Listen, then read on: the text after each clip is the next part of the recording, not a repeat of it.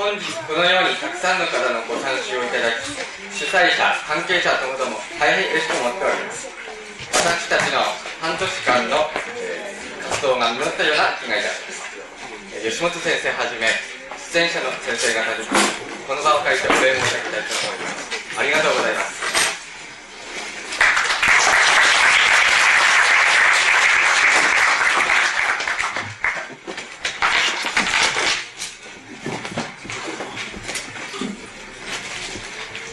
ようこそ出てくださいました。えっ、ー、と、あの、昨日の雨と風で本日はどうなるかとあの心配でしたけれども、えっ、ー、と、今朝目覚めてみますと、あの、抜ける、抜けるような青空で、えー、学生たちの根津のあの奮闘、大奮闘も、えー、これで報われ報われたという感じがいたしました。はじめにあの、あの、本日のシンポジウム津軽弘前88、吉本高木、太宰治の第一部、まあ、このこの回ですけれども、の進行の大筋をあの申し上げておきたいと思います。で今あの あの登場していただきましたけれども、あの最初にあの長野さん、こちらにいますけれども、司会者として、長野さんから、えっと、吉本さんをはじめ、本日のシンポジウムにゲストとしてお招きした方々の紹介をしていただきます。で、実際のシンポジウムはそれから始まります。はじめに吉本隆明さんに1時間半の予定で、太宰治について、えー、講演をしていただきます。で、1時間半ですが、大体あの終了は4時30分という状況です。で、その講演が終わりまして、あの、10分ほど休憩を取りまして、その後で、菅谷菊夫さんに、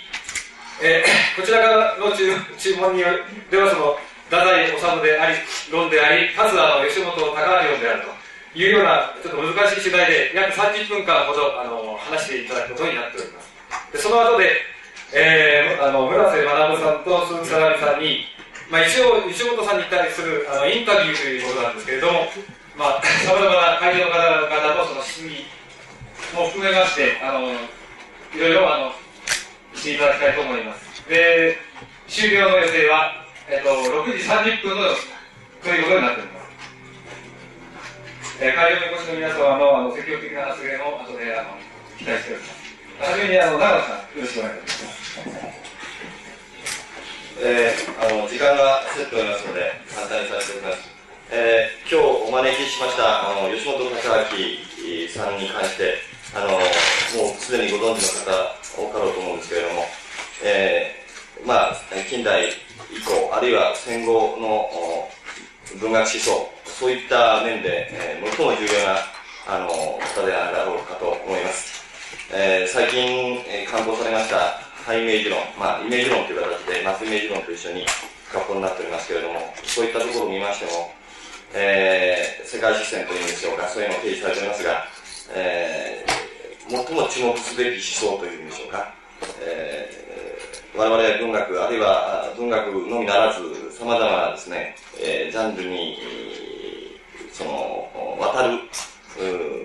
新しい視線を常に刺激的に提供していただいております。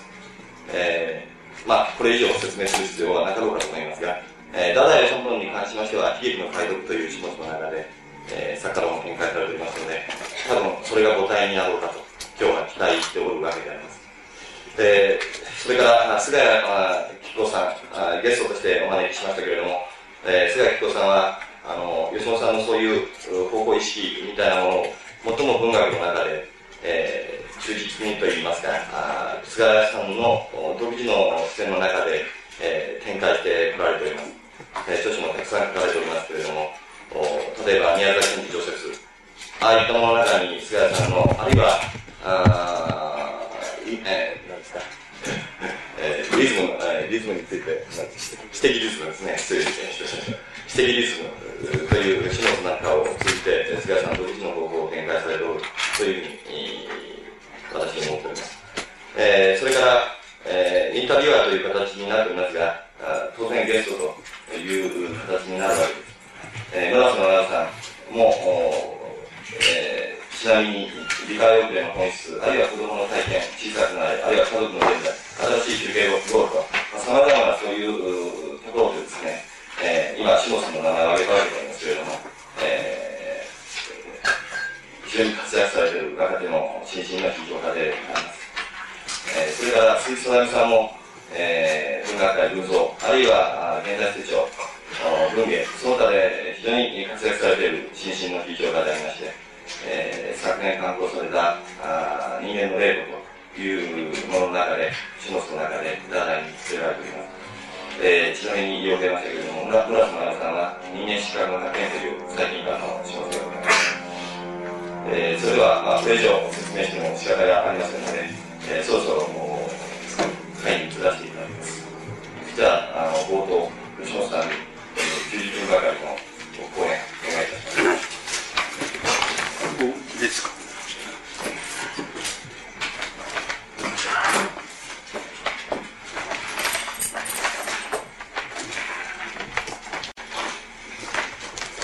え今日はあの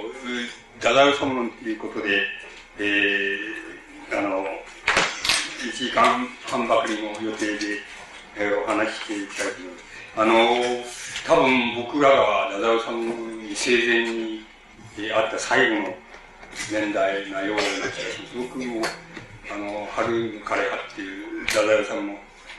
戯曲がありますけど、それ上演するのを、あの、断りに行くって言いますか。了解を得に行くっていうことを口実に、あの、ものすごい熱烈なファンでしたから、行ってあの、お会いしたことが一度あります。えー、ものすごい、えー、あの、鮮明な印象で、えー、残っております。だから、この、えっ、ー、と、ここであの、太宰さんのお話をするっていうのは、多分僕にとっては、書くことも含めて3回目だと思います。あの、えっ、ー、と、3回目なんです。それで、えっ、ー、と、あの、今度もあの、自分なりに、えー、読み返すものは読み返してっていう形で、あの、読んでまいりましたけども、えっ、と、格別新しい知見が加わるかどうかっていうことになってくると別なんですけども、ただ、いくつかの項目をあの、用意してまいりました。つまり、喋る項目ですけど、あの、それを申し上げときます、申し上げますと、第一番目にその、あの、その、生、生とその死の境界っていうのは、あの、超えやすい人と超えにくい人がいるわけですけども、太宰治は、あの、多分超えやすい人だったっていうふうに思います。つまり、生涯に、え、っと、何回かあの、自殺とか自殺未遂とか、それもあの、大体心中っていう形で、あの、女性と一緒にっていう形が、なんですけども、あの、何回かのそういう試みをしては失敗し、って言いましょうか、未遂に終わり、で、最後にはまあ、それを完成したっていうふうな感じを持ちます。だから、割合にあの、生と死っていうのの境界が超えやすい人だったんじゃないかなっていうふうに思います。で、どういう人が超えやすくて、どういう人が超えにくいのかっていうことが一つお話ししてみたいことなんです。それから、あの、もう一つはあの、えっと、まあ、言ってみれば文体のことなんです。あの、あるいは、あの、文学表現上の方法のことって言ってもいいんですけども、あの、その文体のことっていうのが、あの、うん、どういうふうにしてじゃあ、あの、その生と死の境界を超えやすい資質、ダダオさんの資質と、それから、ダダオ様の、まあ、その文体の特色と言いましょうか、その、おあの、あるいは文学を作る場合にその方法上の特質とどういうふうに、あの、もし関連があるならば関連づけられるかっていうことを、あの、お話ししてみたいわけです。そして、だんだん、うんと、し、絞っていってっていうことになりましょうか。うん、もし時間が、あの、ありましたら、あの、太宰治のその、倫理っていうことを、倫理、太宰様は倫理っていうのはどういうふうに考えたんだあるいは、もっとあれしまして、その文学の倫理、あるいは芸術の倫理 でもいいんですけど、それをどういうふうに考えたかっていうことをまた、それと関連付けてお話できたらっていうふうに思います。とにかく、えっ、と、1時間半やりまして、あの、できるところまで、あの、やっていきたいって、あの、思います。まあ、できない、あの、余余るところがありましたら、また、あの、第2部のシンポジウムがあるというふうに聞いておりますので、またそこで、ああの、少し補足ができることもあるかもしれませんから、あのそうしたいと思います。えっと、1時間半って言ったら、言ってください。ます。で、まず初めのその、おあの、生と死の境界っていうのは、あの、あの、どうして超えやすかったり、超えにくかったり、その、するのかっていう問題を、まあ、太宰治のことについて、あの、即して申し上げてみたいと思います。これ、いくつかの、例を挙げれば一番、あの、よろしいわけですけども、僕が考えて、その、えっ、と、初期の太宰治の作品で、その、猿ヶ島っていう作品がございます。で、それから、えっ、と、もう一つは、その、まあ、思い出っていう、あの、えっ、と、幼年期、少年期、それから中学生時代っていうのの思い出を、あの、いい文、いい文体で書いてる作品が、あの、初期にございます。その、まあ、二つを元にして、その、その生と死の境界はな、あの、超えやすい人超えにくい人っていうのはどうして、あの、できるのか。で、太宰治の場合どうして超えやすかったのかなっていうことについて、ちょっとお話ししてみたいっていう思います。猿ヶ島っていう作品は、あの、皆さんが、えっ、ー、と、お読みになった方もご承知だと思いますけども、あの、自分が、要するに、私っていう人物が、猿であるわけです。つまり、私っていう人物が、人物って言いますか、私っていう猿が、あの、自分の、自分がその、日本からその、どっか遠いところに、えー、送られてくるわけです。そして、えー、放たれる場所があるわけですけど、それが、まあ、山になっているっていうところから、まあ、あの、始まるわけですけども、つまり、えっ、ー、と、ち、えー、私っていうのはまるで、えー、つまり猿である目をもって、その、周囲などを叙述をしているわけです。で、あの、どういうことが、この作品の中で問題になるかって言いますと、あの、とにかくどっかに運んでこられて、それで霧が晴れてみると山が、山って小さな山が、峰が三つ見えて山のところに自分がいるわけなんです。すると、向こう山の向こうの方にその違う猿が、種類の違う猿がいっぱいいて、その、キャッキャ泣いたりして、その、騒いでるわけです。その中にボツンと置かれて、自分がどこにいるのか、何のためにここにいるのかっていうのはわからないっていうところから始まるわけです。それで、そういう人って結局もう一人仲間が、つまり仲間の猿って日本の猿なんですけど、日本猿がもう一人いるわけ。もう一人、もう一匹って言いましょうか、いるわけ。それで、あの、その二人で、その、あの、えこの、その、もう一人いる猿にね、一体ここはどこなんだっていうふうに、まあ、聞くわけです。そうすると、だんだん霧が晴れてくると、その、えー、まあ、種類の違う猿と、それから人間、つまり人間が、こう、毛色、毛色、目の色が違うその人間が、ゾロゾロゾロゾロ歩いてるわけです。で、あの、いるわけです。そしてこれは、あの、自分が捉えられるんじゃないか、あるいは危害を変えられるんじゃないかっていうふうに、その猿は、つまり私はそう考えるわけですけども、その、一匹いたその仲間の猿に、あの、一体何、何なんだあれはっていうふうに、で、俺は一体ここはどこなんだって聞くわけです。いや、ここは要するに、あの、要するに偽物の場所なんだって、あの、いうふうに、あの、教えてくれるわけ。そして初めて、あの、自分がその、なんか、今言ってみればその動物園なんですけども、動物園に連れてこられて、つまり外国の動物園に連れてこられて、それで、あの、まあ、見物人のその、見せ物の目にさらされてるっていうことが、あの、わかるわけです。それで、あの、その、これは、この作品は、まあ、どう言ったらいいでしょう、あの、えっ、と、いろんな風に読めるわけです。つまりこれは、えっ、と、当時のその分断の世界って言いますか、文学の世界の中におけるその自分の場所、位置って言いましょうか。でそういうふうなものをぐ、偶有してるんだっていう意味も、つまり、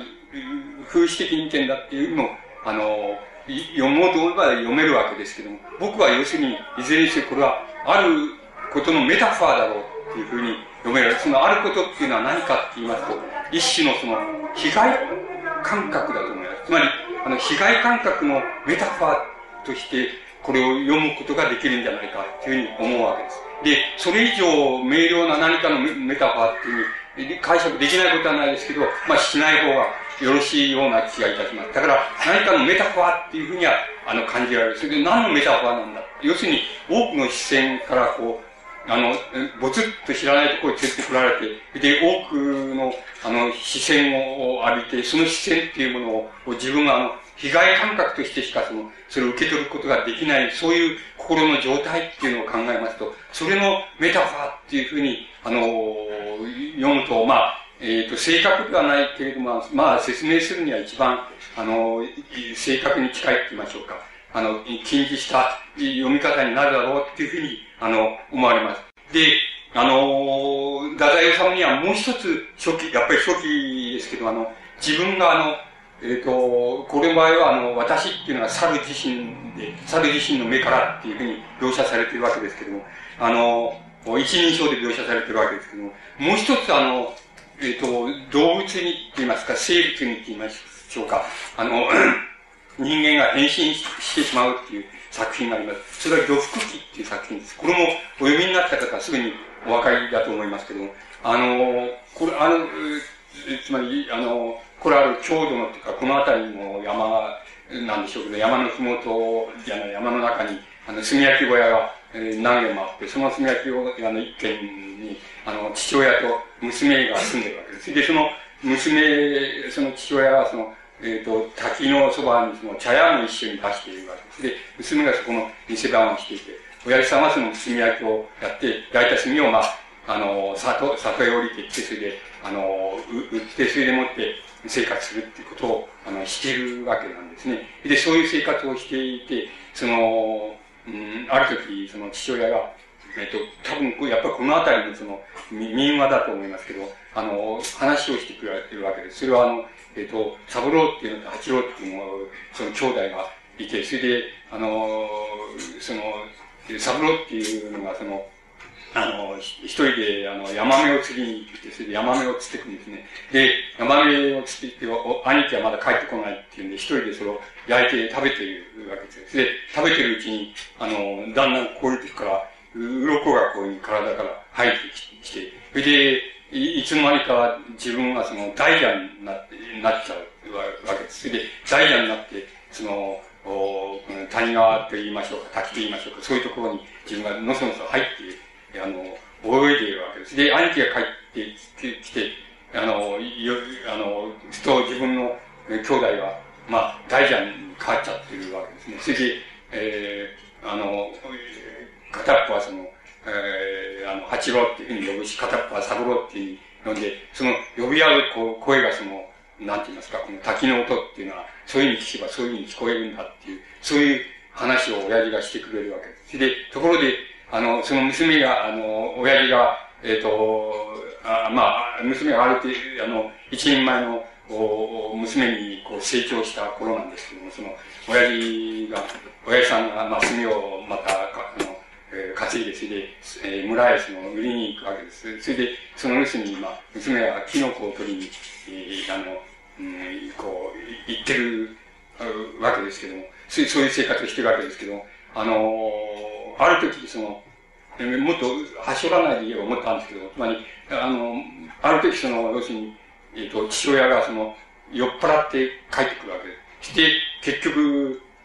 太宰さんは非常にそういうことを描写する。のが嫌いな人ですから、非常に象徴的に、あの、書いてありますけど、その、娘が寝ている。と、その、なんか、あのー、痛いという感じと、それから重たいっていう感じと、酒臭いっていう感じが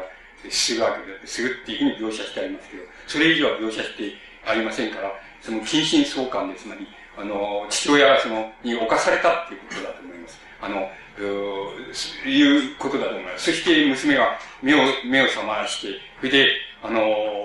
嫌になって、それで、え、その小屋の外に出て行って、その、えー、吹雪なんですけど、それで、その、吹雪の中小屋の外へ出てって、あの、滝のところへ、えー、あの、飛び込んじゃうわけです。すると、飛び込むと、あの、えっ、ー、と、なんか、要するに娘は水の中に、水の底に入っている感じで、それで目の前がこう水、水の中の風景って言いましょうか、岩やなんかがこう見えるわけです。で、あの、自分はその前に親父からその、なんて言いますか、あの、大蛇になった三郎と八郎の話を聞いてるもんだから、あの、自分も大蛇になったんだっていうふうに思うわけですね。だけど、あの、よくよくその、こう、岩にこうぶつかりそうになって、こう、触ったりしてみると、自分は、あの、船になってるわけなんですよ。大蛇になってるんじゃなくて、船になってる。それで、船になって、あの、しばらく水の中を泳いでるんだけど、あの、あの、少しそういうふうにして、えっ、と、考え込んだ、ああげくにその、滝壺の一番深いその、水がこう、う酒まいてこう、あれしちゃうところに、あの、自分が泳いでって、その娘が泳いでって、それで、その滝壺の深いところに吸われて、それで、もう死んじゃうっていう、そういう話なんです。つまり、えー、太宰さんのその作品の中で、多分この二つが、あの、なんて言いますか、に、えー、あの、動物が主人公と言いましょうか。えー、つまり、一人称が動物、あの、猿であるっていう、えー、そういう作品と、それから、あの、途中で、その、なんて言いますか、炭焼きの親子の娘がその、えっ、ー、と、船に変わってしまうっていう、そういう、でそういうその一種の変身譚なんですけれども、その変身譚っていうのを書いて、あの、テーマにした作品っていうのは、太宰さんの中でその、あの、二つだけだと思います。で、あの、これを、これはどういうふうに理解したらいいのだろうかっていうふうに考えます。と、あの、一つは、つまり、えっと、なんて言いますか、これはあの、カフカっていう作家が、あの、自分が、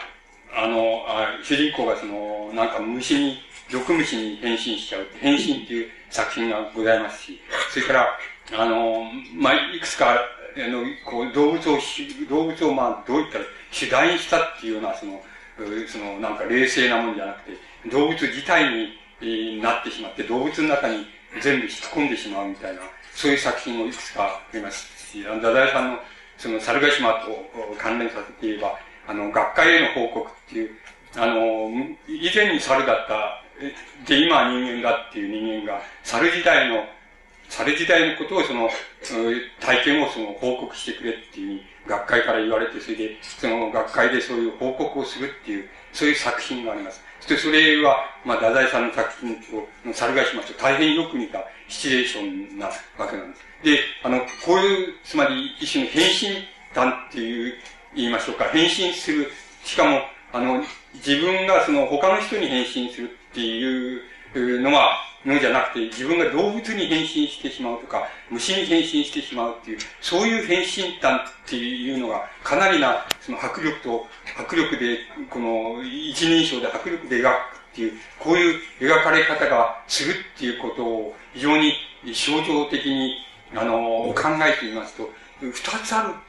ような気がするんで、一つは要するに、あの、普通の変身っていうのは、こういう職業をしてた人がこういう職業になったとかっていう、あの、こういう服装をしてた人が違う服装になったとかっていう変身っていうのが、あの、通常であるわけですけども、あるいは非常に真面目な人がその、えその、もう非常に大敗的な人になったとかっていう変身っていうのが、我々、つまり人間が一般的に行えるその精神と肉体との変身のあるいは服装との変身の仕方なんですけども、動物に変身して、あたかも自分が動物、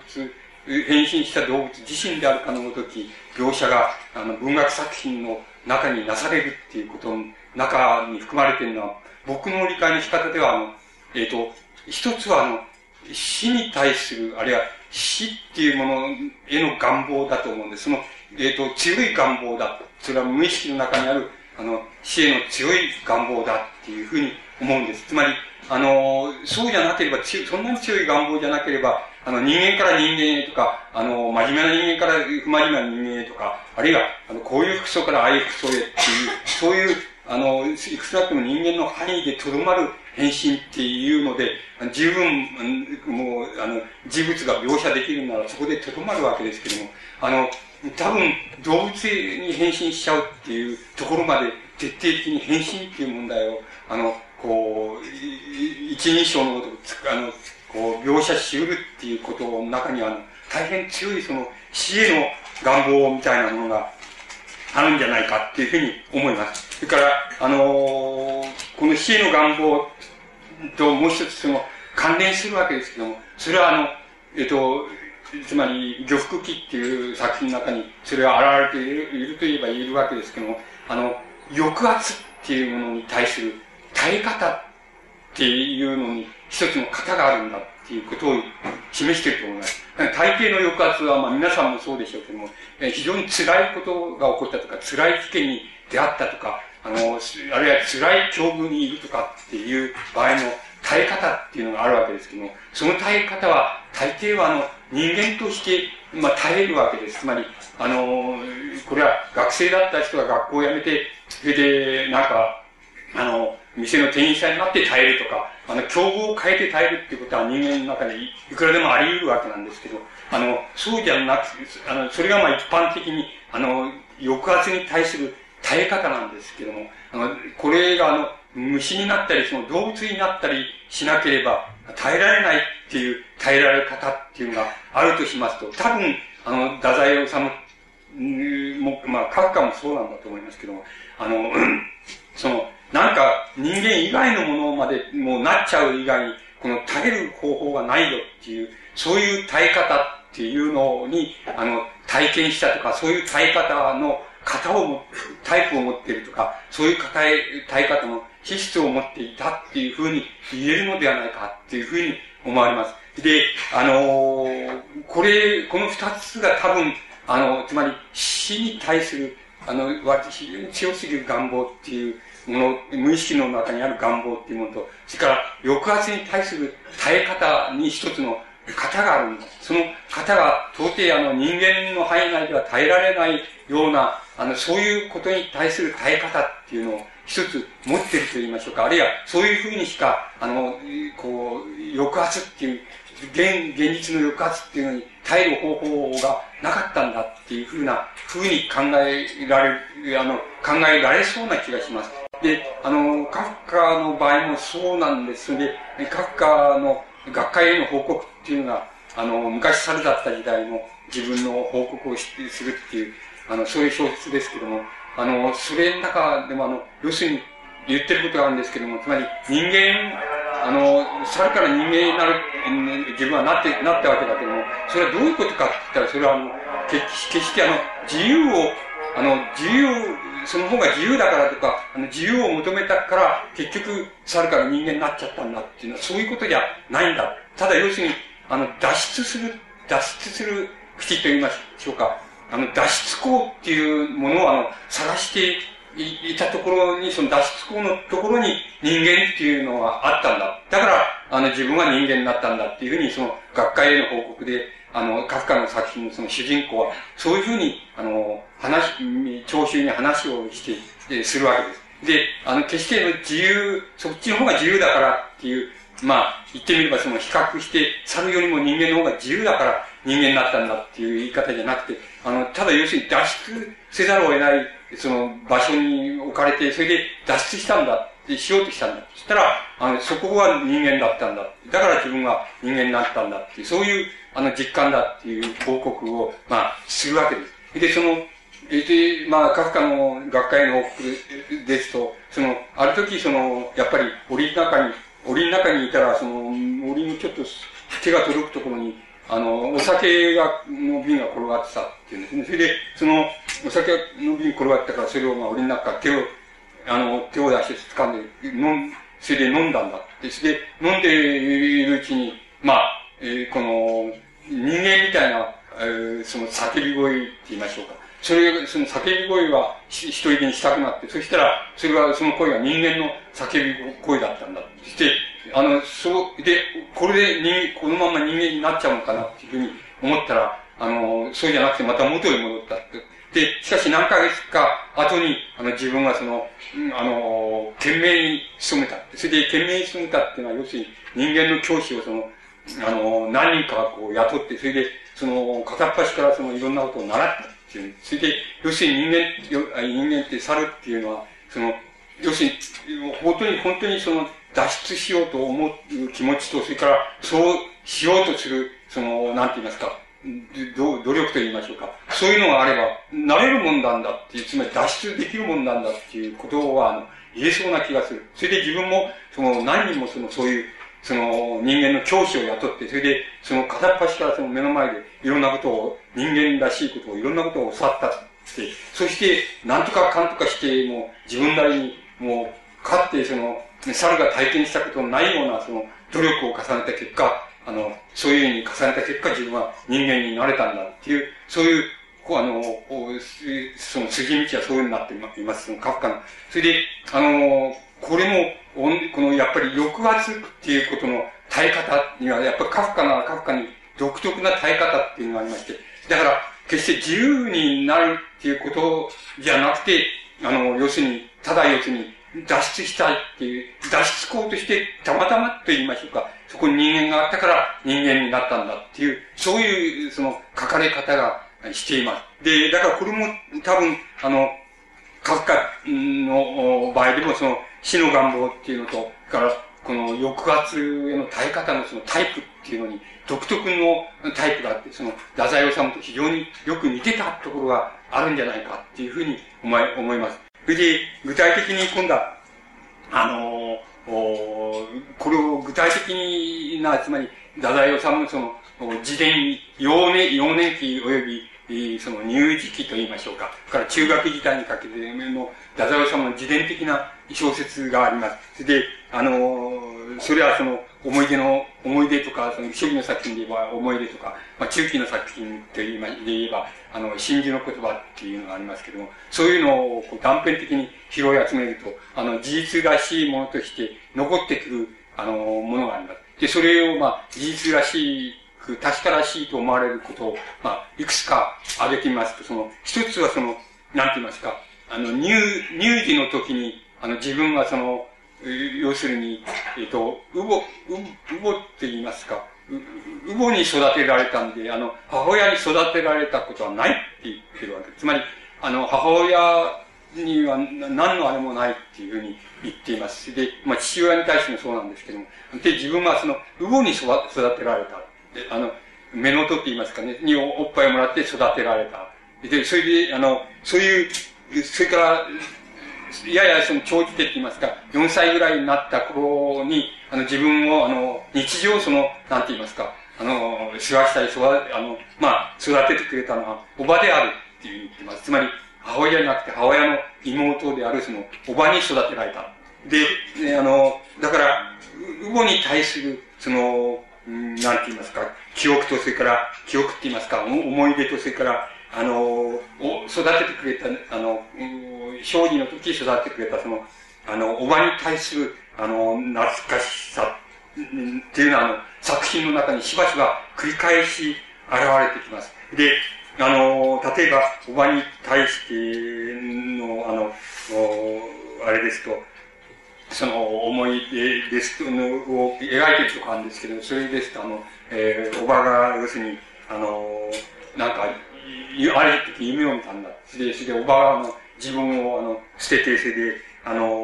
お前が嫌になったんだっていうふうに言って、おばが力出ていっちゃうそういう夢を見て、目が覚めたら自分がわわ泣いていたっていう、そういう、あの、思い出があるっていうようなことを、あの、語っています。また、そういうおばが、あの、おなんて言いますか、おばがあの自分の子供たちが大きくなって、その子供たちの夫婦と同居するっていうんで、家を出て行った。それで自分はその時に、おばと一緒にその、ソリに乗って、おばと一緒に行って、自分の心づもりではその、おばと一緒にまたこれからも暮らすんだっていうふうに思ってたんだって。しかし、そうじゃなかったんで、で、その時に、あの、兄貴からその、なんて言いますか、お前あの、婿なんだ、婿なんだ。つまり、おばの子供なんだっていうふうに、兄貴からからかわれて、ものすごく怒りを発したっていうようなことを思い出の中に書いています。それくらいあの、おばあさんっていうのが、要するに母親代わりだったっていうことになります。あの、幼児期の母親代わりだったってことになります。それから、あの、乳児期の乳母についても、あの、随分、あの、なんて言いますか、切実なその、思いがあって、それは何回も小説のテーマになって、あの、現れてきます。例えば、黄金風景なんていう太宰治さんのいい作品、ね、大変いい作品、短編ですけど、そんな、それも、多分その、それも、あの、ウゴに対する、ウゴの思い出に対する変形なわけなんです。で、そういうのが出てきます。つまり、これを、あの、つまり、母親に育てられなかった、あの、たり、あの、授乳されたりしなくて、それで、あの、ウボとそれからおばに育てられたっていうことっていうのは、えっ、と、大変重要な、あの、太宰治さんがその、なんか、生と死っていうのを、あの、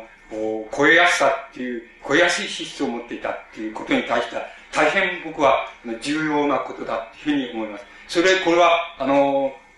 逆に今度は、みんな、母親に育てられないで、ウボに育てられたり、あの、おばに育てられたり、他人に育てられられたりした人は、逆にそれじゃみんなダダオさんのように生徒費の超えやすいかって言ったら、それは違うんです。つまり、あの、どう言ったらいいんですかこれは一方通行の関係なんだって、あの、すべての人が、つまり逆もまた進化って、そんなことはないのです。そこが大変また難しいところだと思います。つまり、あただ、要するに、太宰治の場合には、歴然としてそのことは重要な、太宰治の、特に、太宰治が生と死を超えやすかった。つまり、何回も何回もその、心中事件を起こしたり、で、最後には自殺したりっていう、やっぱり心中で自殺したりっていう、そういう、なんか、いつでも、あの、危機において、いつでも死が超えやすいって言いましょうか。生から死へすぐ、あの、歩み込んでいけるっていう、そういう資質っていうふうに考えれば、それは大変、あの、お、おばと目元に育てられて、母親にはただ冷たい感じしか持ってないって、なかったっていう、そういうことはとても重要な、あの、意味を持つと思います。でも、あの、こういうふうに僕が言うと、あの、こうなんて言いますか、その、ウーマンリブの人はもう怒るわけですけどね。つまり、お前は要するに、え、女の人を母親にこう縛り付けようとしているのと同じじゃないかっていうふうに言うわけですけど、それは、要するに、そうじゃないんで。それは因果関係が今度違うわけです。つまり、逆にそれじゃ、あの、すべ、あの、その、そういうふうに、えー、育てられたら必ずそのね、えー、生徒費の超えやすい、おかしな人になっちゃうのかって言ったら、そんなことはない、ないわけです。だから、それ、あの、そんなに別に、一時的なもの、つまり、アインと言って、つまり、あの、必ず対応関係があるんだっていう意味合いはもちろんせん。少なくともだから、太宰治にとっては、あと、とってとか、例えば、あの、ジャン・ジャック・ルッソーはそうですけども、あの、ルッソーにとってとか、えっ、ー、と、カフカにとってとか、そういう意味合いで、あの、大変、あの、それは、えー、切実な意味を持つっていうふうに、僕自身はそう考えます。で、あの、もう一つ、あの、もう一つ重要なことがあると思います。それえー、ことで、多分これは確かだって、これは何回もこれも繰り返し作品の中で、あの、書いていますから、あの、多分これも確かだっていうふうに思う、思いますけども、あの、えっ、と、うん、まず自分が、え、小学校の5、6年と言いましょうか、7、8歳になった頃、あの、えっ、と、自分はその弟の、あの、小森さんから、あの、小森さんからっていうふうに書いたり、あの、女中さんからっていうふうに書いたり、あの、雇ってる人からっていうふうに書いたり、いろいろな書き方をしてるから、えっと、電気をよく知ってる人は、あの、指定できるでしょうけど、まあ、その、まあ、そういう人ですけど、そういう位置にある人ですけども、あの、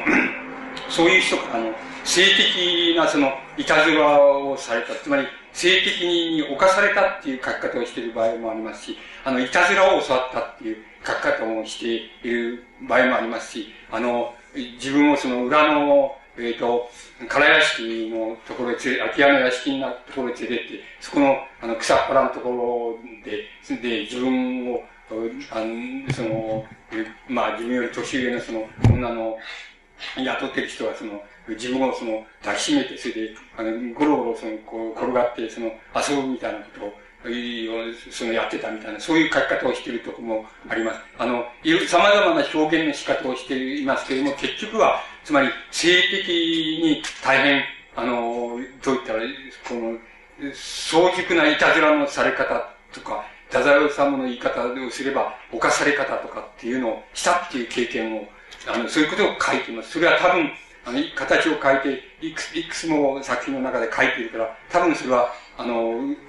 つまり電気的に事実としてもあるんだっていうふうに理解することができます。で、このこともとても、僕はとても重要なことのように思います。これもまた、あの、これもまた必ずしも、その、逆は真じゃないので、性的、そういう幼児期にその性的ないたずらを年上のあの、謹慎とか、つまり、おじさんおばさん、おじさんおばさんとか、それから、えっ、ー、と、兄弟とか、あの、それからまあ、ダザオさんの前に雇ってる人とか、そういう人から、そういういたずらをされたっていうことをされると、必ず生と死の間が超えやすく、超えやすい資質になるかっていうと、そうでもない、そうとは限らないっていうことわけです。つまり、そう、あの、決定論ではないわけです。だけれども、太宰治にとって、あるいはルッソーな、ルッソーにとっては、まあ、そういうことはとても重要だったっていう、つまり、生と死を超えやすい資質に、太宰治が、と思われる、それを必須として考えて思えば、あの、とてもそれに対して重要な意味を持っていたっていうふうに僕は考えます。つまり、あの、ここら辺で、まあ、あの、叱るべき、その、小学校から、小学校の時には、例えば、あの、なんて言いますか、なんとなく、自分が中学の受験勉強をしていると、その、夜になってきて自分に付き添ってくれてる、あの、こう、女中さんがいて、それでいろんなお茶を出してくれたり、自分が夜中まで起きて勉強してると一緒に起きていてくれたっていう、そういう、いるわけですけど、そういう、あの、なんかある特別な感じでもないんだけど、あるそういう感じみたいなものを持つと、あの、それを、も持つとそれを母親が、あの、いち早くその察知して、それで、そういうその女中さんをこう、なんか、年、年寄りの、あの、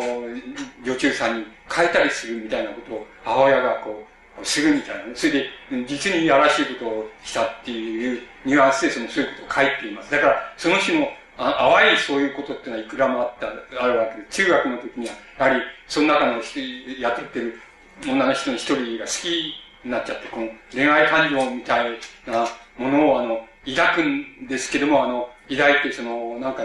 夏休みなんか休んで帰ってきたりすると、とても、あの、こう、期待したりっていうふうにするわけですけども、そういう関係もなんかいち早く、あの、母親から、あの、察知されて、で、あの、なんか、その、あの、その人は、なんか、あの、クビになっちゃって、それで、どっか行っちゃうみたいな、そういうことっていうのはあるわけですけども、まあ、それらのことは、大なり小なり誰にでもその日の淡い体験っていうのがあるわけですけど、からあまり見つけるわけにいきませんけども、あの、そういう、今申し上げましたことは多分誰でもがっていうわけにいかないので、あの、多分相当深刻な体験でもあるし、特別な体験でもあったように思います。で、それは、あの、太宰治の、あの、資質の中で、つまり、生と死っていうのは、あの、超えやすいっていう、あの、資質なんだっていう、そういうことととても関係があるように思います。で、あの、なんて言いますか、えっ、と、あの、うん、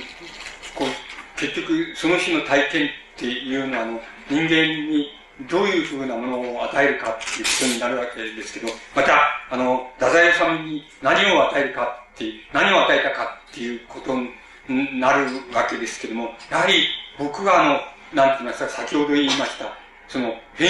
変身願望と言いましょうか。あの、自分の、あの、存在っていうものを、あの、なんて言いますかね、あの、何に変えてもいいわけですけども、その、自分の存在っていうものを、あの、何かに、あの、変えてしまおうって言いましょうか。変えたいっていう、そういう願望、あるいは存在をもっと極端に言いますと、自分の存在をあの、変えてしまうっていうことじゃ収まりがつかなくて、あの、消してしまいたいっていう、あの、もう無意識の動員って言いましょうかね。そういうものをその、大変、あの、強く与えただろうっていうふうに思います。それから、あのなんて言いますか、もう一つ、あのまあ、そう、あえてそういうことを、あの、言うとすれば、あの、どこかで、つまり、あの、母親から授乳されなかったっていうことも含めまして、ど、どこかであの、なんて言いますかの、あの、どこかでっていうのは、つまり、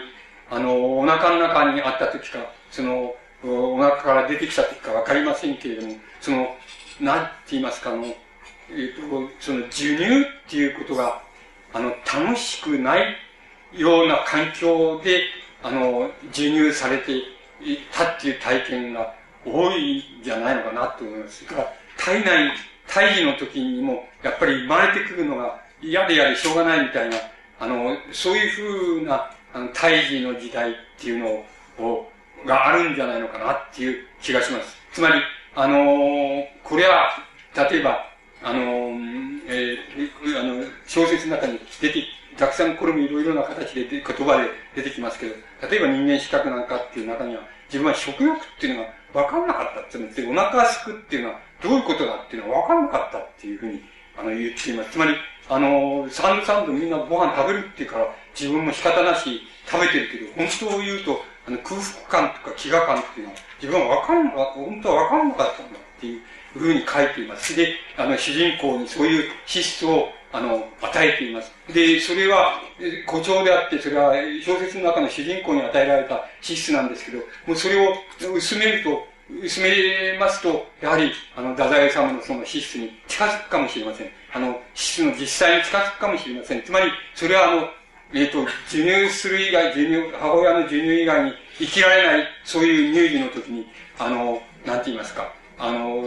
授乳されることがちっとも楽しくないっていう環境で、あの、授乳されたら、つまり母親がその、嫌で嫌で、この子は嫌で嫌で、産みたくもなかったのに産んだんだっていう、あの、と心の中で思ってて授乳したりとか、あの、もうこう忙しくて、あの、こう構っちゃいらんないんだっていう環境で授乳してたりとかっていうようなことが母親の中にあれば、もうてきめんにそんなのは、あれしますから、あの、投影しますから、あの、な、何かわかりませんけど、その日の体験があるのではないか。それから、あの、あるのではないかっていう推測ができます。これは推測にとどまりますけど、推測ができます。それからまあ、お腹の中にいるときに、あの、やっぱり生まれてくるのはあんまりいい、嫌だ嫌だって言って、母親は嫌だ嫌だと思いながら、あの、こう、お腹の中で育てていると、えー、あの、大抵嫌だ嫌だと思うようになりますから、あの、あの、そういうこともある。もう一つ、あえて言えば、それは、これは全く、どこにも証拠がないって証拠がないわけですけども、あの、だから推測のあれを出ないわけですけども、多分、あの、その種の体験もやっぱり、あの、生と死っていうのを、あの、なんの、境目っていうの、境界っていうのは、超えやすいように、あの、資質に、あの、太宰治をさせたっていうことの大きな、あの、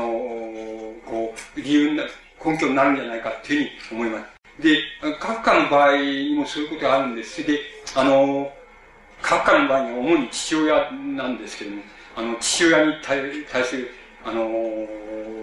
こう、関係なんですけど、あの、カフカの作品の中にやっぱり、あの、父への手紙っていう作品があります。全く一人称で、あの、父親宛てに、こう、いろいろその、幼児、幼児、乳児、あるいは思春期のその体験について、その、体験について父親に対してその、訴えた、つまり、訴えたって言いますか、その、批判したそういう、あの、作品なんですけど、その作品を見ますと、あの、カフカが、えー、カフカの父親、カフカがいかにその、父親をその、頑強な絶対的なその、権威を持ったその、なんか、絶対的な存在でもって、もう、これを超えるにもさせることができないで、で、自分に対しては、その、絶えず、その、こう、こうやらなくちゃいけないっていうことを、あの、言いながら、その、自分自身はちっとも実行しないっていう、そういうタイプの、その、めちゃくちゃな、その、強大な権威を、権威を持った父親だったっていうことをしきりに、あの、訴えているわけです。で、一番いい例は食べ物の例を、カフカはその、かなり詳細に挙げてるわけですけども、あの、食べ物は、あの、食卓に出されたものは、みんなちゃんと食べなきゃいけないっていうふうに、あなた、あの、私に、うん、子供の時私に言ったって、あの、えー、それでちゃんと食べて、あのきちっと食べなきゃいけないっていうふうに言った。で、ところがその、あの、そんなこと、それで感謝しながら食べなきゃいけないみたいなことを、あの、えー、あなたはその子供に、あれ、あれ、その子供にはその、強いるようにそれを教えた。それで、まあちょっとでもそれにたがえば、すぐ文句をがなりつけたっていう、そうそういうふうにした。しかし、あの、あなたはその自分が、あの、気に食わない食べ物が、あの、出てくると、あの、あの、バカ、あの、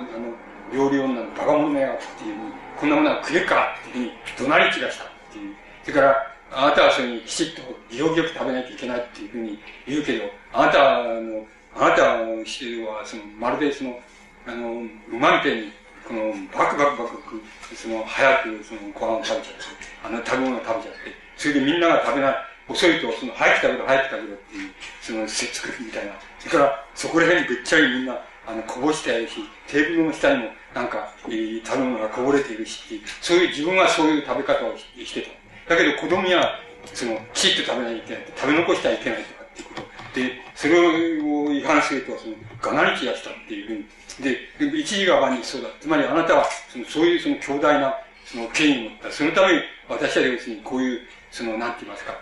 あの、こう、気の弱い、その、消極的な、あの、人間になってしまったんだ。って、えー、言ってるわけです。それで、あの、唯一私たちもあなたかあなたからその、独立しようと思った。それで、それで、独立するには結婚すれして別な家でその、その、独立できるというふうに思ったんだ。で、あの、自分はその、結婚すべき相手の人を探してきた。で、探していたんだ。そうしたらば、あなたは何て言ったかって言うと、えー、お前ぐらいの年になって、その、なんか、その、雪吊りの女の人と仲良くなって、それで、えっ、ー、と、そんなにまだ日数も経たないのに、この人と結婚するんだ、するんだっていうふうに、あの、そ、その、なんか、騒ぎ出すみたいな、そう、そういう、そんなことしかできんもんかねっていうふうに、私に対して言ったっていうふうに書いてるわけです。つまり、あの、こう、あの、それはもう、もう自分にとってはもう最大の、その、衝撃だった。で、自分がその、なんか、つまり、うかうかっていうのはそういう、つまり、結婚、婚約して、またそれを解消して、また、あの、婚約してっていうことを繰り返して、結局ダメになったっていうことを、あの、これ一回か二回繰り返しているはずなんで、一生のうちに。つまり、太宰治みたいに、あの、死に損ないったって、心中し損なったってことを繰り返しているんじゃなくて、カフカの場合は、その、なんか結婚し損なったっていうことを繰り返して、生涯の中で何回かやっています。それで結局結婚できないわけです。つまり、あの、こう、なんて言いますかね。で、カフカに言わせれば、その原因は何か。つまり、あなたつまり、あなたから独立しようと思って、自分はその、婚約者を探し、そして結婚しようとししかし、あなたがやってることは何か、やったことは何かって言ったら、俺の手を、つまり、がっしり握って、それで、絶対その、遠く行かせないようにがっしり握っといて、しかもその、なんか、ケチつけるっていう、あの、この、ケチつけるって、つまり、その、行かせないでいて、お前はその、だらしないって、お前だらしなくてそんなことしかできんのかみたいなことを言う言うくせにして、自分はがっしり私の手を掴んでるって。まあ、象徴的に言えば、比喩的に言えば、あなたのやってることはそうだっていうふうに言うわけです。あの、こう、父親への手紙の中にカフカが一人称で書いてるわけです。つまり、そして、あの、カフカの場合には、そういう生と死が超えやすいっていう資質っていうよりも、なんか、どう言ったらいいんでしょう。結婚約、婚あ結婚不能者って言いますか、性的に結婚が不能である。つまり、あの、肉体的にじゃないんです。つまり、肉体的に不能っていうんじゃなくて、それは、そうするとそれは、え、あの、肉体の病気になりますけど、そうじゃなくて、精神的な、あの、結婚不能者っていうものに私をしてしまったっていうふうに、あの、言ってるわけです。で、あの、これ、これはあの、生と死っていうこととは、太宰治の場合のように、あの、生と死が超えやすくなっちゃってるっていうのとは違うんです。あの、これはあの、こう、エロスと言いましょうか。あの、エロスが難しいんです。エロスが超えやすい、極度に超えやすい場合と、つまり、極度に男性、男性から女性ってに超えやすい資質と、それから、あの、極度に超え難い資質が、一種のコンプレックスとして存在するっていうのが多分、あの、カフカの場合の、あの、婚約、あ、結婚不能者です。つまり、結婚不能っていうことの、あの、意味になると思います。つまり、それは、あの、超えやすいっていうことだけの面で言えば、要するに、エロスが、あの、超えやすいわけです。つまり、あの自分が女性であったり、自分が男性であったりっていうことが、あの、精神的に、カフカの場合には多分超えやすかったんだ。普通の人以上に超えやすかったんだっていうふうに思われます。つまり、あの、普通の人でも、あの、良性、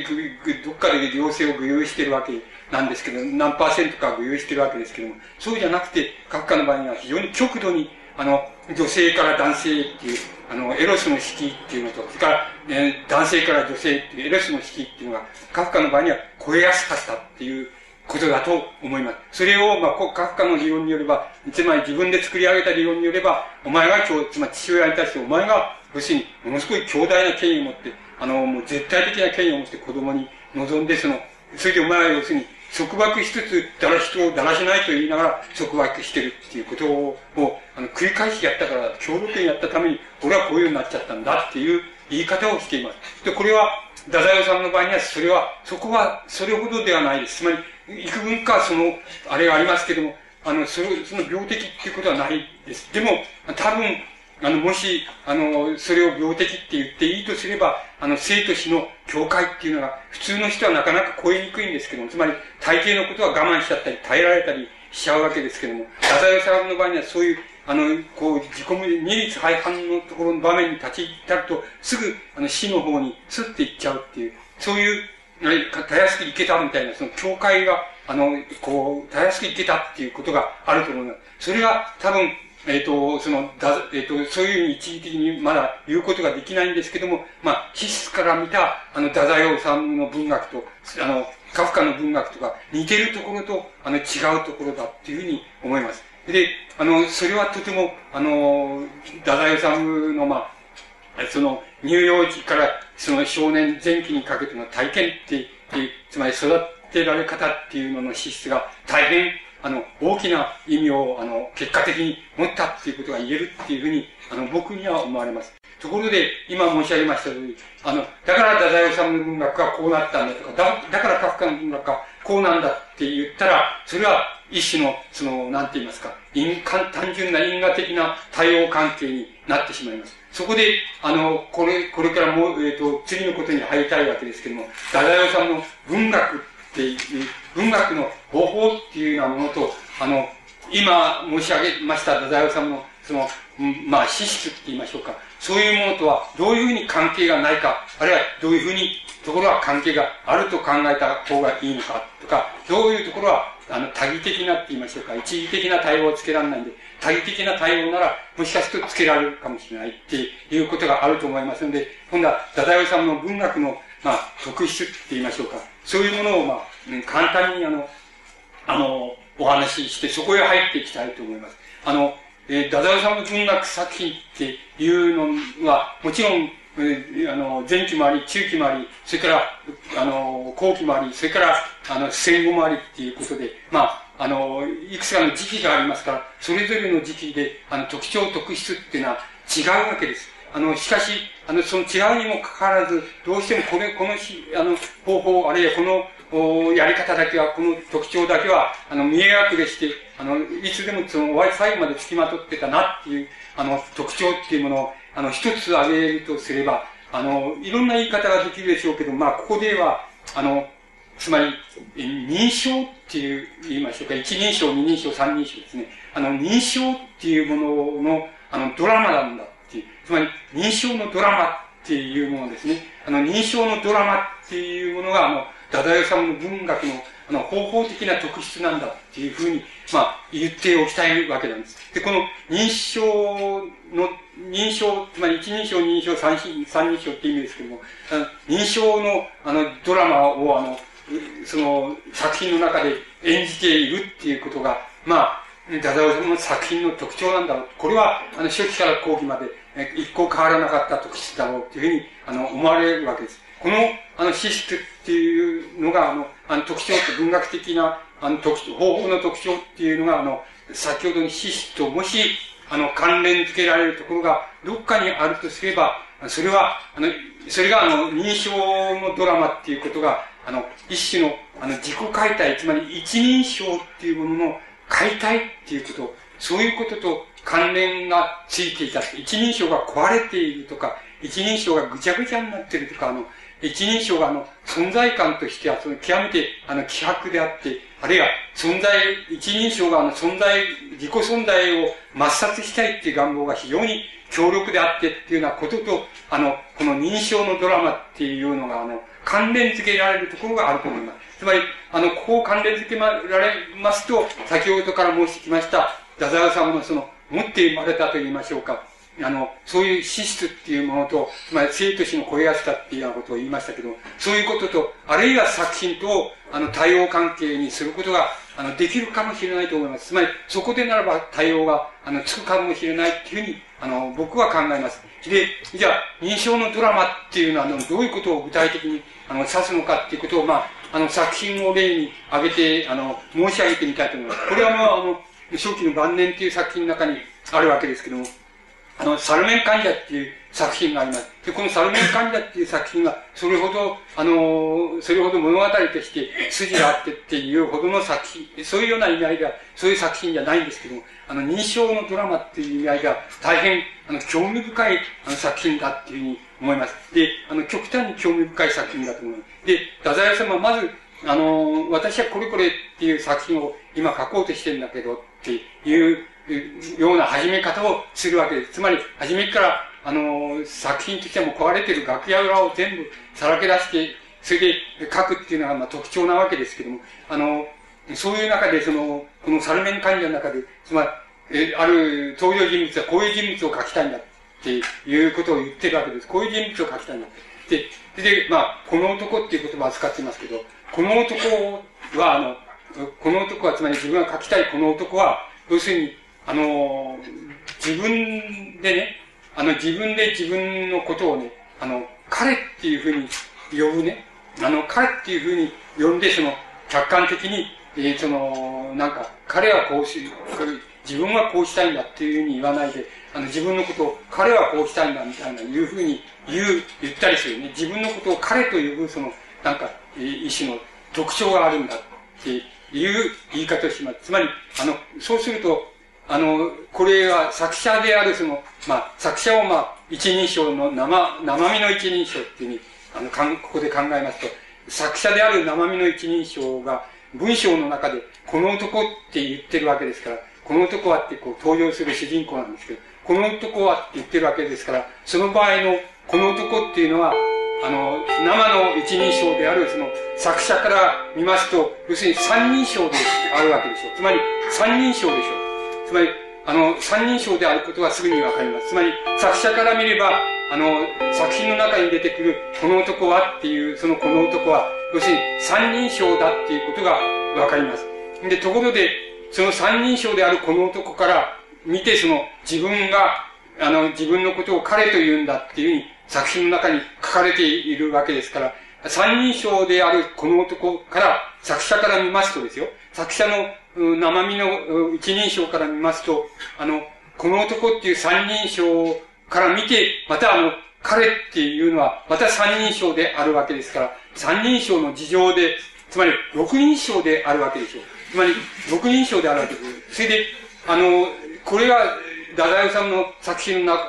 場合には、その、認証のドラマの最大限のところです。つまり、最大限に言いまして、一人称から、あ一人称から、あるいは、まあ、三人称、作者を入れないの場所っていうのを除いて作品っていうふうに言えば、その三人称から見て三人称っていう、つまり六人称でしょう。つまり、太宰治の作品っていうのは、あの、作品は、あの、登場人物は、あの、三人称から六人称まで、あるいは、私、つまり作者自身も入れれば、あの、一人称から六人称まで、あの、認証が、あの、変化して登場しているっていうことが、皆さんのよくよくあの、うん、太宰治の作品をよくよく丁寧に読んでご覧になるとわかります。つまり、あの、太宰治の作品の中で少なくとも、あの、なんて言いますか、認証名詞と言いましょうか。認証名詞とかも固有名詞で出てきても三人称でいいわけですけど、つまり、あの、認証のドラマとして見る限り、あの、太宰治の作品は、一人称から六人称まで、あの、その中間の四人称とか五人称とかも含めて、あの、六人称まで入っているっていうことがわかります。つまり、あの、この多様なその認証のドラマっていうのは、太宰治がある時には、あの、これは、あの、俺はちょっと自信があるんだ。つまり俺の小説の新しさってのは自信があるんだっていう言い方もしてるとこもありますけど、多分太宰治の作品の非常に、あの、なんて言いますか、特徴をなしているところで、あの、同時代ではちょっと、比類のない、まあ、例えば、それを、まあ、こう、太宰治様、こう意図的に実験したことは、そんなに初期を除いてはないんですけれども、あの、えつまり意図的に実験したわけではない部分が多いわけです。また、そういう作品の中にいい作品が多いわけですけども、しかし、あの、太宰治のように、一人称から六人称まで、あの、認証が出てきて、それでドラマを演ずるっていう、そういう演じられてるっていう、そういう作品は、多分、太宰治を除いては、あの、いない、いないと思います。それから、多分、太宰治の作品が、あの、現在、現在もし、あの、新しい意味をもう見つけられるとすれば、多分そこの問題だと思います。つまり、小説だって時代で、あの、進化もしますし、変化もするわけですけれども、多分、現在の小説、つまり、文学の方法的な、つまり、新しさの極、極限っていうようなものを考えたとしても、太宰治のこの、やりました、一人称から六人称まで登場するぜっていう、そういう、あの、文、文章、つまり、作品の中の文体の、その、ドラマって言いましょうか。あの、それは、多分、あの、今でも通用するし、今でも決して古くならない、あの、問題なんじゃないかっていうふうに考えます。あの、文学作品っていうのは、つまり登場人物のドラマであるわけです。本来的にそうなわけです。で、あの、決して認証のドラマではないわけです。つまり、一人称から六人称までの、あの、人物の、あの、描かれ方の位置って言いますか、位相と言いましょうか。そういうもののドラマでは、本来的に文学はないわけです。あの、えー、本来的には登場、多様な登場人物が、6人の登場人物が出てきて、それがドラマを演じて、物語を演じて、あの、葛藤したり、喧嘩したり、離れたり、ついたりっていう、それが、まあ、小説だっていうことになるわけですけども、それ以外に小説っていう、あの、文学作品ってのは、それ以外にこの認証のドラマって言いましょうか。そういうものがあります。で、この認証のドラマっていうのから見ますと、この、太宰治の作品が、この認証のドラマの最たるもんだっていうふうに、あの、言うことができると思います。で、この認証のドラマの、あの、こう、えー、変幻っていうのは変わりようって言いますか、多様さっていうものと、それからもう一つはその、つまり、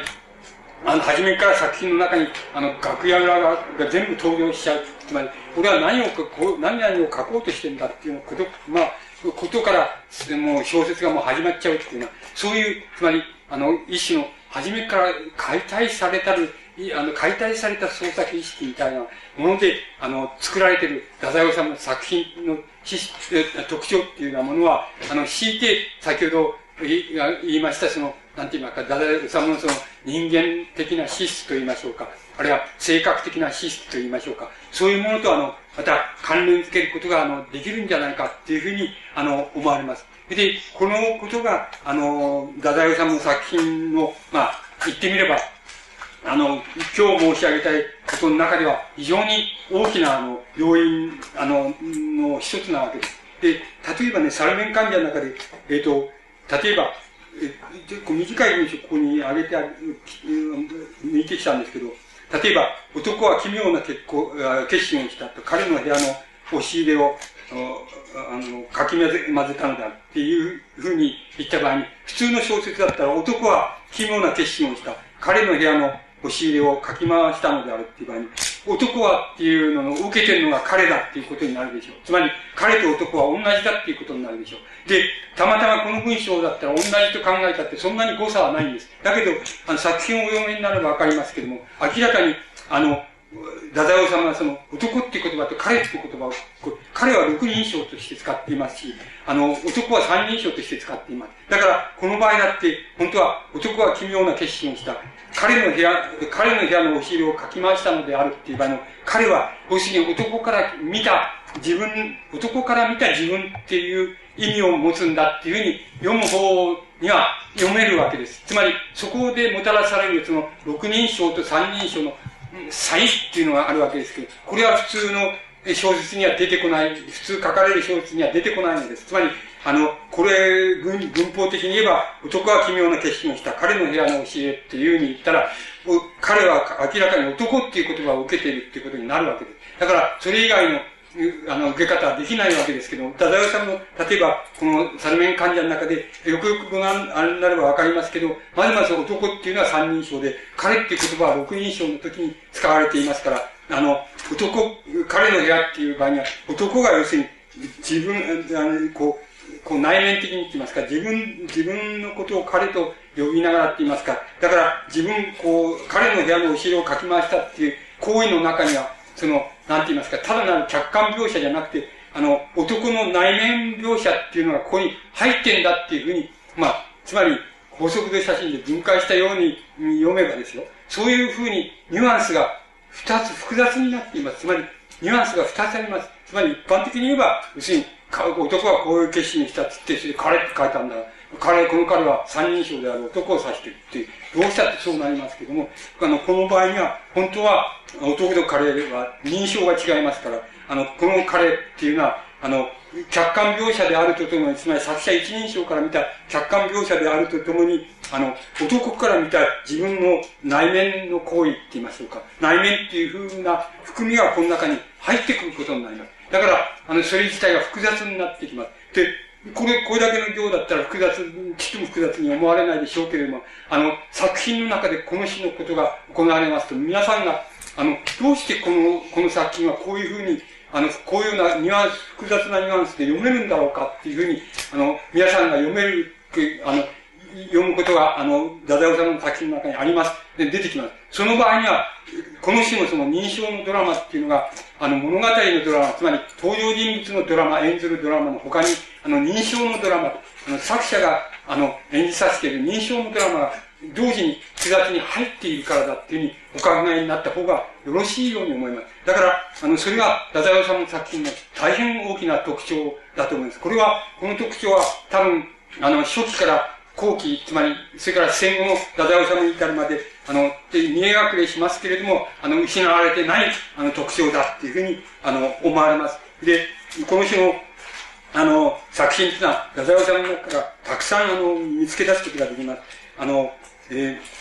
ー、で、これは、この特徴っていうのを、もし、あの、なんて言いましょうか、その、うん、もし先ほどのその、うん、えっ、ー、と、太宰治の資質っていうの、つまり、あの、自分、自己存在の、ま、抹消したってしょうがないんだっていうようなことの現れっていうものと、あの、現れみたいなもの、あるいは自分の存在をもう、なんか、確固とした形あるものっていうよりも、ぐにゃぐにゃにしてしまいたいんだって、ぐにゃぐにゃに壊してしまいたいんだっていうような、そういう、もし願望が、ダザイさんのその無意識の中にあるとすれば、それと、あの、非常に、あの、遠くから、あの、つなげることが、あの、できると思います。遠くから関連させることができます。できると思います。あの、決して、一時的に対応させたら作品を単純化してしまいます。だから作品と作者を単純化してしまう。だから決して一時的にじゃないですけど、どっか遠い、遠いその経路を通って、あの、それは繋がっているかもしれません。それは皆さんがあの、お読みになったらきっとあの、そういうことをたくさんあの、発見されるんじゃないかっていうふうに思います。あの、僕自身がここでお話ししてもいいわけですけども、そんなことまでお話しなくてもよろしいんじゃないか。つまり、皆さんの方でお読みになって、そういうことは見つけていかれたら、あの、いいんじゃないかっていうふうに思われます。で、この種の意味合いで、その、太宰治の、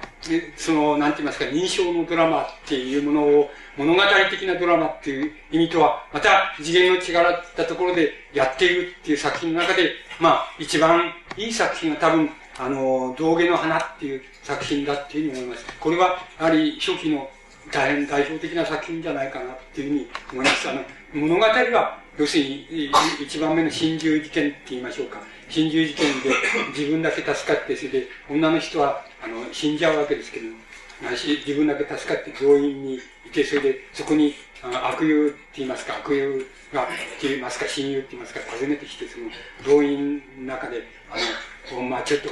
あの、道芸、自分だけ生き残ってしまったっていう、その、罪の意識っていうものを、どうやって裁いたらいいのかっていうのは、あの、主人公がわかんなくて、それで、もう、あの、道芸、道芸っていうもので、それを裁く以外ないっていうんで、ないと考えて、それで、その、親友たちと悪友たちと、一緒に病院の中で騒いじゃって、品種効果っていうのは何でも、そんなことお構いなしに騒いじゃって、それでなんか自分の中の罪の意識とか、あの、生き残った、てしまったことの意識っていうのを、こう、消そうとする。そういう物語なんですけど、物語はただそれだけの物語なんで、そこの中に真面目な、あの、真面目な人が二人登場するわけで、一人は兄貴なんです。長兄なわけです。兄貴なわけで。それから一人は、まあ、えっと、自分の家の、なんか、こう、付き合ってる知り合いの人で、あの、家のいろいろ世話を焼いてくれる人みたいな二人、病院に訪ねてきて、その二人が、つまり、あの、警察行って、その、なんて言いますか、あの、心中事件のあらましとか、これを起訴しないで、その、あの、つまり自殺ほ助とか、そういうことで起訴したりしないで、その、なんか、えー、その、あれにしてくれっていうのは、そういう交渉を、そういう、やってくれるわけですね。それでやってくれる。で、だけど、もう、あの、非常に真面目で、えー、真面目なもんで、もう、来ると、まあ、生き残ってしたしまった、その主人公のその痛みっていうのが全然、痛みとはもう全く別な事件で、えっ、ー、と、えー、お説教したり、その、取りさばいたりっていうことをやってしまうっていう、そういうまあ、物語としてはたったそれだけなんですけども、この認証のドラマとして言いますと、大変その物語としての、あの、展開と、それから認証のドラマとは、うまく、あの、噛み合って、あの、大変、えー、初期の代表的な作品で、多分これが、あ確かその、これが芥川賞の、あの、当時候補になった作品だと思って、あまりのその、つまり、なんて言いますか、この、認証のドラマが激しすぎてと言いましょうか、あまりの、その、道芸って言いますか、悪ふざけが、あの作品の中で、あの、強すぎて、普通の人は、あの、普通の選者っていうのは、普通の選者っていうのは、例えば、それは川端康成が選者だったんですけど、川端康成なんか、あの、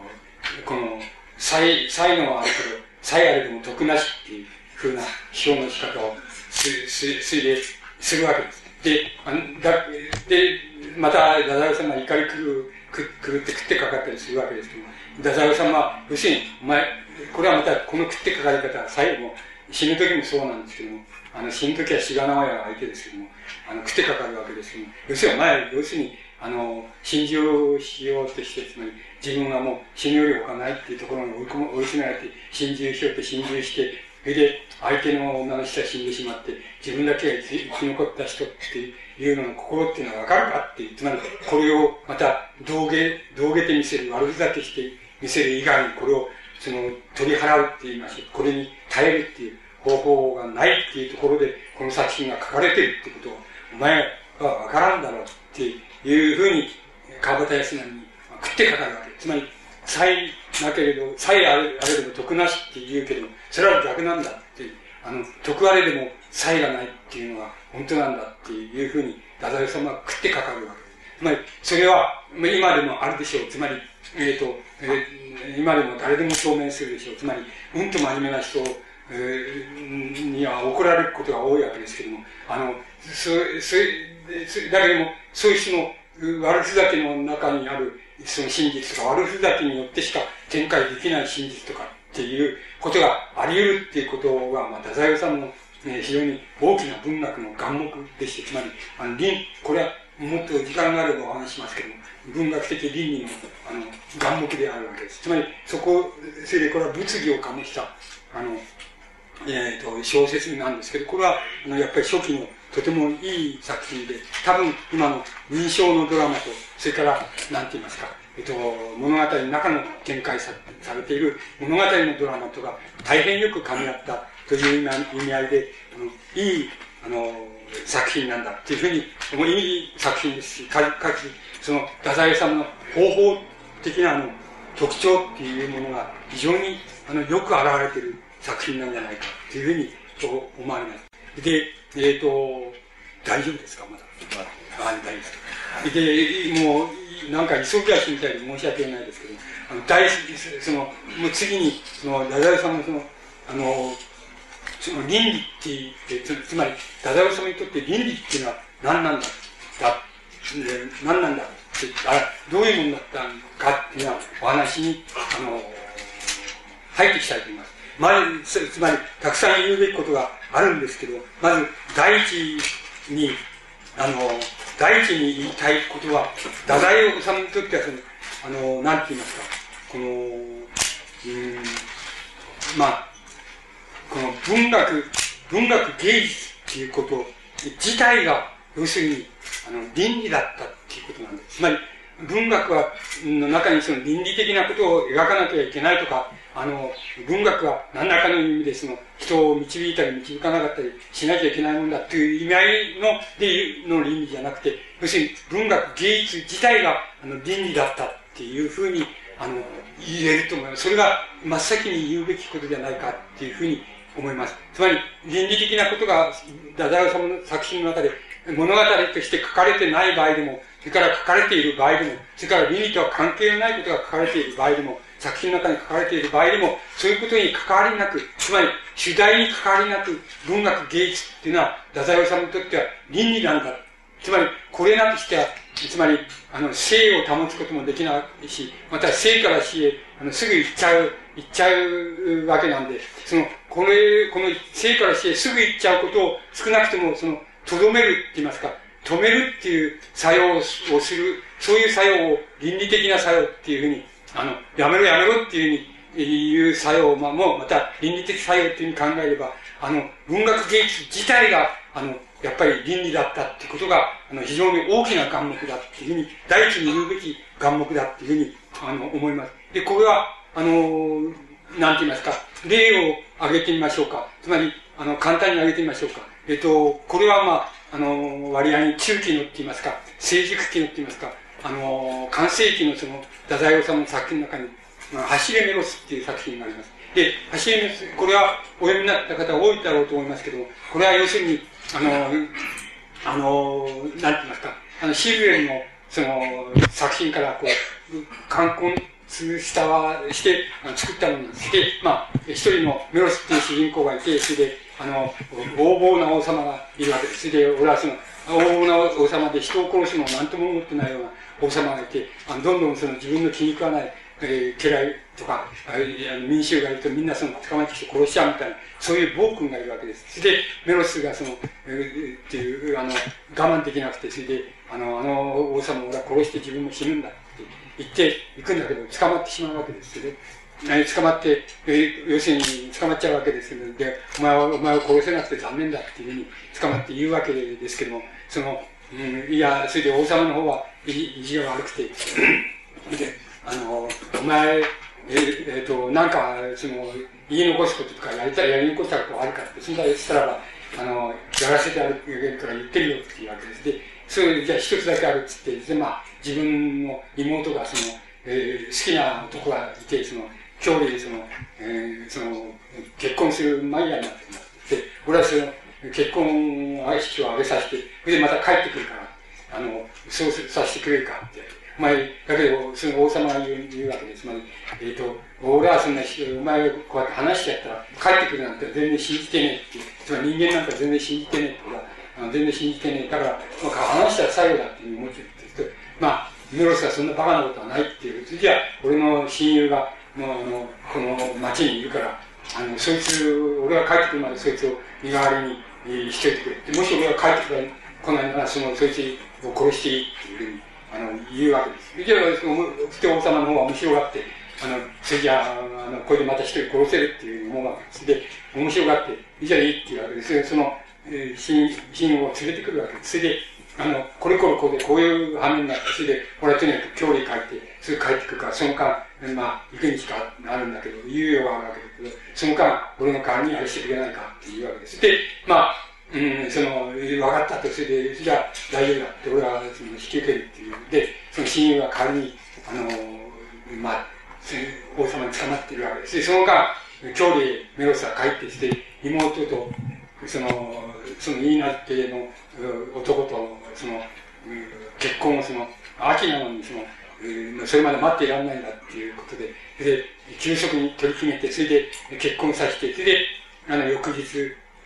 その、あの、すぐ帰帰るなんて、俺はちょっと、また、あの、用事をししなきゃいけないことがあるからって、別れてしっかり頑張ってやるんだぞ、みたいなこと言って、その、帰っていくわけで。まあ途中で、あの、まあ、盗賊にあったり、盗賊にあったり、それから、大水になって、その川を渡れなかったりみたいなことがありして、それで、まあ、かろうじて、まあ、時間間際になるんだけども、えとえとでぶっ倒れちゃうわけ。それで、えー、もう、まあ、もう俺も諦めたとして、あいつも俺は来ようと思ったんだけど来られないっていうのは、あの、分かってくれるだろうっていうふうに、こう諦めかけるわけですね。だけど、なんか、ちょっと、あの、なんかが目が覚めて、で、また思い直して、え、少し眠ったら、こう、元気が回復してて、また思い出していって、あの、やっと、まあ、その、到達する、やっともう処刑になる寸前に到達するっていう。で、あの、まあ、俺は途中でその悪い夢見たってで、一度だけお前のところに下がったから、お前はぶん殴ってくれっていう。そして、あの、ストー友達の方も、俺も途中でお前はもしかすると、これ来ねえかもしんねえって途中で一度だけ思った。だから、お前ぶん殴ってくれとかっていうつい、そ、そこまではまあごく当たり前のその、なんて言いますか、その、まあ、面白い、非常にいい文章ですけど、あの、いい文章ですけど、完成期の、まあ、矢沢さんの小説でいい小説ですけど、そこまでは別にどうってことはない、ないと言えばないんです。つまり、ないんですけど、その、あと一番最後の数行の中に、えー、あの、ちょっと、その、なんか、芸術文学っていうのが、太宰さんにとって倫理なんだっていうことを、あの、えをちょっと象徴できるそのところがあるわけです。つまり、今まで、そその今お話ししました、その物語だけでも十分これは倫理的なお話あの物語なわけですけども、あの、ダダウさんの文学が倫理的だっていう場合には、そういう意味は全くないわけです。つまり、取材の中に倫理があるっていうことはないんです。つまり、あっても第二義的以下の問題です。で、あの、ダダウさんにとっては文学芸術自体が倫理ななわけです。つまり、それちょっとそこだけ、えっと、数行ですから、読んでみますよか。で、あのー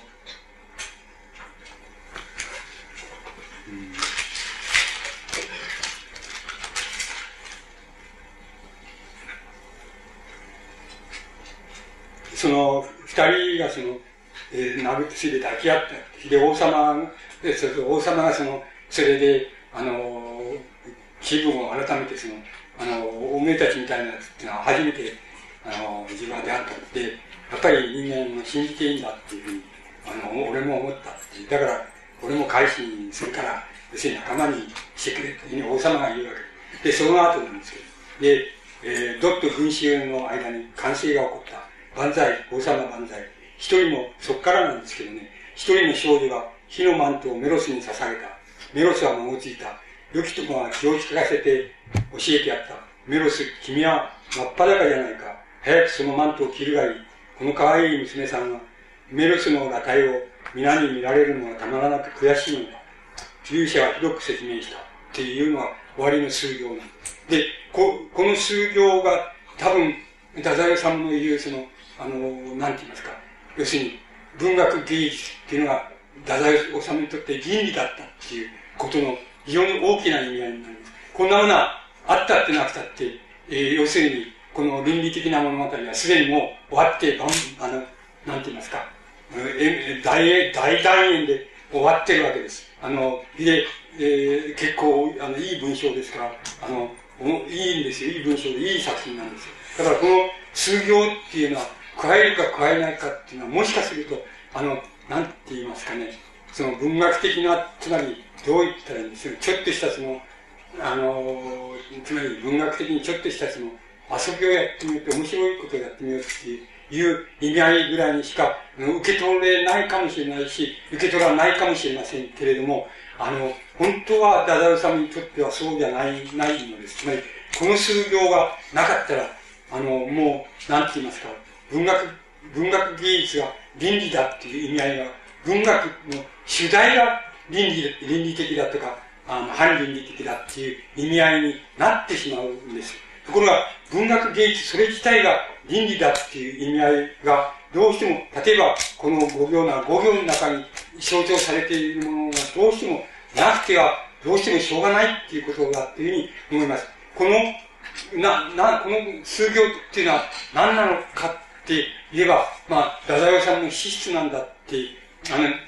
いうふうに言えば、そういうふうにも言えるんですけども、例えば、あの、なんて言いますか、その、えっ、ー、と、文学、文学芸術っていうものの中に、ね、文学芸術っていうものと、それから、あの、倫理っていうもの、つまり文学芸術が本来持ってる物語のなんて言いますか、展開、物語の流れっていうものを考える。そうすると、その物語の流れに対して、え流れが、つまり、え、一つの、まあ、えー、なんて言いますか、倫理を表現しているっていうふうに考えてしまう。その場合に、あの、文学芸術が倫理だっていう、太宰治の意味っていうのは何かっていうと、物語としての、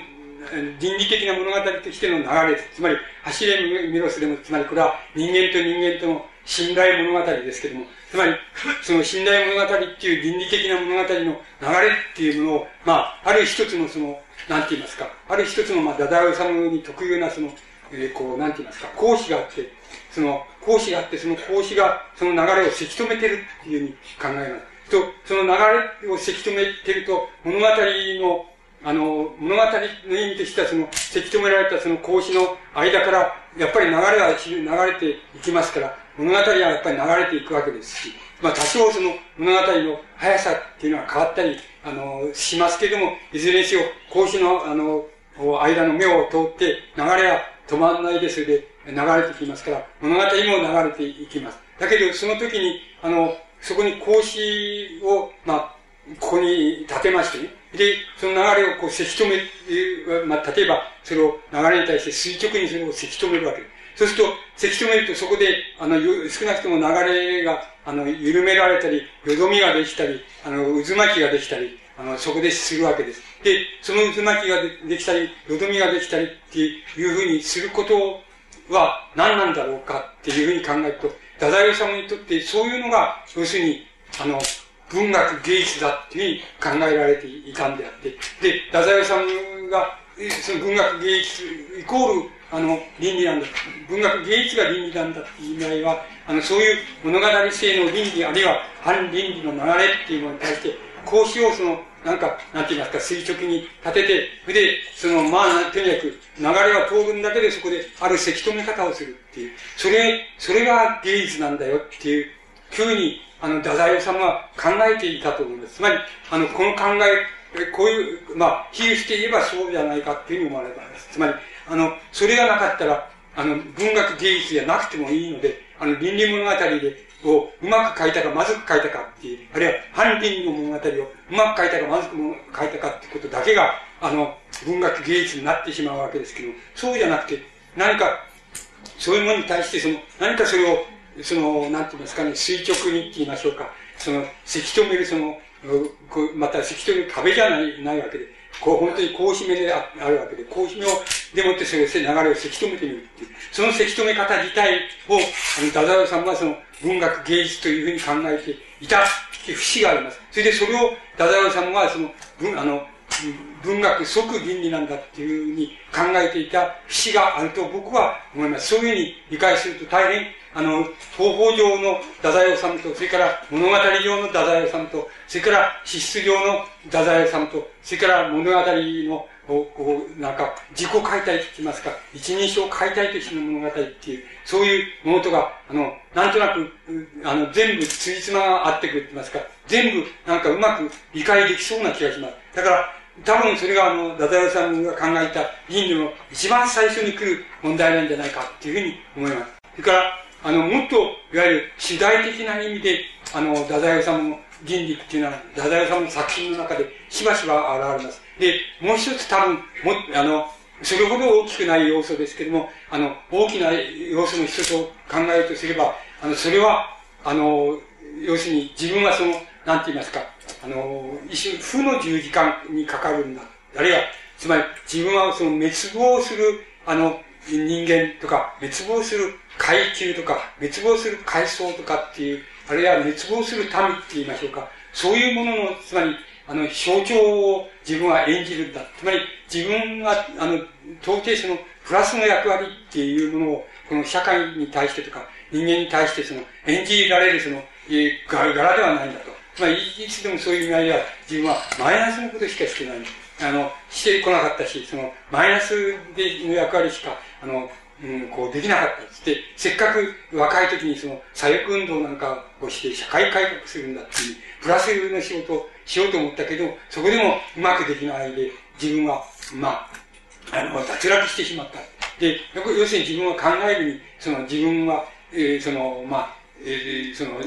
えー、飛んだ家に生まれて、その、えー、なんて言いますか、もともと家自体もその、なんか、この、あんまり、えー、その、なんてますか、プラスの役割がないっていうような、そういう家に生まれて、それで、えー、やることなすけど、全部その、マイナスの役割しかしない。で、そうだとしたら、自分は、あの、なんて言いますか、要するに、マイナスとしての十字架っていうものがもしあるとすれば、やっぱりそういう役割を自分は演ずるっていうことが自分の目的なんだって言いますか、自分の役割なんだっていうふうに考えて、それは、あの、ダダオさんの大きな、あの、なんて言いますか、主題的な倫理で、今度は主題の倫理になるわけですけど、主題的な倫理を成したと思います。で、あの、それはもう、これも初期から、あの、一番最後に至るまで、あの、ダダオさんの文学の中に一貫して、つまり自分は負の十字架にかかるんで、正の十字架に、あの、受難者として、あるいは、その、改革者としてそういう役割を演ずるっていうことは自分のもう柄ではないんですよって、あの、生きている役割があるとすれば、あの、意味があるとすれば自分は負の十字架にかかって、あの、滅んでみせる。ど、どういう滅び方をするかっていうことを、滅んでみせるっていうことが自分の役割なんだっていう倫理が、あの、どっかに、あの、あったっていうことです。つまり、あの、その倫理が、あの、一番、なんて言いますか、薄れた時期って言いましょうか。あの、回復した時期は、あの、戦争の時期だと思いますけど、あの、戦争の時期にそうだったですけれども、やはり、あの、敗戦後に、あの、なんか、再び、その負の十字架にかかるっていうえ方って言いますか、主体的倫理を、あの、まあ、闇雲にやっぱ拡大していくっていう、これは実生活上も文学作品上もそういうやり方をあの再び取って、それで、あの最後に自殺まで行ったっていうふうに思います。だからこれはとても、あの、大きな、あの、役割、あの、意味合いを持った、持った、あの、主体的な倫理だったっていうふうに思います。から、もっとたくさんそういうことを挙げることができます。えっと、あの、もう一つ、あのたくさん挙げられるんですけど、もう一つ言いたいことは、あの、言ってみたいことは、やっぱり、あの、文学芸術自体は、要するに、所詮はこれは、あの、まあ、太宰治は、まあ、そういう比喩を、作品の中ではそういう比喩を使ってますけど、所詮はこれは、あの、釣り音楽なんだって、か、また自分は釣り音楽師なんだって、こんなものは別にどうってことはないんだ。つまり、偉いわけでも何でもないわけだし、こんなものはえ別にこれを持って、人を感奮せしめるみたいな、そんなものでもないんだって。ただ、もう次音楽と同じなんで、まあ、一条の次音楽をあれして、その、えー、演じて、それで演奏して、それで、まあ、えー、その、行くばっかの記者を、願って、それで、あの、暮らしていくっていう、そういう、まあ、知らない、その、まあ、その生活をしてるっていうのは、まあ、自分たちの、ね、その、作家とか、作家の作品っていうか、とかの役割なんだっていう考え方がいっぱいあの出てくると思います。で、あの、その、そのことはいいように、つまり文学芸術作品っていうのは決してあの、ポジティブでって言いましょうか、ポジティブなもんじゃないんだ。ネガティブなもんなんだ。あの、うんと頑張ったって、あの、プラスマイナスゼロくらいなもんだって、あの、ゼロだって、あの、そうじゃなくて、本質は大体ネガティブなもんだって。つまり、あの、だから願望から言えば、あの、普通の人になりたいっていうのが自分の、あの、なりたいとか普通の人の生活をしたいっていうのが自分の願望なんだけども、あの、それができないもんで仕方なしにこういうのをやってるんだ、書いてるっていうところは、まあ、文学芸術の、まあ、一番本質的なところなんじゃないかっていう考え方が、あの、これも主体的な倫理、あるいは創作倫理として、あの、太宰治にあったっていうふうに思います。で、あの、こういうふうに思いまして、その、こういうふうに、今申し上げたところは多分、あの、太宰治の初期から、あの、最後まで、あの、どっかに見え隠れしながら、いつでも付きまとっていたもんだっていうふうに思います。ところで、あの、太宰治の文学の倫理の中で、あの、生涯、生涯のうち、あの、多分大、大雑把に言いますと、2回、あの、その、文学についての倫理が2回変わった時があります。で、変わった時があります。あの、主な流れで言えば、多分2回変わった時があります。その2回を申し上げていますと、1回は、あの、なんて言いますか、これは初期から中期へその移っていく時だというふうに思いますけど、その、つまり、自己解体、悪ふざけ、それからぐやぐやに自分をぐやぐやにしてしまうとか、あの、それから認証のドラマで、あの、認証のドラマで、その、なんて言いますか、物語のドラマ性っていうのをなんか書き回してしまうとかっていう、その、初期のやり方ですけども、それをある程度、その、なんて言いますか、あの、収束させてって言いましょうか、ある程度その、収集してですね、で、その収集してるっていうことを、まあ、ダダウさん自身の言葉を借りれば、その、それは、あの、自意識っていうものを、つまり、先ほどのあれで言えば、サルメン患者で言えば、この男がまた自分のことを彼っていうふうに見れるっていうようなことと同じことなんですけども、あの、自己を、自己をまた、あの、自分がこう、冷静に、客観的に見れて、客観的に、え、自分のやってることを自分がまた見れるっていうことなわけですけども、その、自意識っていう問題は、あの、どっかで、どっかでその、な、何かにその収束していかなきゃダメなんだっていうふうに思った時期があると思います。その思った時期が、その、それは戦争だと思います。つまり、戦争の機会だと思います。つまり、あの、戦争っていうのは、あの、大敗的で、えっ、ー、と、残酷で非人間的なものなんですけれども、あの、それ、本質を持つものなんですけれども、あの、見かけは、違います。見かけは健康なもんです。つまり、見かけは健康なんです。つまり、えあの、どんな不健康な人も、なんて言いますか、戦争になってくると、非常に、建設、建設的になってしまうわけです。そして、その中で一番、その、こう、命がいらないっていう人、え青年がその、なんて言いますか、あの、まあ、その、自ら進んで、その、えこう、なんか、こう、敵の中に突っ込んで死んでしまうっていう、そういう、そういうことを躊躇なくそうしちゃうっていうのは、それが、えそうですけども、つまり、あの、そういう人は、そういうあれは、例えば普段から体を鍛えたり、その、えー、こう、なんて言いますか、鉄棒で鍛えたりとか、鍛えたりとか、トンボがいとか、そういうことをたくさん練習して、それで、そういう、そういう体の鍛え方をして、から精神の鍛え方も、そういう健康に、健康にっていう、そういう鍛え方をして、それで、よし、突っ込んでしまうっていうふうなところに行くわけで、行くわけです。つまり、つまり、そしてあれになれってことになるわけです。だから、習いってことになるんです。ですから、皆さんは、そう、そういうふうに、もしかお年寄りの人はよくわかってるでしょうけど、そうじゃなくてわかんないかもしれないけど、戦争っていうのは、見かけ上はものすごく健康なものです。つまり、あの、不健康な、えっと、僕ら文学青年だったですけど、不健康なものでも、あの、なんか健康にさせられちゃうし、健康な人に、ものすごくコンプレックスを感じるわけですよ。あの、感じる、感じるわけですし、また命知らずのやつに、ものすごくコンプレックスを感じるみたいな風になっていって、で、あれを模範にしろっていうふうに世間も言いますし、自分もどうしても、ああ、構わないなっていうふうになるわけなんです。つまり、それほど、それ、非、非道徳的なことはあんまりしないっていうふうに見かけではしないっていうのが、一般的な社会風潮になっていく。これが戦争なんです。それで、それでそういうことが即裏側が全部大敗なんです。大敗であり、非人間的であるっていうのが、これが戦争っていうものの特徴なんです。で、だから、ダダオさんもそういうふうに、そ、そこであの人その、つまり、負の十字架っていう取材的な倫理が、あの、戦争の健康さに入ってきたときに、その、ものすごく苦しかったと思います。つまり、どうしようかって、やっぱり自分も不健康っていうのは間違いじゃないかっていうふうに思ったと思います。だから、やっぱりこの自意識っていう、つまり、自分もまた自分が見えてしまうとか、自分がやってることをまで自分が見えてしまうとか、あの、人がやってるいいことも本当はその裏にはこういう思惑があってとかっていうのもちゃんと見えてしまうとかっていう、そういうような良くないんじゃないか、つまり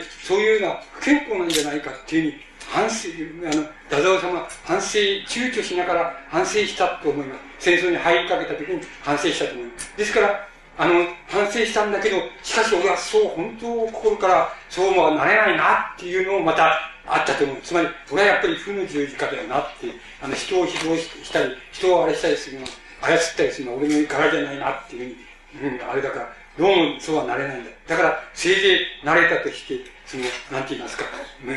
あの、無意、無意、無意な、その、賠償な、あの、し、一人の市民であって、人の後から、あの、人のいいことする後からくっついていくぐらいしか、俺はできないなっていうふうな言い方をしていますけど、せいぜいそこら辺まで行くと、太宰治のいわゆる芸術って、芸術としての倫理っていうものが、もうこう、大きな、あの、反応を起こしまして、それで、それに対して反発する。そういう、そういうふうになっちゃう自分を反発する。で、反発するんだけど、それを講習していったら、周りが全部健康ですから、それから周りの文学者も健康ですから、また、その、周りの社会もそうですし、政府もそうですし、みんな健康ですから、あの、どうしてもその、強いその力っていう、社会からの力っていうのに、あが、こう、一人で孤独で上がらうっていうことができない。そういう、そうすると、また、これ、俺はダメなんじゃないか、不健康なんじゃないかっていうふうに思って、で、あの、やや、そういうところに自分がこう、入っていくわけです。つまり健康なところが入っていく。と、まあ、戦争期の太宰さんの作品っていうのは、もう他の日本の文学者に比べれば、はるかに不健康であるあるわけですし、はるかにいい作品ですけども、しかし、あの、しかし、それでも、太宰治の生涯の作品の中では、一番健康な作品を、あの、戦争期に、あの、生んでいます。それから、もう一つ、もう一つ、あの、太宰治の文学、文学芸術の倫理っていうのは、もう一つ変わった時があります。それは、やっぱり、あの、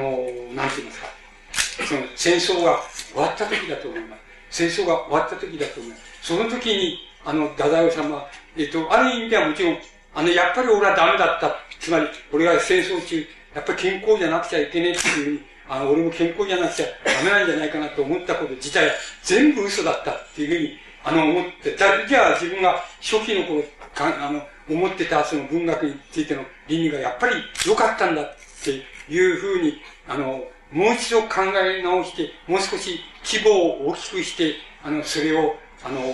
そういうふうにまた、そういう作品を書いていったっていうふうにも、あの、言うことができます。あの、言えると思います。あの、そういう意味で言えると思いますけれども、もう一つはやっぱり、あの、途中で、あの、幾度かなその、転換って言いますか、転換をして、で、これはいかんっていうふうに、あの、また思い直した。つまり、歴史的な年輪っていうのが、つまり経験の年輪っていうのがありますから、あの、今度はもう俺はもう、つまり、一種俺のその、まあ、なんて言いますか、つまり、えー、負の十字架って言いますか、まあ、反立法っていう言葉を使ってますけども、反立法って言いますか、つまり俺はマイナスの役割っていうふうに言ってます。俺の今度のマイナスの役割はもう、誰がどう言ったって絶対もう直さない。つまり俺はもう、これは死に至る反立法だって言いましょうか。死に至る病と病と言いましょうか。死に至る、その、あの、倫理な、倫理っていうものが俺の反立法なんだっていう形で、あの、戦後は、つまり、やっぱり一種の総合的な形で、やっぱり、あの、初期に、あの、作り上げたものっていうものを、あの、なんて言いますか、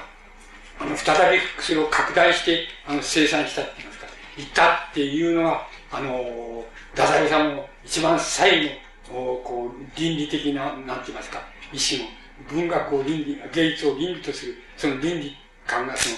こう、花開いたっていうことの、あの、意味合いだっていうふうに、僕なんかに思われます。僕ら、ちょうどその頃、あの、太宰さんに、あの、こう、なんていうか、接続したって言いましょうか。あの、当面したわけで、ちょうど20代、ね、あの、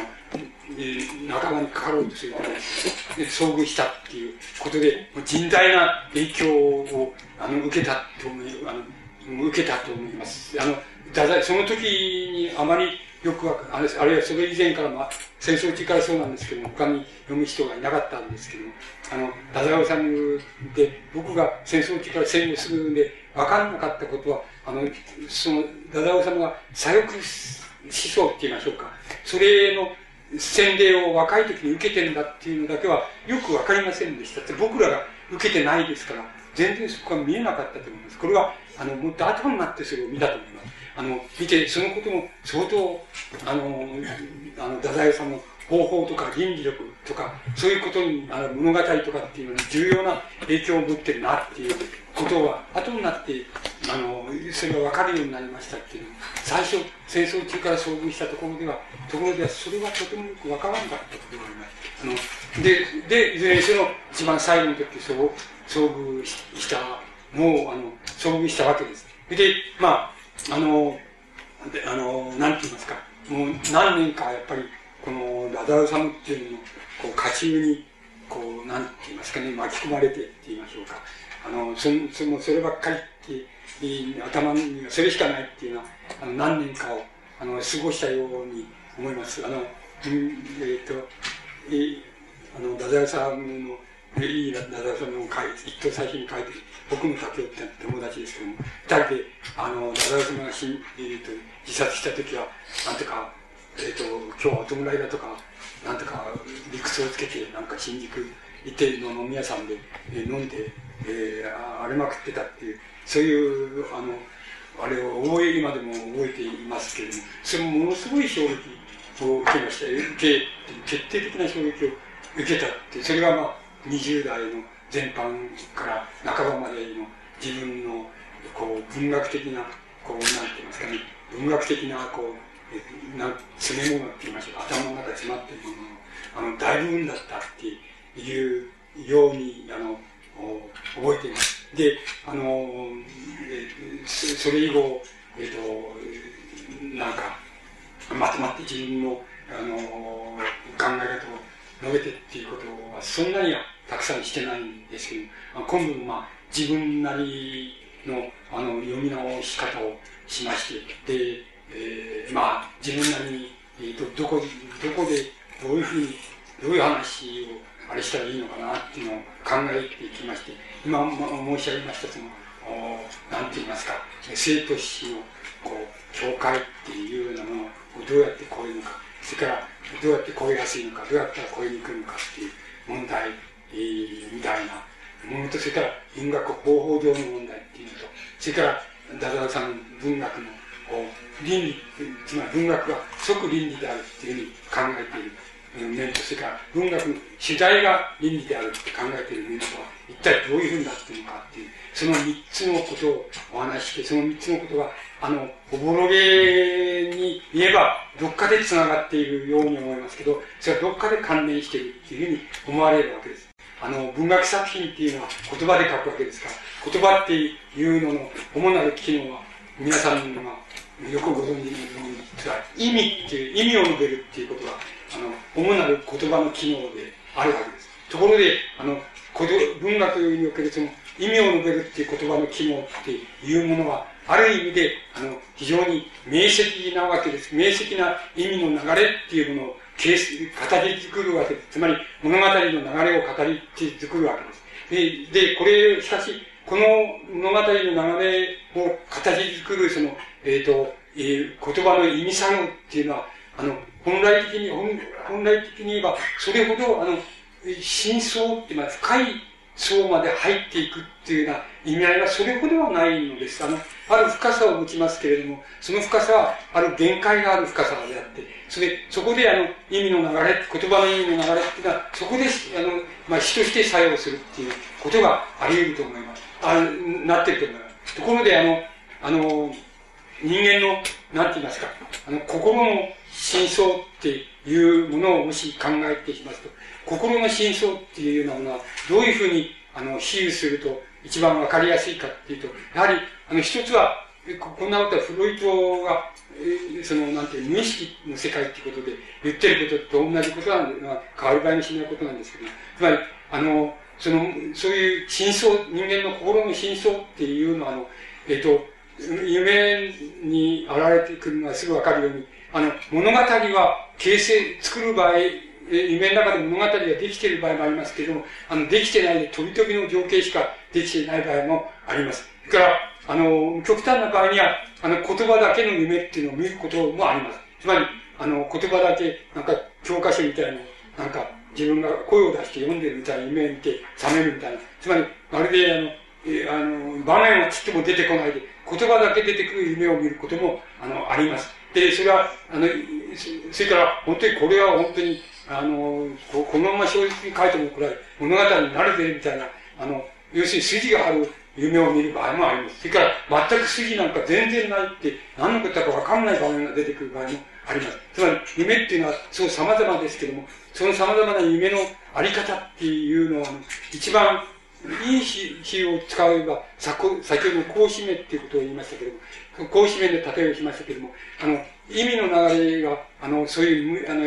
心の真相とか夢とかじゃなくて、普通の文学作品みたいな表現の中では、えー、意味の流れがあって、その流れがあって、それが物語を作る。で、あの、それを今度は、あの、意味の流れがありまして、それを、あの、何か知らないけど、これ、格子目がありまして、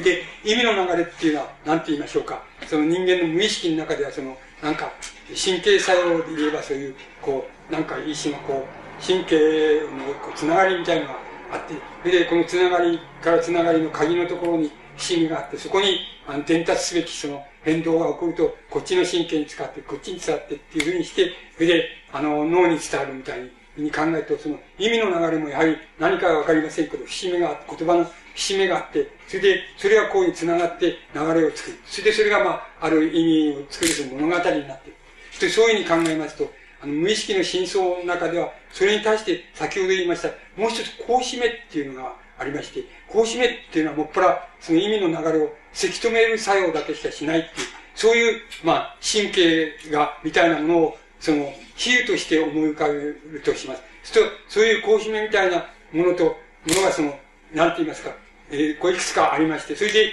意味の流れをこう、つ、こう、つら、が繋がっていくっていう、そのつながりを、こう、まあ、そこのところでせき止めたりすると。そそのせき止めた箇所で、なんか、あの、イメージが、つまり意味だけの流れにいかないで、イメージが浮かんでくるそ。して、もし、そのせき止め方にある、えー、なんて言いますか、時間と、それからある、えー、あれ、こう、ゆとりがありますと、そこで物語とそのイメージが同時にあるような夢を見たり、あの、真相の風景が出てきたりすることもあり得るんですけども、大抵はそうじゃなくて、せき止められたところで意味の流れがせき止められて、その瞬間ぐらいにちょっとだけ、あの、イメージが、その場面のイメージが、その、せき止められた箇所でその浮かぶっていうのは、それ神経の流れの作用に、その二つの種類があるというのと同じように、考えるのと同じように、その言葉の意味の流意味の流れ方にも、その、表面を、この立ち去ってしまえば、つまり表面から下に入ってしまえば、入ってしまうほど、こうしめがあって、その意味の流れをせき止めようとする。そうすると、そういう作用があると、そういう世界になってしまう。だから、必ずしも、いいい意味を形成する、物語を形成するとは限らないのですけども、しかしそれだって意味のある、その流れと、え、それから意味の流れが喚起するある、え、その瞬間的なイメージとであるには変わりがない。それは、え、映像のような、その、つまり、フィルムに映ったそういう、あの、イメージも作らないし、また、意味の概念だけのような、あの、意味だけの流れでもない、その中間に挟まった流れ、中間に挟まったところに起こる現象なんですけども、つまり、普通の映像よりも、あの、ぼやけてる。しかし、あの、映像だけでできてるんじゃなくて、意味、意味作用からも同時に絡み合ってできてるっていう、そういうイメージの箇所っていうのがあると同じように、そういうせき止められ方の箇所っていうのが、あの、あると思います。で、あの、その、太宰治の、あの、作品も物語の流れだけからいき、だけを読めば、これは大変明瞭な物語を持って、いつでも持ってるあの作品がいい作品として、つまり完成された作品としては、いつでもそれが登場します。ところで、あの、完成、どれが完成っていうのはおかしいですけど、完成させない作品、あるいは実験的な作品っていうふうになっていきますと、先ほど言いました、この認証のドラマみたいなものが、あの物語としてのドラマ、言葉の意味、言葉の意味が、あの、作る物語、あの、物語とは別な、あの、認証が作る、あの、ドラマっていう、これは目に見えないドラマですし、ですし、また、筋の起こらないドラマなんですけど、そういうドラマっていうのも、太宰治の作品には、あの、たくさんあります。で、この二つのドラマから、あの、成り立っているっていうことが、とても、あの、よくわかるように思います。そこのところが、あの、多分、あの、太宰治の作品と、あの、の捕まえどころじゃないかっていうふうに、僕には思われますし、その捕まえ、捕まえどころの、は、まず、どこで、まず初めに形成されたんだろうか。つまり、資質としてどこに形成されたんだろうかっていうことを考えますと、今日最初に申し上げました、あの、えこう、乳幼児から青春の、あの、入り口のところまでに、あの、ある、あの、体験した忠夫さんの体験っていうのは大変、あの、なんて言いますか、大きな役割を、まあ、演じているだろうなっていうふうに、あの、僕はそういうふうに、あの、推察いたします。あとは、もう、個々の作品の中に入っていくわけですし、それは、皆さんの方で、あの、えっ、ー、と、一生懸命、す、まあ、えー、まあ、すでに、あの、古典でありますから、ダダさんの、あの、ちょっとやそっとで滅びることもないですから、あの、いいくらでも読む機会が、あの、終わりになると思いますし、あの、皆さんのまま、えっ、ー、と、今日、今日、いわゆる郷土の作家でもあるわけでしょうから、あの、どうか、あの、今まででもたくさんのその、いい研究とか、いい、あの、なんて言いますか、あの、指標とか、そういうものがたくさんありますけれども、まあ、またこれからもまた、たくさんそういうのが出てくるんだと思います。あの、まあ、どうかその中で、あの皆さんの、なんか、えー、皆さんの固有の、えー、読み方といいますでしょうか。そういうものをまた、その中であの、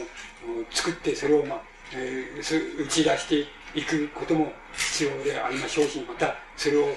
心の中で温めていくっていうことも、まあ、いいことのように思いますので、まあ、そういう生まれ方を、あの、されたら、まあ、されることに、その、まあ、少しでもお役に立つことができたまあ、それで、僕の、まあ、今日の役割は終わりっていうことになりそうな気がします。一応、これで終わり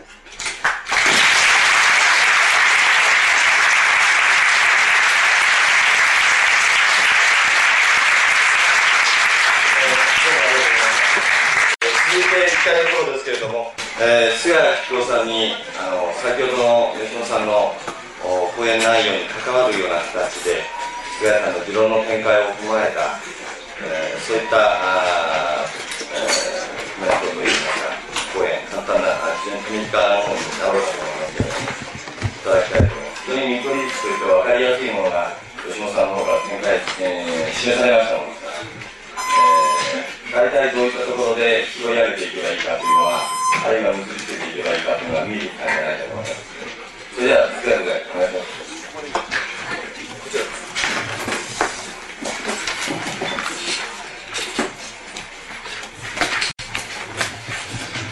20分ほど喋らせていただきます。でもう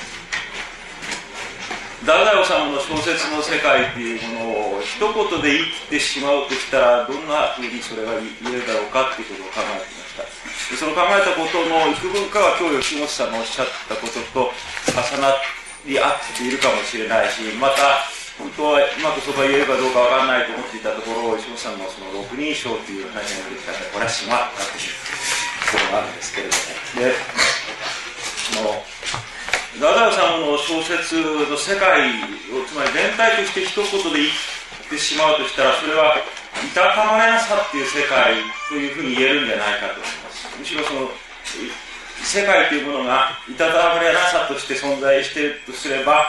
それは自分がその世界の中に存在してないというつまり世界の中に存在しているという内在性をあらかじめ不可能にされてしまっているそういうその心の姿といいますか。そういうもののあのがその一番こうだからその小説の世界のなんていうか基本のイメージといいますかそういうものとしてあるんじゃないだろうかであの僕はまあ言い慣れてるからいたたまれないっていうふうに言いますけど忠夫さんはいたたまらないっていうあの言葉で 使ってます。そして、あの、実際に小説の中で何度も使っていますけれども、いたたまらないという言葉が使われる時の、そのいたたまらなさというのは、ある意味でそれほど本質的な場面で出てくるものではありません。で、ただそのいたたまらないという、あの、心の持ち方というか感じ方っていうものは、あの、同時にそれは、うんその場に自分がいられないということ、ですから世界そのものがそういうものだとすれば、その自分が世界というものの中に居場所を持ってないっていうことだし、そしてその、もっと言えば、ある自分がこう与えられた、あるいは指定された場所があったとしても、その場所が常に居心地が悪いという感じなるんですね。で、その居心地ということでは、あのそれからいたたまれなさということもそうでしょうけど、ダダ様はかなりあのはっきりとそれを自覚して小説に書いていて例えば人間資格の中であの左翼の非合法地下組織の中に自分が入っていくその入っていくときになんでそこ入っていったかってただその自分に肌があって居心地が良かった。だから居心地がいいからそこに座り込んでたっていう。それがまあ実際にそういうあの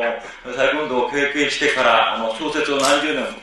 ぐらいですねもう何十年ですか。20年ぐらい書いてますか。らその最晩年の人間資格の中でただそこがその自分の青年時代の一つの重要な経験についてあの書きたかったそうするとそれは逆に言えばそれ以外の場所は太宰治のその青年期にとっておいて居心地のいい場所として感じられることがほとんどなかったっていうそのなんとなく居心地がいい場所っていうんじゃなくてもうその居心地の良さの中にのめり込んじゃっていくという。そうするとその居心地の良さだけを求めてのめり込んでいって、その挙句に今度はその場所が自分にとってあの、か、こう、背負いきれない、持ちこたえきれないものになって、そうすると、その、挙句にその場所が、これはもう、やっぱりいたたまれなくなって、あの、逃げちゃうしかない。で、逃げて逃げて、逃げていった先はどういうことになるかというと、少なくともダダオさんは、結婚する前に3度自殺の未遂、心中未遂みたいなことを繰り返しているというのは事実だったでしょうから、要するにその、いたたまれなくなったら逃げて逃げて、逃げ場がなくなったら切羽詰まってそこで死んじゃえばいいんだ。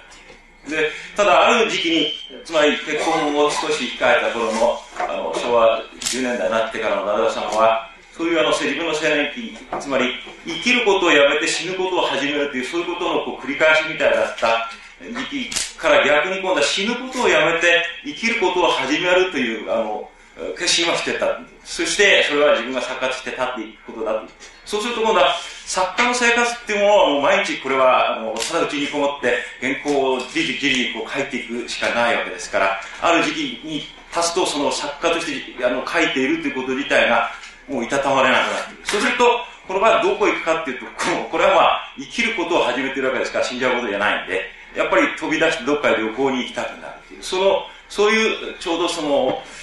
えー、結婚直ぐらいでしょうかね、あの、の時期で、大体昭和14年ぐらいに書かれた、あの、小説を2つこう、取り合わせてみると、あの、そういうものが、今度は生きる、死ぬことやめて生きることを始めたダダオさんにとってのいたたまれなさっていうのが、これはあの日常的な感覚として、あの、うまく出てくるというふうになると思います。一つは、あの、えっ、ー、と、88夜という小説で、それとちょうど重ね合わせるように、あの、東京八景という、この東京八景という小説の初めの方では、いたたまれなくなって、もうあの、飛び出して、で、あの、いつの方で旅行に行くという話から見えますし、それから、いたたまらないという言葉は使ってないけど、やっぱりそういう条件で、あの、今度は、信州の上沢の方へ旅に行く話が、あの、書かれています。これは88夜ですね。で、ここではその、今度は、あ、いたたまれなくなって旅に飛び出して、ある、こう、その旅に出る目処をつけてるわけですよ。目的っていうのはある目処をつけてる。それは、前に行った旅館でこう知り合った、旅館の女中さんって言いますか、中井さんっていうのが多分、それは、言ってみれば男女関係はなかったってことを言ってますよ。その旅館に滞在するっていう上では、その人がいなきゃそこ行ってもつまんない。だからその人がいるかいないかっていうことが、その旅旅行の、いわば眼目、要になるような感じで、その旅館に行く、そういう描写があります。そうすると、その、あの、途中のタクシーかなんか乗っていくところで、その、あの人いるかなあの人いるかななんてそのね、さっきの主人公にこう言わせてるわけだし、そしてその、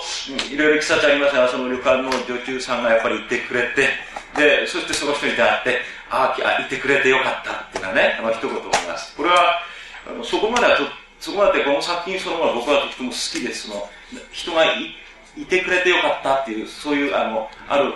何か日常的なそのいたたまれなさが逆の方へ沈められてあの成就していくといいますかね。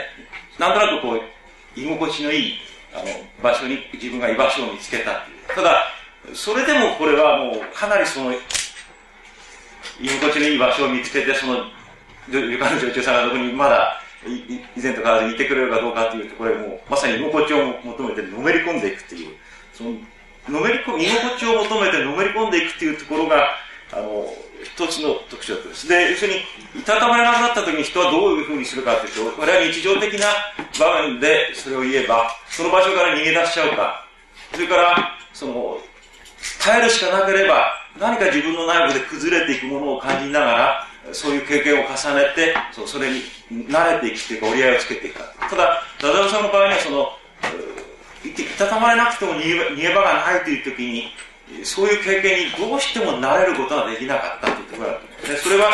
最初に言ったそのあらかじめ、その世界に内在する、内面性っていうのはちょっと違いますが、世界の中に、世界に所属してその中にいるという、そういうものが成り立っていなくて、あらかじめそういう世界を剥ぎ取られてしまって、その、つまり内面だけが外に露出しちゃってるという場面を絶えずこう感じていたからなんじゃない。それから、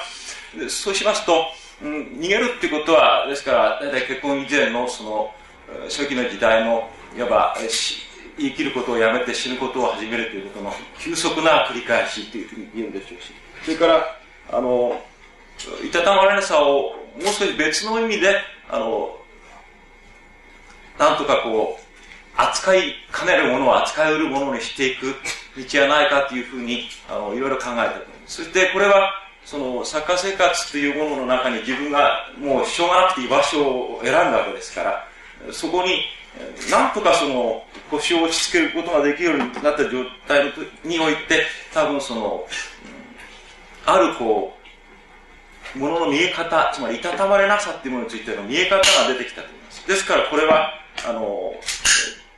一種こういたたまれないさを感じている当人のそのいたたまれないって言葉よりは、むしろ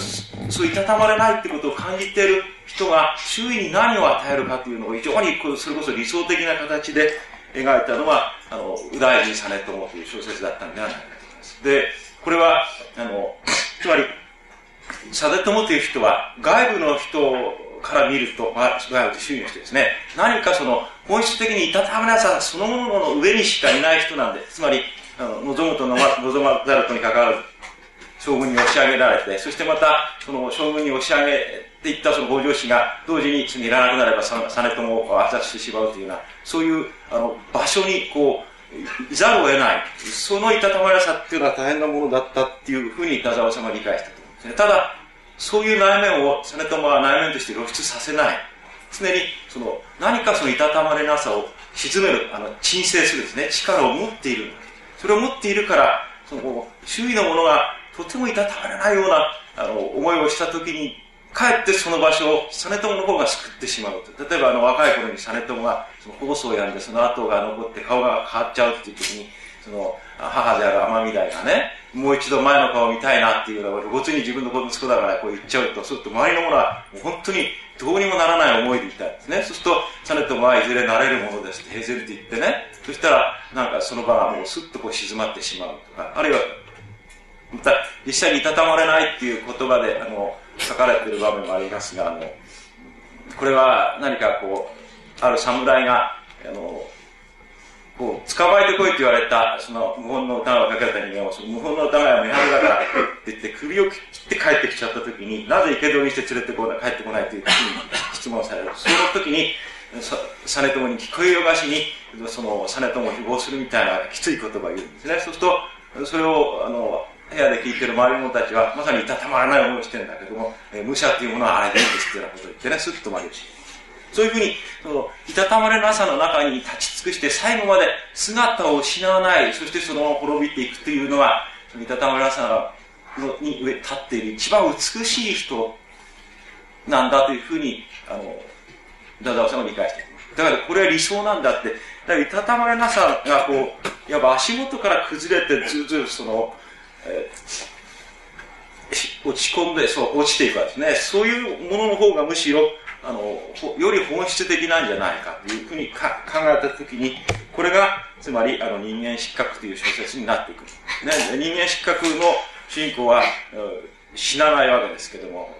それから、あの、自殺を企てる場面が一度しか出てこないけれども、すべての場面で、そのいたたまれなさに、こう、立ち尽くして、結局その下や下へと崩れていく。ところがこの、死記を書いた大場陽道という主人公にすり寄ってくる人間っていっぱいいるわけだけど、そのすり寄ってくる人間から見ると、その大場陽道っていうのは、作者は必ずしもそう書いてる、言葉としてははっきり書いてないけれども、どの人物にとっても、あの、ひとときのこう、息抜きとしては、実に居心地のいい、えー、場所なんですね、その人物で場所として現れていくし、えー、つまり、心中の相手っていう女性から見れば、その大場陽道っていう男は、行きずりではあったけれどまさに死に場所として最も居心地のいいというね、不思議な場所でさえあるというようなことになってくる。そうすると、つまり、あの、横に、いたたまなくて逃げて逃げて逃げていくという、その、横、横っ端に行くというのが一つあって、それから、今度は縦にそれがね、あの、姿を失わないで崩し、崩れ、あの、滅亡していくか、その、それこそ逆に姿を失い尽くして、その人間失格の主人公のように、あの、崩れ、あの、滅亡していくかという縦軸というになりますと、で最後のところでは、その、戦後のダダオサムというのは、その、死ぬことをやめてあ、生きることをやめて死ぬことを始めた青年時代と、それから今度は死ぬことをやめて生きることを始めたその少年時代といいますかね、あの30代。その二つの方向性が真正面からぶつかってこう火花を散らしてるみたいな、そういうところになるんだと思います。そして、これはちょっと生産というかすごいっていう場面が出てきますし、それがこう、あの、横に逃げていくその逃げ方がもうギリギリのところへ行く。しかしそれは死ぬっていうところへ逃げちゃうっていうふうには絶対ならないよっていうそういう場面を作ってるのが例えば応答とかね、宝物応答ですね、父とかっていう小説です。じゃあこのいたたまれない世界ってどういうのか亭主はうちにもういたたまれないから、あの、女のとこ行って酒飲んでる。じゃあうちに残った神さんだっていたいたたまれないですね。でも、その神さんが、その、そういう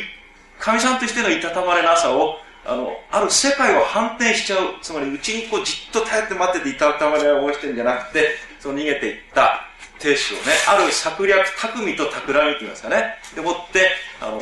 キャッチしてしまう。という流れで、これはビヨンの妻が、あの、その、亭主がお金を盗んでしまって、そのお店弁償に行くっていうような格好でそのお店へ行ってあの、ま、待ち受けるっていう算段になる。つまり見事にその亭主はそこへやってきちゃうそれそれからだからそうするとその何かいたたまれなっていうものがあの世界を反転することであの一筋だけどもこう光が見出せるような。多田さんは多分そこまで世界を見たけれどもやっぱりその自分自身はもうこれでいいよと思ったのがあのあるいはこれでもう自分の世界見える限りの世界はあの終わったというふうに思ってたんでしょうか。ともかくその最後には二つのこう生きることと死ぬこと自体がもろにぶつかり合ってこうし終わってしまうっていうのはそんなふうにだと思う。でこういるっていうことそれからあの居場所っていうことで言うとあのこれはダさんもはっきりそのある構造的な捉え方をしてたと思うんであの親友交換っていう小説がですね。戦後間もなく書かれた。これはあの青森に疎開している時にここのところへあの昔の同級生だってあの言って上がり込んでくる男がいるわけで。この男はどういうふうに言ってまず上がり込んできてそこへ座り込んじゃう。で座り込んじゃったらより居心地がいいっていうですね。分かる。でもうそこから避けないのかっていうのはね。入ってきたのは口実があって同窓会やろうなんだ。これ口実だつまり本当の魂胆は別にそうすると、うん、居心地がいいからそこへ居ついてしまう。居ついてしまってあのもうありったけ酒を飲んじゃう。そして、えー、あの酒飲んじゃうだけじゃなくて何をくれ何をくれっていうようなあの徹底してこうずぶとくなっていくわけですね。であの迎えた主の方がただもうまさにいたたまれないけど主だから逃げるわけにもいかないで王体にこれ務めているそして最後にもうあの取るもの取ったし売るもの得たからっていうね。ところであのまさに一番最後の一言でその同級生だと称する男はその主に対して威張るなよっていうね身元で激しく支えてるんだからちょっとすごいことだこれがつまり居直りっていうことなんですね。でダオさんはその居直るっていうことはついにできなかった人だったんですだからあの居心地っていうものに非常に過敏であったりそれから何度か居直りじゃなくて開き直ろうとはして開き直ってみたけれどもでだけど一番うまく開き直ったのは多分そのダダム自身でっていうよりはあのリオンの妻のそのかみさんですね。そういう人物はかけたけれどもやっぱり開き直りはあのその辺までなんだろうというあのところがあるんですね。でもう少しこれはあのだからそのいたたまれなさっていうのを縦の深さとして考えていくと、つまり、いるっていうことに対して人は死ぬことはいないってことですから、そのいなくなるっていうことと、いないっていうこと、その二つが、あれで、例えばダダさんは、その、早い頃に父親は亡くしたりしてるわけですし、兄弟もかなり若死にした兄弟いたりすると、でも死んでいなくなっちゃうってことがわからないということは、例えばあの、女性と女性とというあの作品の中で、あの、何気なく書いているけれども、その死んでいなくなっちゃうことがわからないっていう、そのわからなさがどのぐらいこう縦に深いものかっていう、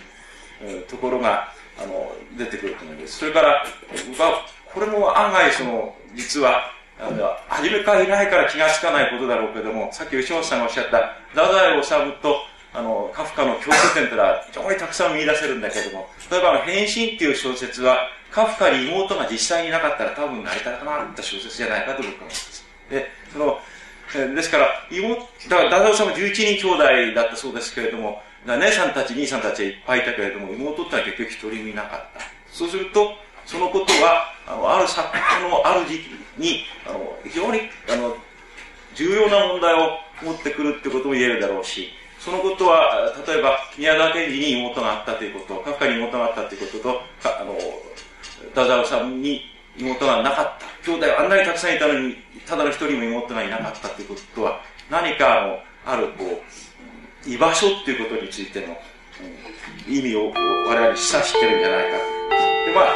そんなところからもう少しあの読んでいけるんじゃないかという、ひとまずそこまでね、話を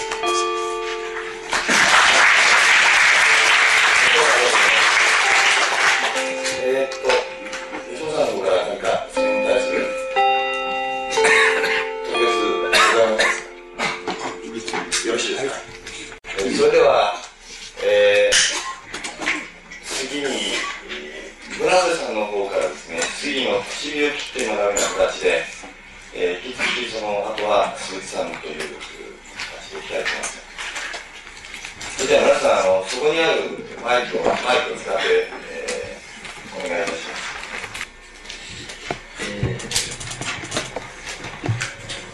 僕、吉本さんの話が今日すごく面白かったて、あの、一人喜んでたんです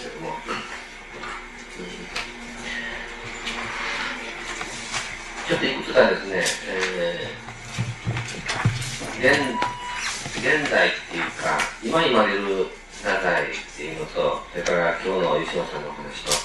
いくつか要点だけでつなげられるところを指摘して、あの、マイクを回したいと思います。えっとですね、昨日、おとついですね、僕は朝食屋行ったらですね、あの、大阪なんですけどね、あの、職場行くと、朝のその車の中で、あの、こんな質問をしてたんだということでですね、いくつか質問されたんですね。その中に今、文庫本の中で一番言われてる作家は誰やって、あの、言うてたねって言うんですね。で、僕は、あの、夏目漱石の坊ちゃんやろって言ったんですよ。違うって言って、意外な作家やって言うんですよ。まあ僕は、あの、オンエア当たらなかったんですけども、答えはあの、太宰治やったんですね。それも人間失格なんですね。それが今一番文庫本で売れてる作家なんですって。二番が坊ちゃんじゃなくて心ですか。で、三番は誰か忘れたらしいですね。覚えてないって言ってます。で、あの、意外な感じですね。太宰が恵まれてるっていうのは、あの、多分あの、文芸評論家の間では太宰も住んでる人なんでしょうね。だけども一般の学生さんとはですね、巷では生まれてるんでしょうね。僕は、いや、石本さんが言われてるような意味で、生まれてるっていうふうには思わない。で、だけど、あの数字の上では文庫本が売れてるっていうことは言われてるわけですね。でその言われてるっていう中身考えると、作品が言われてるっていうよりか、うまいからいますあの、題名にやっぱり惹かれてるんじゃないかなと思うんです、題名に。で、人間失格っていう題名を見つけて、多分あの文を買う人がいるんじゃないかなと思うんですね。でそこの意味がやっぱり問われるべきだと思うんです。それは、あの、やっぱりコピーの力っていうんですかね。あの、あの、なんて、題名の付け方っていうんですか。あの、糸井、糸井さん以上ですね、やっぱりコピーの力っていうのはすごいものがあったんじゃないかと思いますね。だから人間失格っていうあのコピーがですね、すごいその迫力があるっていうかですね、人を酔わそうっていうか引きつけるものを持ってたっていう。だからあのコピーを作り出す資質っていうかですね、あの、あの一言を引っ張り出す力っていうのはもう糸井重勝の、あの、あれではないっていう、日ではないっていうふうな部分があるんじゃないでしょうかね。で、今日の話ですけども、吉田さんの話がかんで、あの、僕はやっぱり面白かったのは、その認証のドラマっていうのも、あの、すごい良かったんですけども、あの、文学自体が倫理であるっていう、あの、指摘がありますですね。で、あの人間失格なんかは、あの、やっぱり倫理的に読まれてですね、あの、なんていうんですか、えー、弱さっていうか、あの、強さを描いてないっていうことですね。あるいは、非倫理的な人間を描いてて、評判悪いですね。評判悪いっていうのは、その、一般の評論家にとってですよ。あの、評判悪かった作品なんですけども、僕はそれを問題にしようということで、自分の論を、あの、作ったと思うんですけども、今日の吉野さんの話は、あの、僕が問題にしたんじゃなく、あの、したところじゃなくって、えー、彼にとって芸術自体が倫理であるっていう問題ですね。で、これは、あの、今のそのコピーの問題とちょっと関係させて、あの、考えてみると、今のその、太宰のそういう芸術自体が倫理やっていう問題一番近いのは何かっていうと、やっぱりコマーシャルだと思いますね。で、最近のあの、中村正、正和じゃない、正人ですか、あの、ペンギンの出てくる、あの、コマーシャルがありますね。で、ま、あの中村、あですか、あれは、前に立って、ペンギンが後ろ、3人ほら歩いてですね、で、あの、要するにあれは、物語のドラマじゃなくて、認証のドラマだっていうかですね、あの、商品そのものを褒めないっていうか、商品そのものは倫理的には、あの、あの、なんていうんですか、パーにするっていうかですね、倫理的には高めないですね。作品、あの、商品は高めない。だけども、そういう、あの、この作品、この商品がいいですよっていうふうに倫理的にオチをつけないで、作品の質を、あの、あの、提示するっていうか、それは今の現代のコマーシャルの性格やと思うんですけども、割とそういう性格を、ただいま作品が作ってるっていうふうに、吉本さんが言ってるように僕は今日は感じたんですね。だからそれがまた、あの、家で続けて、何らか形で伝えられたらと思う点ですね。それから、もう一つは、現代性として、ただいの、その、現代性ですね。えっと、僕は写真っていうのはですね、やっぱり、えー、の問題にしたいなこれは今日、吉野さん話の中で言ってなかったから、またあの聞きたいことなんですけども、うん、言葉としては出なかったですけども、テーマとして認証のドラマという形で出されたんで、あの、写真の僕の問題意識を出していきたいんですけども、富岳百景の中で僕の一番好きな場面は、あの、えー、っと、天画時代じゃなくて、何とかっていう峠の花のラマ台に行った時にですね、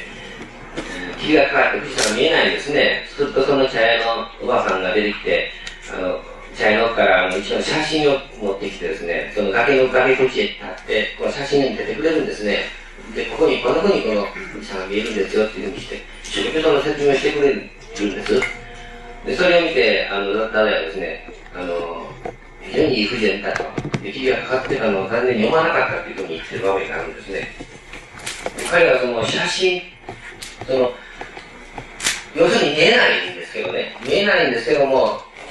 見えないものに対してですね、その写真を 媒介として置いてですね、それを見ることで何かを得るっていうかですね、見たっていうふうに気持ちになるっていうか、そういうその媒介、さっきのその認証でもですね、自分っていうのを、一認証、二認証、三認証っていうふうに媒介をしてですね、捉えるっていうふうに、彼は、あの、吉野さんは言ってたと思うんですけど、それはやっぱり、写真っていう仕組みを考えると、すごいそれが出てると思うんです。で、まあ、今はそのローマの話ですけども、あの、富岳百景の中にもう一つ写真が出てきますね。あの、もう一つっていうか、中間のあたりで、あの、えー、娘さん、これで結婚しようと思ったっていうふうに決心する場面がありますね。それはあの、えー、と、お見合いのその、私の、今写真がかかってるんですね。それはあの飛行機から撮ったんでしょうか。あの、富士山の火口が写ってるんです。それが、あの、非常にあの、蓮の花の上に、あの、白い蓮の花の上に、あの、綺麗だったというふうに。で、僕はその時、この人と結婚しようと思ったっていうふうに一応が来るんですね。そんなふうに写真が使われてますね。それから一番、あの、有名な最後に、あの、ロジェクトの最後に、あの、二人の若い娘さんに写真を撮ってくれって言われまして、峠の途中で。で、富士山のバックに写真も撮るんですけども、あの、ピタッと寄り添ってポーズを撮る、あの、娘さんを背景にしながら、娘さんを撮らないで、富士山だけ撮ってしまうというふうにして、はい、映りましたよっていうふうにして言って終わるっていうのが、あの、有名な、あの、学者発見の終わり方なんですけども、僕はそこで使われる、その3回使われる写真とモチーフっていうのは、あの、最終的には、あの、人間失格の一番初めにその写真、3枚の写真を読み取るっていうところから人間失格を始めたっていう、あのモチーフにもう根本的に繋がっていくっていうふうに読んでるんですけども、あの写真の意識と、それから、今日吉野さんが言われた認証のドラマの問題ですね。それがどっかでやっぱり、えー、繋がっていくんじゃないかなっていうふうに思ったりすることですね。それからですね、えー、まあ、あの、えー、文学自体が人間やっていう問題とこれ関わると思うんですけども、この軽さっていう問題なんですね。軽さ。あの、あでちょっと先ほどの現代、現代におけるダダイっていうことを考えてですね、コマーシャルの問題で写真の問題で挙げましたけども、今あの、単色芸博っていうんですか、短い、小さい、少ない、薄いっていうんですか、それがもてはやされるっていう時代に、その要するにその軽さが売り物になるような時代ですね。その時代に、やっぱり、ダダイを読まれるっていうことがあるんじゃないかなと思うんです。で、ダダイはですね、あの、軽くなくちゃいけないっていうことを作品の至るところで言ってるんですね。で、あの、ちょうどあの、うん、正義の方変にっていう小説やったか、それからマンダラの箱の中、どっちかやったと思うんですけど、マンダラの箱の中かもしれませんけども、あの、モーツァルトらしいですね。で、モーツァルトが一番いい時にいるんですね、彼は。で、あの、ああいうからさ、なくちゃいけないようなことを言ってるんですね。で、モーツァルトが言ってることは、あの、なんか友達にも言ってるっていうことを書いてたと思うんですよ。あの、僕も、あの、ダサいをあの中年代って呼んだんですけど、中年代って呼んだっていう理と、モーツァルトを聞いたっていうのと重なってるんです、偶然にも。全く偶然なんですけども、あの、若い頃から別にもうあのクラシックのファンじゃなかったんですけど、中年代ってそれを聞いて、ちょうどそのモーツァルトっていうのがですね、あの、ダダイがそうであったように、あの、いろんな他の作品ですね、例えばダダイでやったら、あの、昔の物語であったりですね、西洋の物語であったり、今日の、あの、吉岡の話は昔話とか、えーっと、説話とかですね、ああいうのをこう自分の中に持ち込んでですね、あの、それに別な解釈を加えていくっていうやり方をやったんですけども、モーツァルトっていうそういうのがあるんですね。あの人はヨーロッパを渡りながら、いろんなその、タイプの、あの、曲奏っていう、曲っていうんですか、あるいはリズムっていうのを自分の中に取り込んでですね、で、自分では人とあの想像しなかったことやっていうふうに批判される時もありますね。で、彼はやっぱり、あの、すごい深刻なし、あの、なんていうんですか、あの、リズムのためにみたいな、きれいなメロディーが取ったかなと思うとすぐ、ちゃんちゃかちゃっていう感じで、ふざけたような音を出すんですね。で、あの、おふざけっていうのが、その、ダダイのおふざけではないですけども、あの、軽さを作っていく上で、ああいうその、あの、要素ですね、あの、極端な笑い、笑い方っていうんですか、あの、同型の仕方と、僕は似てるなって、僕はそれを偶然に感じたんですけども、まあそういうその軽さ問題が、あの、あの、どそういう動機の問題が、なんかいち早くダダイによって見抜かれてるっていうかですね、あのダダイもなんかモーターと自分に近いものを感じてたかもしれんなっていうのを、僕も思った時がそうなんですけども、ね。まあ、一応あまり、長くなるかわかんないですね。それをなってるだけ、あの、させてもらってですね、まあ、でしょうの話にしてられたらと思います。これでいいでしょう。ね、結構です。どうもありがとうございました。えー、また補足的なことは、時間が許す限りということです。引き続き、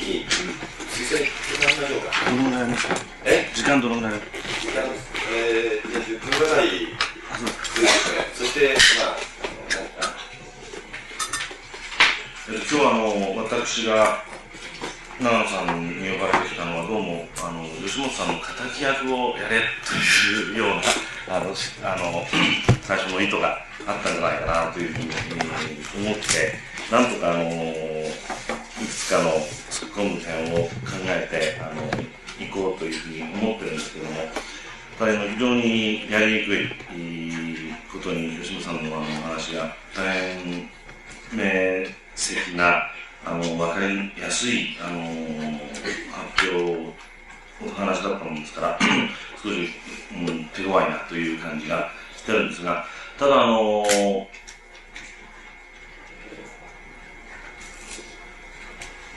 あの悲劇の解読の中のお太宰論というのは今日のまあいわばあの話の一番最初のお太宰治という人のまあ、あ無意識の部分っていうふうに言ったらいいでしょうか。そこにこう、それを形成してきたものというようなものをお話になったことと、まあ、だいぶ重なる部分があったと思うんですけれども、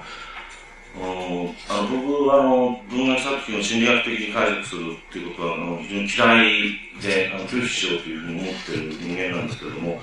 うん、ただ太宰の場合はですねそれがあの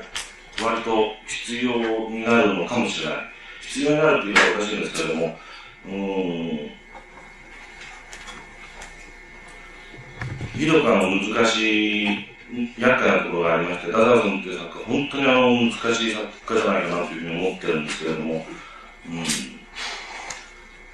まあ、今日のあの、吉野さんのお話を3つに大きく分けて、あの、なさったわけですが、僕らはなんかあの、作家なり作品なりに興味を持つとき、その作家っていうのはどういう人なのかなっていうふうに興味を持ったり、それから作家っていうのは何をしたんだろうか、その作家が何をしたのか、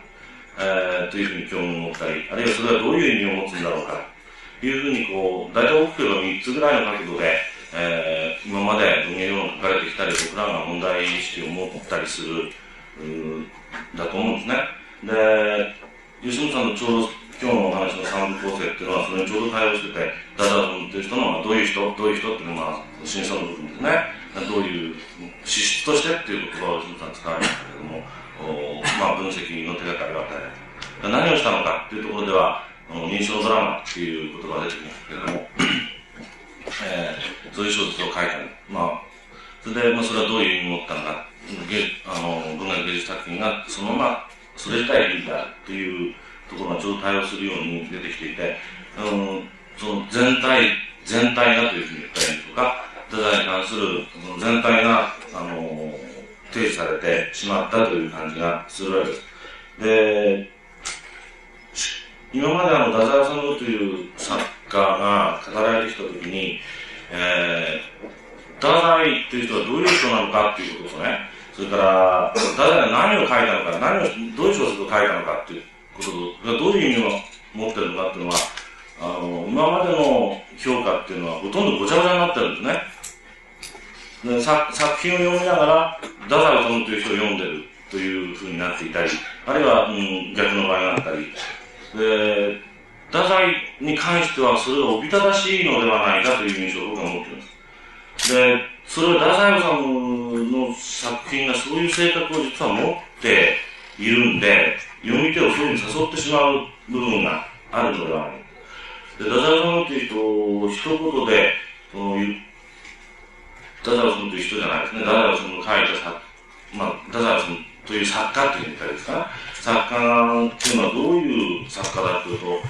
あの、非常にうまい作家ですね。うまいっていうずるい作家ですね。僕の言い方だと。どういうふうにずるいのかっていうのは、ちょっとここでやると、あの、何歳なんで、あの、後に回しますけども、どういう、そのずるさっていうのはどういうところに発揮されてるかっていうと、自画像を描くのがうまい。だというふうに思います。で、誰、あの、太宰をどっから切っても同じ顔が見えてくるとかね、その、あるいはその、いたたまれさん、あの、菅谷さんの話だと、いたたまれの差っていうのが出てくるとか、誰もどっかでこう感じてるような、あの、どこを切っても太宰さんに見えてくるっていうような作品をずっと書いてるわけですけども、それ全部あの、ある言い方をすれば、あの、自分の自画像を描くのがうまいんですね。で、それは、あの、単に絵ではないですから、あの、小説ですから、言葉で書いたって非常にこれ一体的にもなるし、書いていく時の運動があるわけで、あの、そんな簡単に自画像っていうのは言えないんですけれども、そういう作家であるがゆえに、その、小説をどういう人だったのか、誰さんもどういう人だったのかっていうことを何をしたの、何を書いたのかっていうことを、それから、えー、それがどういう意味を持ってるかとみんなごっちゃになってしまうようなところがあって、すべて、つまり評論なり批評なりをやると、太宰の手の内に入ってしまうっていうようなところがある作家なんではないかっていうふうに僕はあの考えてきたわけです。でそれを少しでもこう、どっかで、あの突破していこうとすると、うんどういう人だったのかっていうときに、いわばその深層心理的なあの問題にこう入っていくようなのも一つの方法ではないかと思うんですけども、ただあの、僕はあの、悲劇の解読を、の太宰を読んだときに、僕は吉本有名という思想家っていうのに大きな影響を受けながら、自分の仕事やってきてる、つもりだったんですけども、ひどくがっかりした覚えがあります。で、それはまあ、その心理学的なあのところへ、吉本さんがどんどん入っていかれる、その分野として出てきたときにどうなんだろうかなという疑問が大きくあったわけです。で、それは今日の発表の、その実に見事に3つ、どういう人だったのか、何をしたのか、どういう意味を持ったのかっていうのは、うまくこう、つながってきている。まあ、吉野さん、非常にこう、慎重に遠くから関連してるんだよっていうふうにおっしゃってましたけれども、そういう、あの、ところで非常にうまくできてはいるんだけど、まだあの、やっぱり、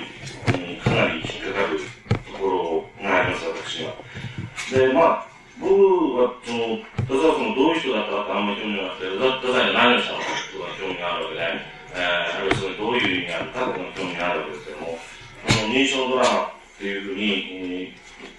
おっしゃったのは、かなりあの、私の問題意識と重なるところがあって、うん、小説小説みたいなことで、小10年代に流行る、中でですね、えー、吉田軍団の、あるいは中野重原で含めていいんですけども、そういう人たちは、たくさんそういう入れ子の構造を持った小説を書いてる。あるいは、もっと言ってしまう、小説を書くことのを小説化する。それと、だから、あの、表現の神とかどうかなんか書いてるわけですけども、それの具体的なあり方みたいなものを何とか明らかにしようというふうに考え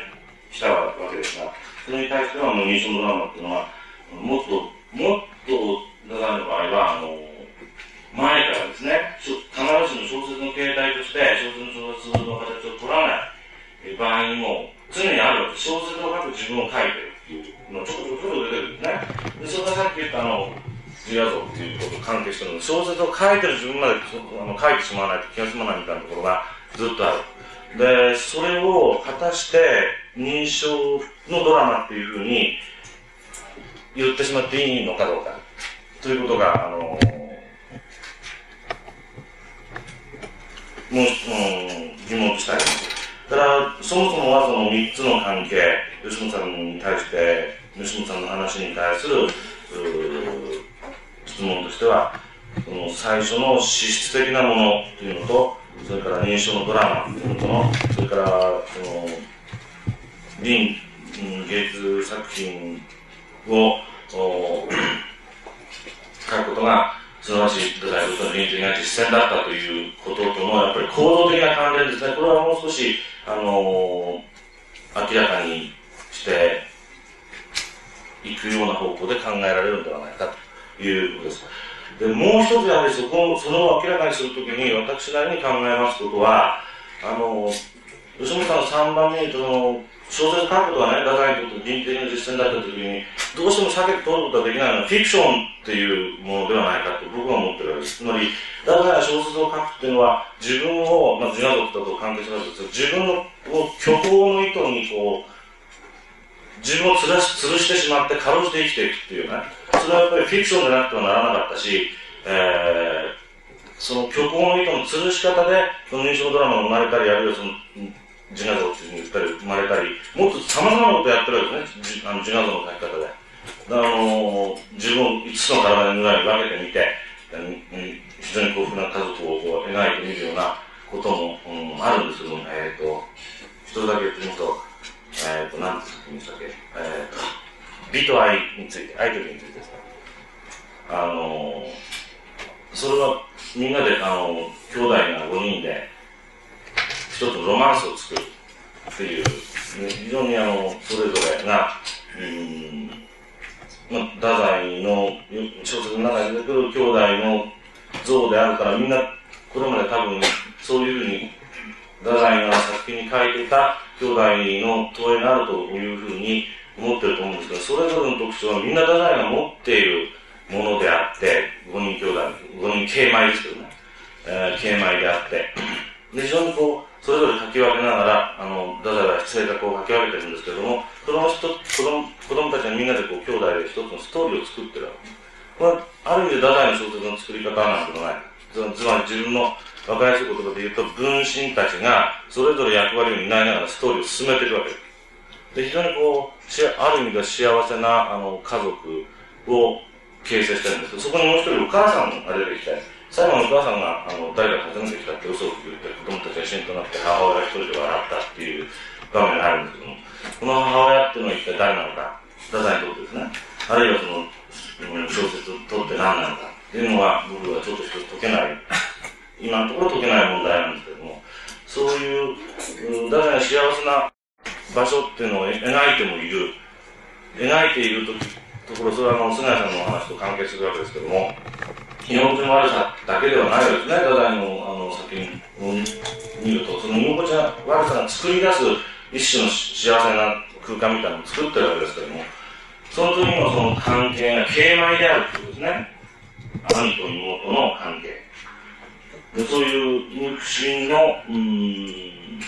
空間でしか、あるいは太宰は、あの家族、家族って言ったらいいんでしょうか。何かの空間を作り出せなかった、あの、出せなかったのかもしれないという感じもありますし、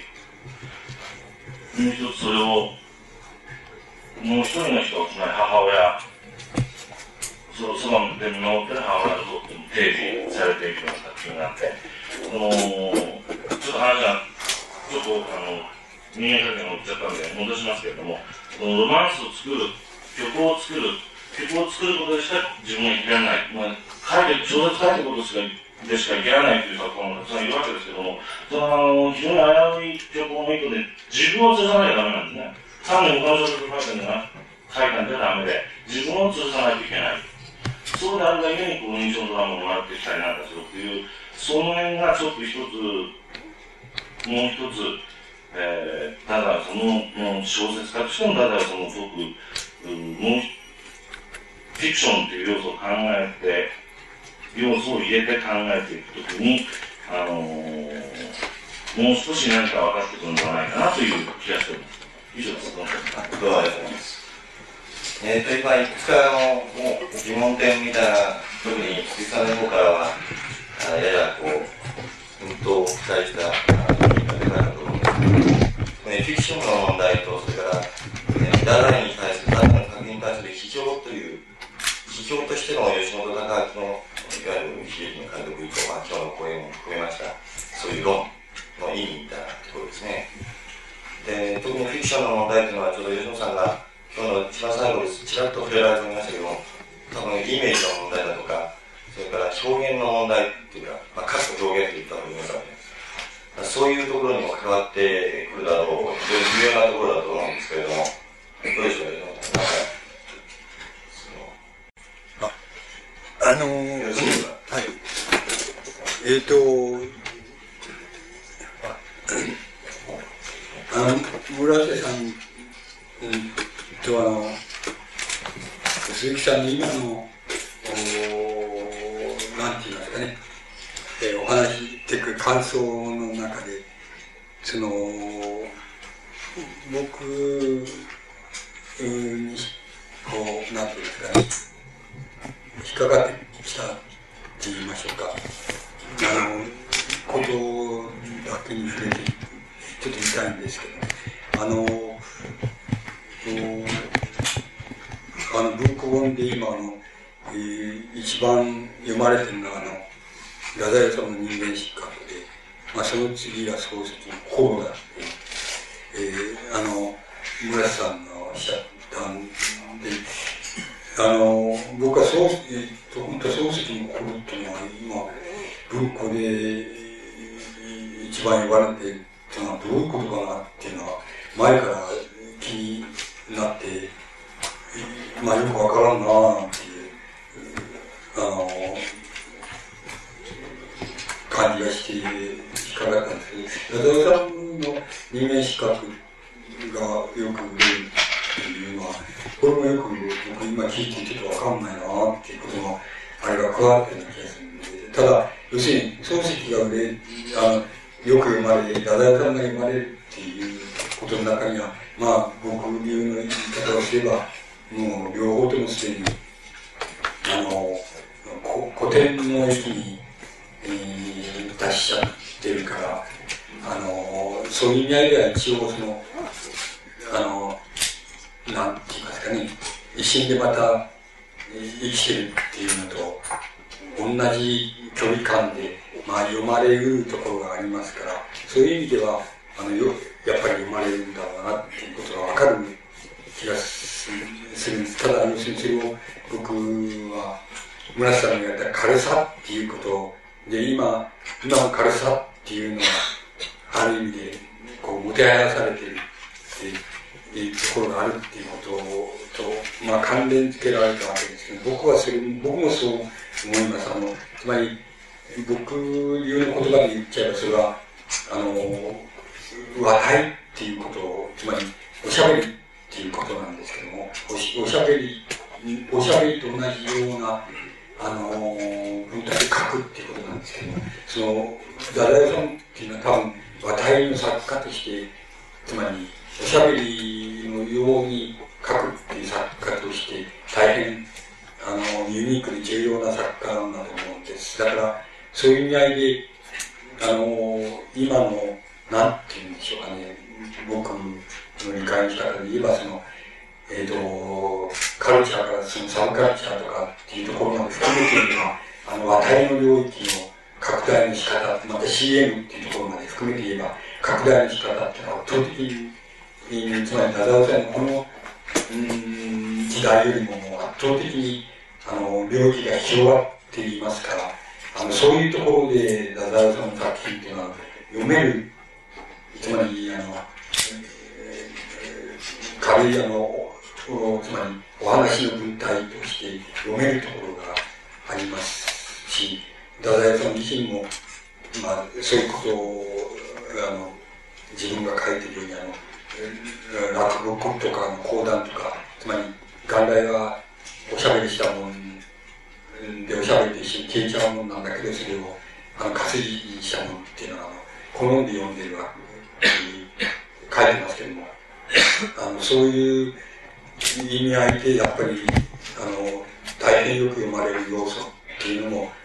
あの、あるんじゃないかなっていう気がするんです。あの、だから、そこのところは、ちょっと、なぜダダさんが今、そんなに読まれるのかっていう、いうことに対して、ただ、一点だけ疑問でもよくわかんないなって思ってとこあります。つまり、あの、心とか、あの、心と同じようにあの、人間失格が読まれているとすれば、決してこれは、あの、軽さとして読んでないんで、あの、もっと違うものとして読んでるところがあるんじゃないか、今の人があるんじゃないか、そこのところが、ちょっとわかんないところがあります。そういう感想を今、持ったわけです。で、あのー、鈴木さんのお話の中で僕、は、あの、なんかあの、こう、関連して言ってみたいなって言えることって言いますか、あの、関連して言えることがあるなっていう思えることは、あの、最後にあの、太宰さんが、あの、しがないをやを、あの、あの、ヌデラモンっていう文章で、攻撃しているところがあるんですけど、その中であの、つまり、えっ、ー、と、俺は、俺はサービスしてる。つまり、あの、だ、あの、ひがまやっていうのは、ちっともサービスなんじゃないか。つまり、あいつでも自分、自分、その英語の絶対みたいなところで何か感想に似たものを書いて、それで愉快だったとか不愉快だったとか言葉で小説の中で書いているだけじゃないか。つまり、おお前ちっともサービスしてないんじゃないかっていうふうに、あの、知らないを攻撃してとかで、それに対して俺はそうじゃないと、俺の小説はそうじゃないと、俺はあの小説はサービスしているんだ。つまり、あの、読者にどうやったら美味しい、その、美味しい作料理と言いましょうか、作品っていうのをどうやったら提供できるかってことを、俺は絶えず考えてる。つまり、俺は、絶えず物語を一方で作ろう、作ろうっていうふうに、つまり、あの、物語を作ろう。あるいは、縦、つまり自画像であると、つまり一人称であると、どうであると、俺はそれは物語にしなきゃ、それも一緒に出そうって言ってはないんだ。つまり、生のまま食え食えっていうようなことは、いうことは俺はやってないんです。だけどお前はそうだ。つまり、生のまま食えっていう、それで食わない奴は勝手にしろって、食う、食、えって言ってるだけで、あの、来てもサービスしない。そこはまるで違うんだ。っていうことを言ってると思います。それから、そのもう一つは先ほど倫理っていうことに関連するわけですけども、違う前に対して、つまり、お前の小説は詰将棋、詰将棋だと。つまり、必ず詰む決まってる詰将棋じゃないか。で、だけど俺はそうじゃない。俺は、あの、詰むか、詰まないか、いつでもわかんないっていう、その、おののきって言いましょうか。そういうのは、だから、おののきと言いましょうか。震えと言いましょうかね。そういうのが俺の中、俺の小説にはあるんだ。つまり俺はそういう意味しか小説を使ってない。しかしお前はそうじゃない。お前は詰め勝利だ。お前の小あの小説なんか、いくら立派そうに見たってもう常に決まってるって、そういうことを書いてるだけだって、こういう言い方をそのしてるとかね、その二つが志賀直哉に対する、あの、太宰さんが、つまり自殺寸前の時のその、なんて言いますか、あのこう、攻撃した要点、批判した要点だと思う。それに対して自分の文学はそうじゃないって言ったことの要点だと思う。つまり、このことを、このサービスっていうことも、サービスっていうふうに、太宰治が言ってることは、鈴木さんの言う、その、フィクションにしなきゃ自分でも、自分でも提出しない。自分さえ、自画像さえ、そのフィクションにしなきゃ提出しないっていうことと、いくらかは、あの、関連していくんじゃないかなっていう感想が、今、あの、持って、あの、聞いてます。それで、あの、今でもその問題も非常に切実なんです。つまり、あの、切実だと思います。例えば、えっ、ー、と、誰だかな。つまり、大江健三郎の小説っていうのは、例えば、サービスしない小説なんですよ。あの、だけど、例えば村上春樹の小説っていうのは、サービスしてる小説だ。で、もっと、まあ、例えば村上龍な村上龍って言うんですけど、もっとサービスしていると思います。で、あの、つまり、あの、それはまたたくさん読まれるか読まれないかっていうことも関連するわけですし、また、批評の問題とも関連するわけです。で、あの、ダダヤさんの言ってたことは今でも切ある意味ではもっと切実なんで、つまり、あの、サービスする必要あるかっていう、いう言い直りと、それからサービスしなきゃダメだっていうと、あんまりサービスすると、まあ、その、なんて言いますかね、えこの、エンターテインメントって言いましょうかね。その、こう、サブカルチャーのエンターテインメントになっちゃうよっていう、言い方もあるわけです。その、えっと、また一方ではまた言いなって、なったっていいじゃないかって、それで、あの、サービスも何もしないって、その、わけのわからんことを書いてるのが、なくなっちゃった方がいいんだっ、こう、また一方の観点があるわけで、あの、今は、このダダオさんの、こう、つまり白髪親に食ってかかったその戦後すぐの時代よりも、もっと切実に、その、ダダオさんがサービスって言ってること、つまりフィクションにしなきゃ自分さえ提出しないっていうことと、お話の文体で、あの、お話の文体を基準にして書い書いてるっていう表現の問題っていうようなことそれからいわゆるそうじゃない文体で書いてる、それからサービスもしないっていう文体、あの、小説はどうなのかっていう問題について、その、もし対立みたいなのがあり得るとすれば、あるとすれば、それは今ももっと切実に問われていると思います。例えば、あの、僕なんかを、あの、見わせれば、大江さんの懐かしい年への手紙なんて、もうこれはもう小説じゃないよ。つまり、文学じゃないよってつまり、僕に言わせれば、文学作品は作れるのかっていう、その、おしゃべりをしたことありますけど、この作れるのかっていうことの疑問を最も提出している作品だと思うんです。ちょっと読んじゃえらんないっていう、もしこれを本当に読んだ人がいるといたら、お目にかかりたいっていう、そんなにいないはず、僕を除いてはそんなにいないはずなんです。つまり、あの、それほどよ、あの、それほど読めない小説です。つまり、文学ってのはこういうんじゃないよっていう、問題がもう一つある。それからもう一つは、サービスっていうことと、大体いうことと関連するわけですけど、あの、つまり、芸文学とは何かとか、文学、えっ、ー、と、芸術とは何かって言った場合に、あの、あるいは、そうじゃなくても批評でもいいんです。批評とは何かって言った場合に、あの、ある、つまり、えっ、と、僕なら僕でも、あの、大江さんでも、あの、大して変わったことはしてないわけですよ。つまり、あの、だけ、つまり小説家と批評家って戻けば、変わったことはしてないんで、その、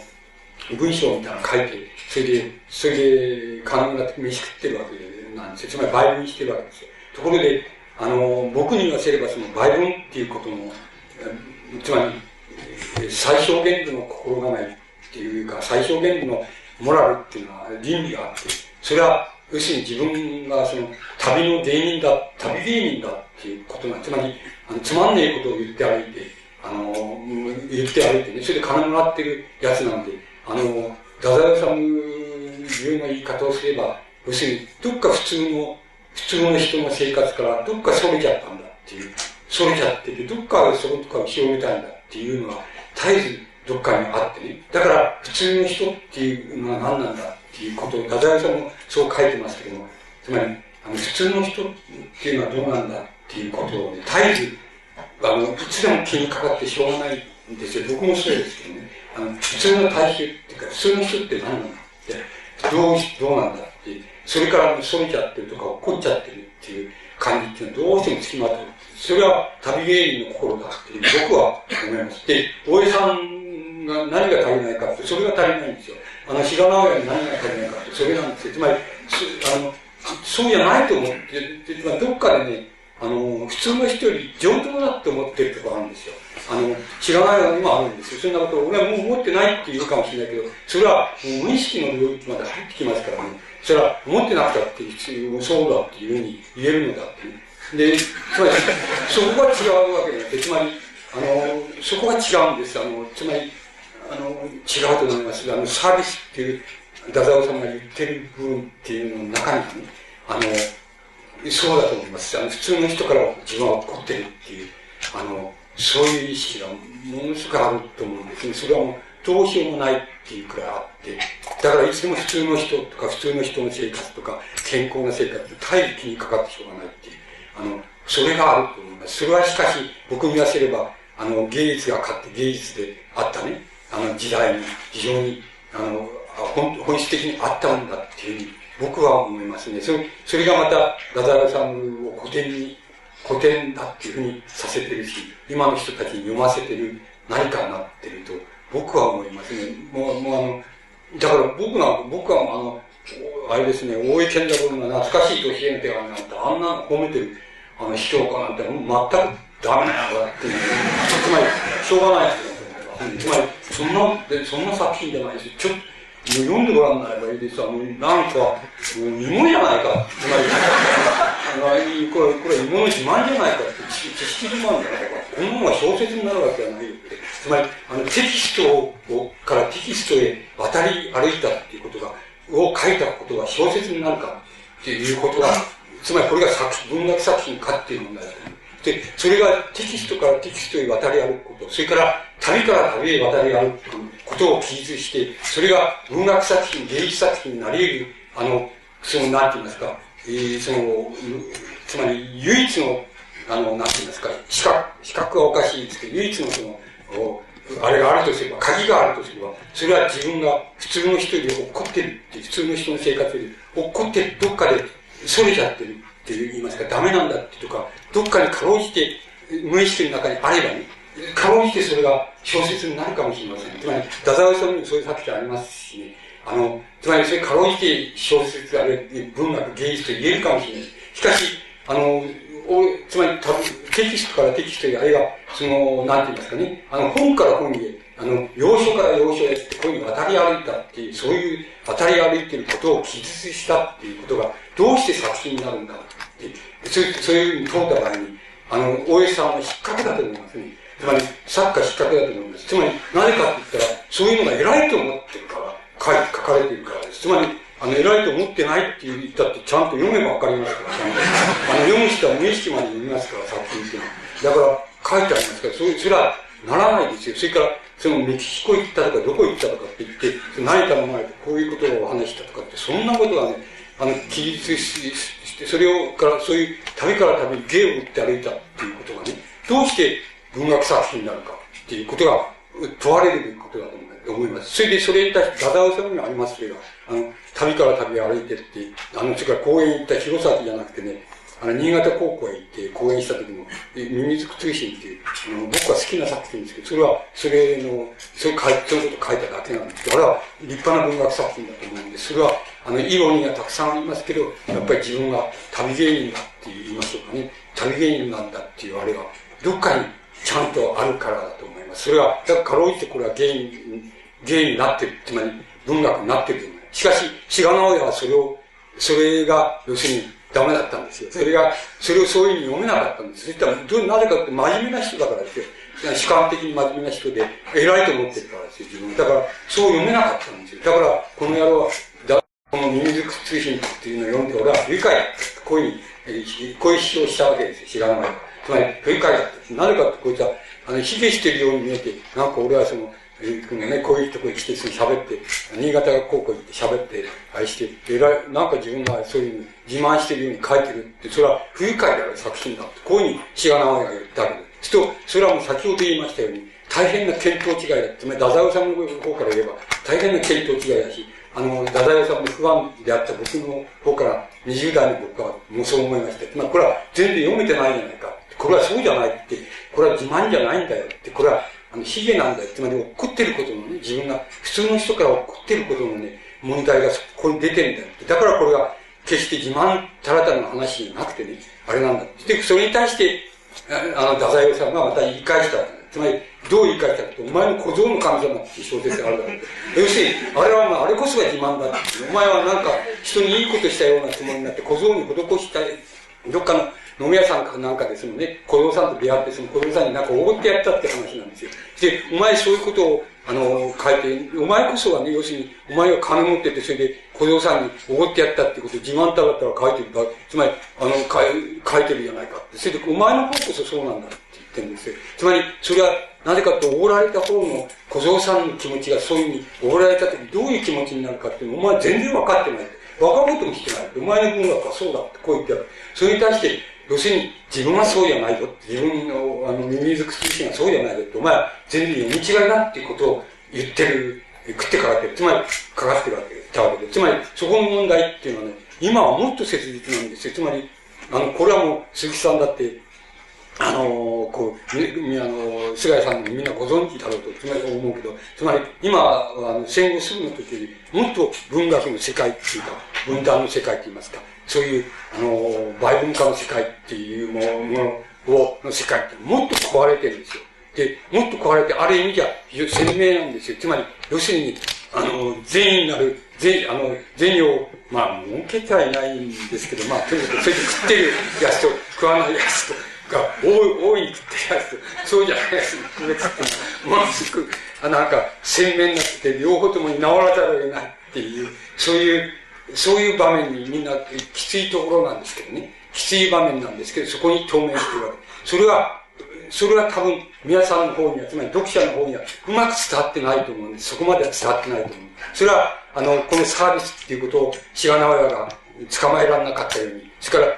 逆に言うと、その、あの、志賀直哉がいいんですけど、例えば、大江さんがね、あの、自分のサービスのなさって言いましょうか。あの、自分、あるいは自分がサービスしているつもりものが、全然そうなってないんだっていう。サービスじゃなくて、自分、自慢にしかなってないし、それから、もう、なんかもテキストか本から本を渡り歩いてとかね、それから場所から、日本からメキシコから、広島の原爆から知らないけど、みんな渡り歩いてなんかおしゃべりして金もらってさ、それがさ、つまり、それは偉いかつまり、社会の僕たちというかね、文学者はその、社会にとお手本になるみたいなものって、あるかのごとく思ってるさ、それは思い違いだよっていうことがあると思う。つまり、で、一方でしかし、それは思い違いじゃないっていう人もたくさんいるわけだから、その、まあ、なんとも言えないけど、まあ、まり、その対立は言ってみれば、際どいことは、際どいわけですよ。激しいわけですよ。それは、あの、人、つまり、なんていうか、こう、一流の操作で皆さんがそこのところの問題をね、あの、こう、要するに、かん、あの、考えて分かってもらいたくないっていうのが僕のモチーフですね。つまり、もっと、もっと大変なことで、つまり、ダダオさんが、あの倫理と言ったり、反倫理と言ったり、あの、落ちこぼれ、落ちてしまうっていうことというふうに言ってることとかね、そうじゃなくて、じゃあ、あの、こう真面目に健康で、その、建設的だっていうことはどういうことなんだっていうこととかね、そういうことの問題とか、今はもっと、陰微だけど、もっと切実な問題としてあるわけです。つまり、そういう問題は、の、もう、なんて言いますかね、打ち懐っていうのは、この、太宰治がすでにね、この、この初期において演じているわけです。文学作品的に、方法的に演じているわけです。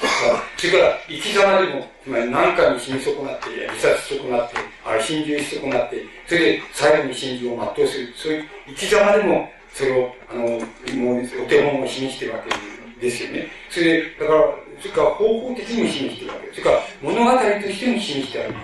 いるわけです。つまり、非常に健康な小説もありますし、書いてますし、えこの非常にデカダンスな小説も書いています。時期時期によって書いています、これは様々な意味で、やっぱり大変な、つまり、あの、昭和文学の中では大変な作家なんです。つまり、大変な作家なんで、まあ、これから、あの、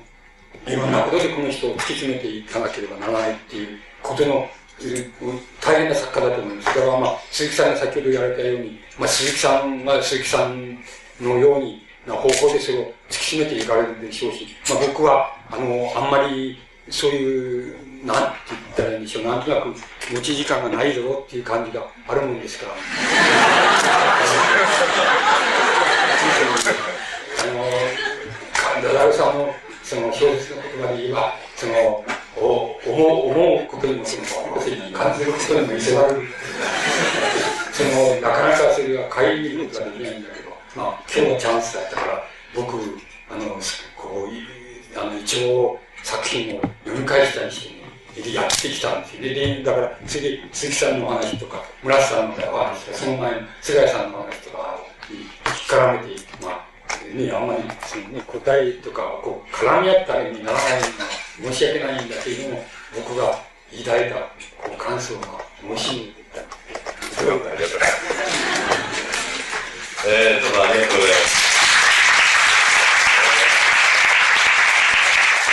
からなんか太宰が乗り移ってるような非常に説得されましたし、さらにすごくよくわかりました。えー、あの、実はあの、これは質疑応答の時間というのを若干取りたいというふうに考えていたんですけれども、あのまあ、今見てみますと、予定の時間にもうあと7分という形でですね、迫っております。えー、従いまして、ちょうど吉本先生の、あのそういう、まあ、いいオチが出たところでですね、あのとりあえずそのこの問題は第2部の方に持ち越してあの私も若干あの知りたいことを出てきましたものですから、えー、そちらの方であのあの展開していきたいというふうにあの考えております。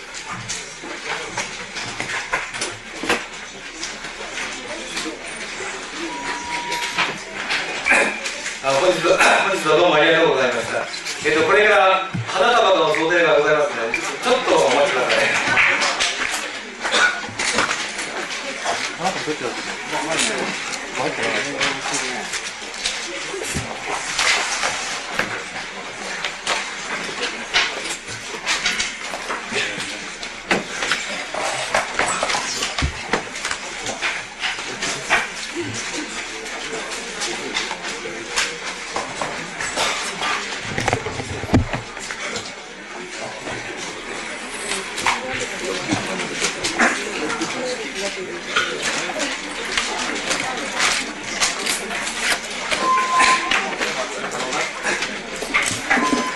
の何かあの質問をしたい方が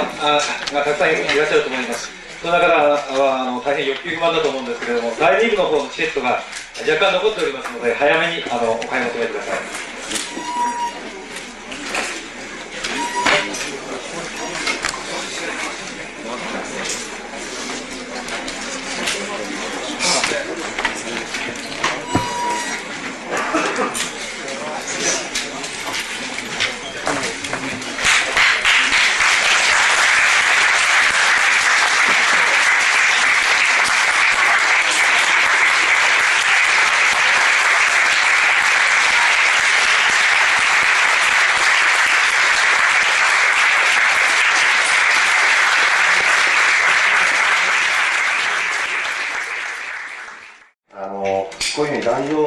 ってるのはですね、あの、見やすい、なるべくあの、後ろの方から見やすいようにという配慮であって、上に立ってるつもりではないんですね。従いまして、あの、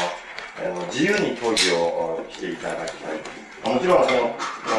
討議する場合は、ぜひ、あの、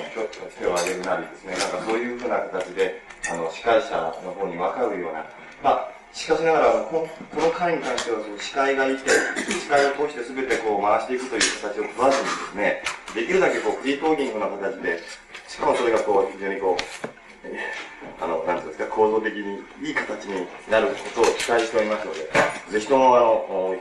いい質問、あるいはご意見を言っていただきたいと、そういうふうに思います。で、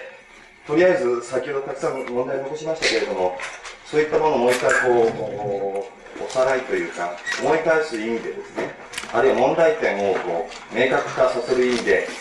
えー、とりあえず、菅谷さんあたりから、あの、まあ、唇を切っていただいて、それからフリーに入っていきたい。さっきの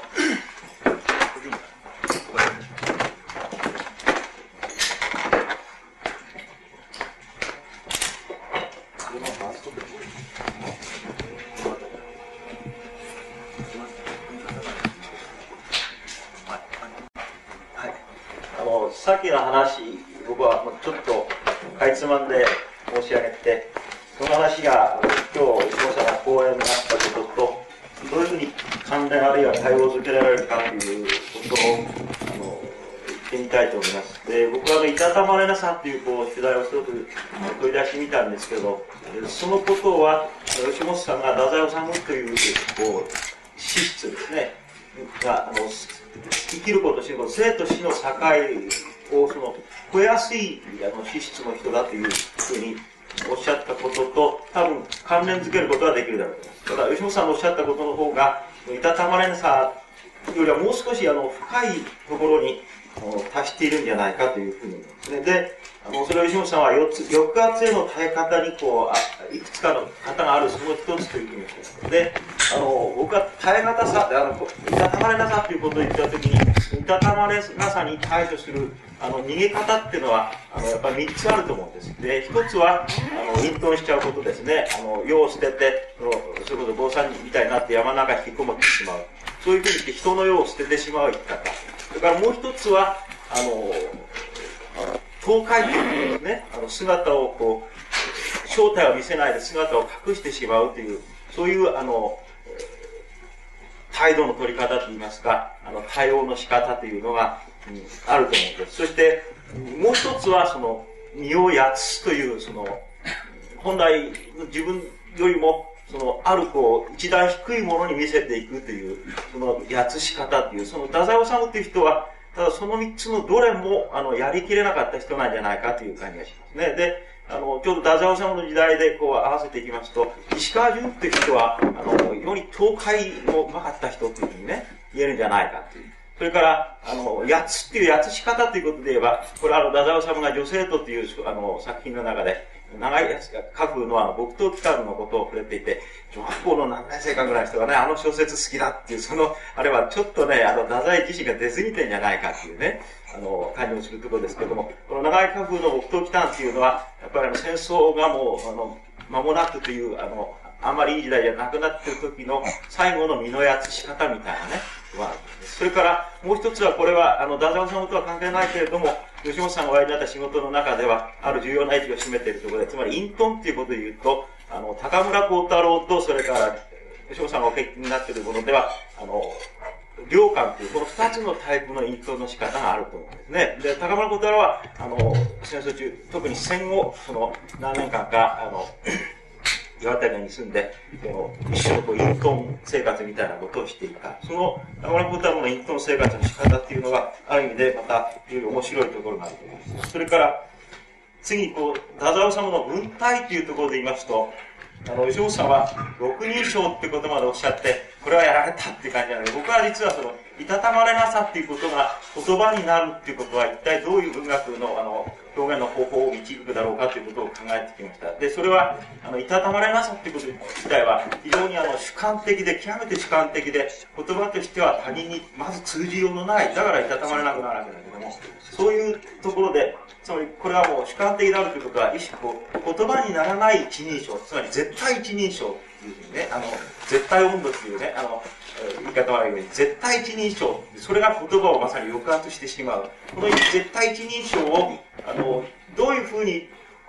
解体して、つまり言葉にしていったら、いわば、太宰治の一人称がまず回復されるのかという。そうすると、太宰治の小説っていうのは、吉本さんがおっしゃった認証の解体のドラマっていうことと同時に、あの、言葉としての一人称を、どれだけその作品の中で縦横無尽に活躍させることができるか。つまり、太宰治の小説は一面で非常に私小説、小説によく似ているけれども、私小説というのは主人公を三人称にしちゃったら一番書きやすいんですね。これは島崎藤村のあの、私小説なんかご覧になっていれば、まずその、あれしか書かない。私はっていう書き方しないで、あの、作者の V 人とおし、あれ名前忘れちゃったけど、あの、一連の先にで同じ名前出てくる人物があったりします。そうすると、ダダルさんはその私小説っていうのを逆手に取ることで、フィクションとしての一人称をどれだけ獲得していくかという、そのプロセスだと思うんです。そのことは、あの、先ほど鈴木さんのおっしゃったフィクションということと、それから、あの、自画像の前作家だったというね、こととも、やはり、あの、関連するんじゃないだろうか。そんなところがあれです。それからもう一つ、これは、あの、村瀬さんが、あの、人間失格の発見ということで、本の中でちょっと触れていることで、これは作品で言うと、あの、父という作品でしたがね、うちにいるっていうことと、それから、あの、人はうちにはいるんで、家族の中ではうちにいるんですね。でも、外行ったら、これ何かになるっていう、そういう世界だっていう。そうすると、太宰治の場合には、うちにいても、なおかつ、その、父親になる、夫になるという、その、なるという世界を、家の中にまで、まさにうちの中に作んなきゃならない。そういうふうに、結局その、僕がさっき言いました、あの、世界の中にいるっていう内在性が、あの、つまり場所が作れないために、かえってその内面が露出してしまうという、そういうことになるんじゃないかそこのところで、多分、多田さんの最後の、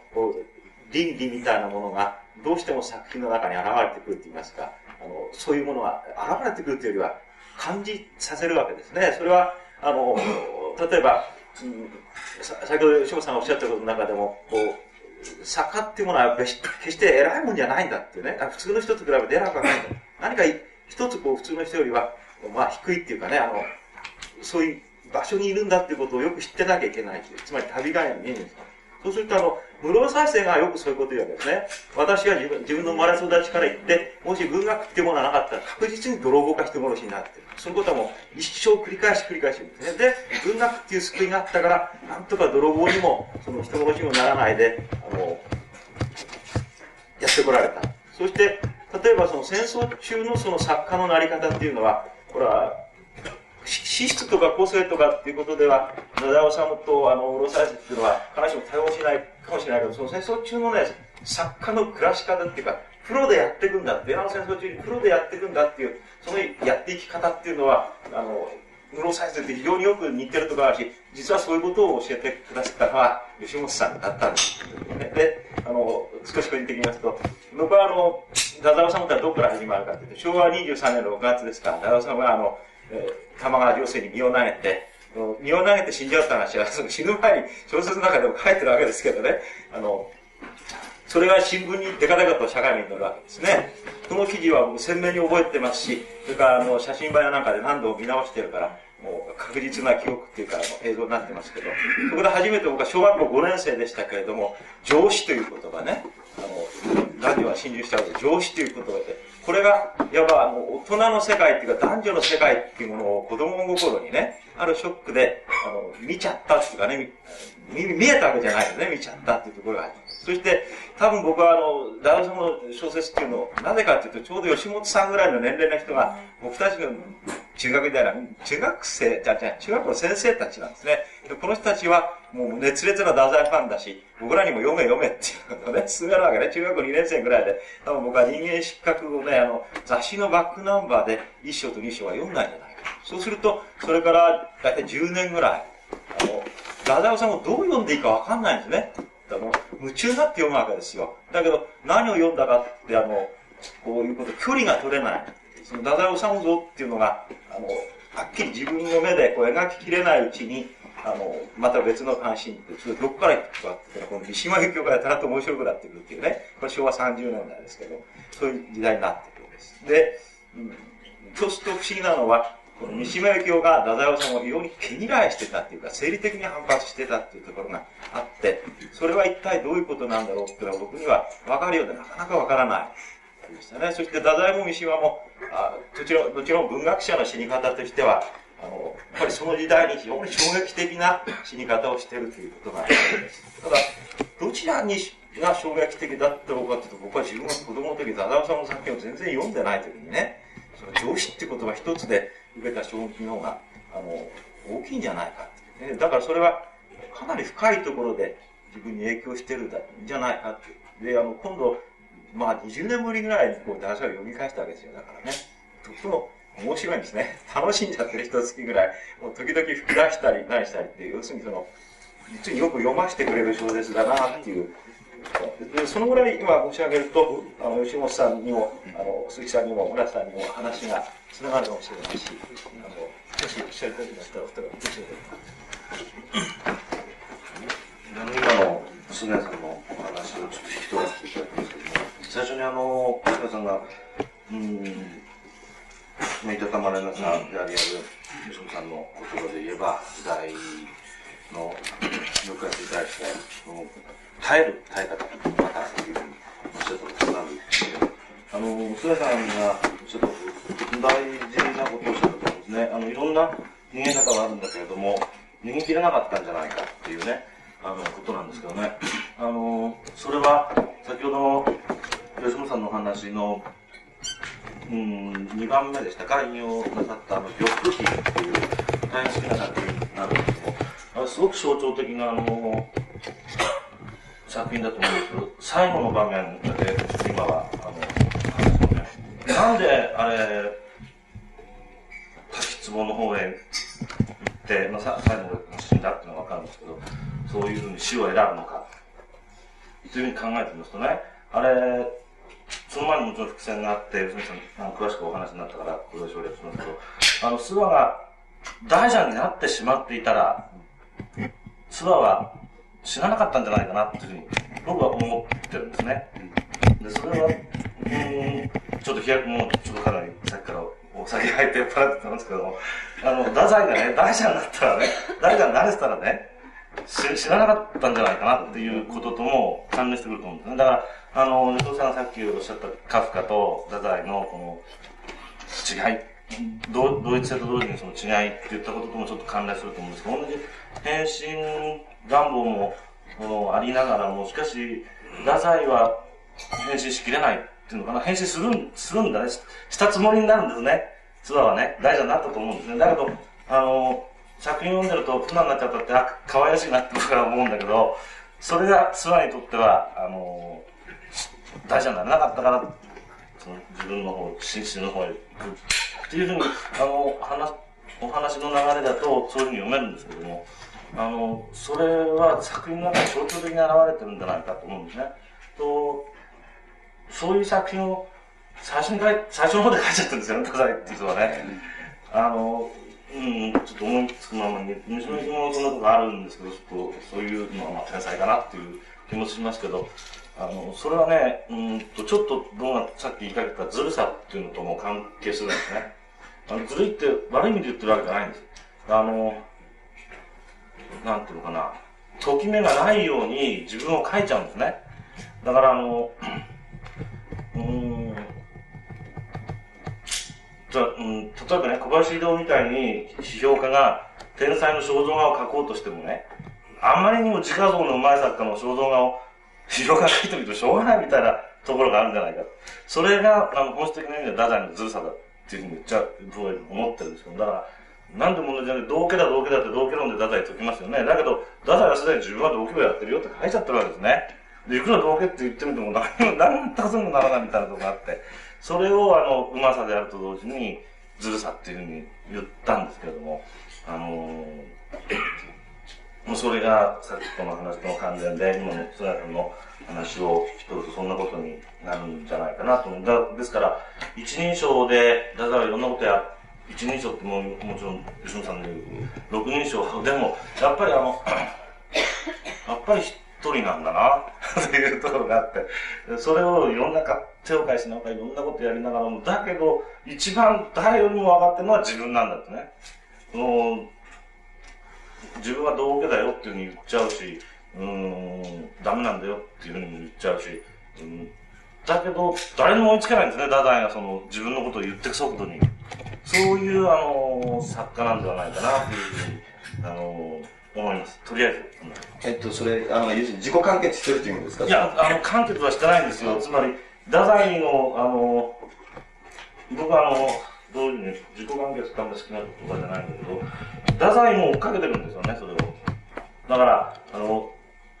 構築的な作家ではないと思うんですね、道目みみみたい。そうじゃなくて運動する作家だと思うんですけども、構築的に関しては、あの、脱構築なんてことなんですけど、脱構築じゃなくて、書いてることで運動してるから、手を返しながら、どんどんどんどんいろいろやってるでしょ？やってる自分が見えてくるでしょ？それも書いちゃうでしょ？だから、それは一時期は、あの、らっきょうの皮むきみたいなこと言いますよね。らっきょうの皮むきっていうのは全部なんか何もないっていうこと言うんだけど、何もないけどまだ書かなきゃいらないわけですよ。でも、あの、らっきょうと違って、小説っていうのはどんどん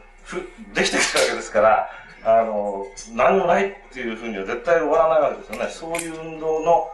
あの、果てではないかと思うんですね。あの、果てではないかな。果てまで行くんじゃないかな。それ、ただあの、僕は、村瀬さんがいらっしゃるんで、あの僕人間失格っていうのはやっぱりそんなにあの、太宰の中でそんなにいい作品ではないんじゃないかなというふうに思う。っていうのは、あの、村さんがあの批判なさってる今までの評価の、ああいうことじゃなくてね、あの、非常にね、作品がスタティックなんですね。なんか全部見えちゃったね、自分の見取り図が。それをこう広げてみせたっていうような、あの、さっきの吉野さんの大、大な、あの、こう区切り目のところでそういう作品が確かに現れるような気がするんですけども、あの、なんか、もう進めなくなったっていうのかな、書くことが、運動が。で、こう、非常にスタティックに書いちゃう。改陳してみせたっていうんですかね。なんかそんなような気がしていて、そういう意味で、あの、あんまり買わないっていうのはね。そういう、僕にとっては太宰のそういうこう、面白いとかってもう運動してるのがすごく面白くて、あの、それは好きなんですけども、そういうあの、ところが、ちょっと人間失格にはないんじゃないかな。もし村瀬さんと論争になれば、と思って言っています。どうですか、村瀬さん。そうですね。あの、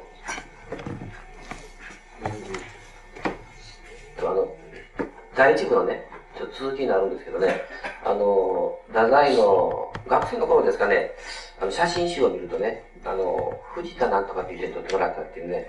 いろんな顔の写真があるんですね。百年層の写真があるんです。で、彼はあの頃からあの写真のテーマになるんですけどね、あの写真というこだわってると思うんですね。で、最初の、えーっと、晩年ですかね、出すけ前年じゃなかった、あの、虚構の春ですか、あ、のその写真を入れるんですね、口絵のところへ。で、第一作目もそうなんですね。第二作目も、あの、口絵日記の写真を入れるんですね。その写真に関しては自分、小さなアルバムっていう短編の中で、あの、気に入らないってことをしきりに書いて、で、自分の写真の歴史に関して自己注釈みたいにしてるんですよね。で、写真のモチーフっていうのは、あの、要するに、写真を見るっていうのは、実体じゃないものを見るわけですね。で、彼の中に、実体っていうのがなくって、その映像だけあるっていうかですね、映像だけがね、あるっていうかですね、そういう感覚がね、早くあるんじゃないかなと思います。映像ばっかり巡ってて、だからその映像がどういう実態に対応してるのかっていうと、その実態がないっていうかですね、だからそれが鈴木さんの言われるフィクションの問題になっていくんですけどね、あの、フィクションを好んでるっていうよりか、早くからあの、今、今問題になっているようなですね、その映像の問題っていうか、実体のないところに生まれる映像の問題がね、意識されているように思うんです。それは、実体を論じる、あるいは実体があるっていうことを基準にして論じる、論じる観点からしたら、映像の問題は、あの、ローカルな問題、ローカルっていうか、あの、まあ、ローカルな問題なんですね。ローカルローカルっていうか、地域的なね、っていうか、あの、そういう問題になるんじゃないかなと思うんですけどね。逆に、映像の問題から言えば実態の問題っていうのはね、またローカルにならなくちゃならないっていうことがあると思うんですね。で、今日の話に出なかったですけどね、僕はあの、あの、津軽っていう作品をね、いろんなあの、作家の方が、非常に高かっておられて、僕は全然面白くないっていうふうに書いたんですよね。で、あの、津軽の問題っていうのは、あの、東京に対するローカルの問題なんですよね。だけど人間失格が、人間に、人間のあるノーマルな、あの、正常な範囲を固定してみたら、失格者っていうのはローカルの問題になるんですけどね。で、僕自身はあの、知恵の子供たちと一緒にやってきたから、その知恵のくれるっていう子供たちは、知恵のくれない子供が彼したローカルの問題で、あの、まさしく東京に対する津軽のような位置にな問題なんですね。それは実実態に対する映像が持っているような位置なんですわ。だから、あの、知恵のくれない子供に対して、あの、知恵のくれる子を立てていくにはね、あの、どどうしたら立てていけるのかっていうふうに考えている問題が、まあ、あの、太宰にとっては、例えば東京に対する津軽問題であったりね、人間人間に対する人間失格の問題であったり、するところから僕の太宰の接近はあったと思うんですよ。だから、あの、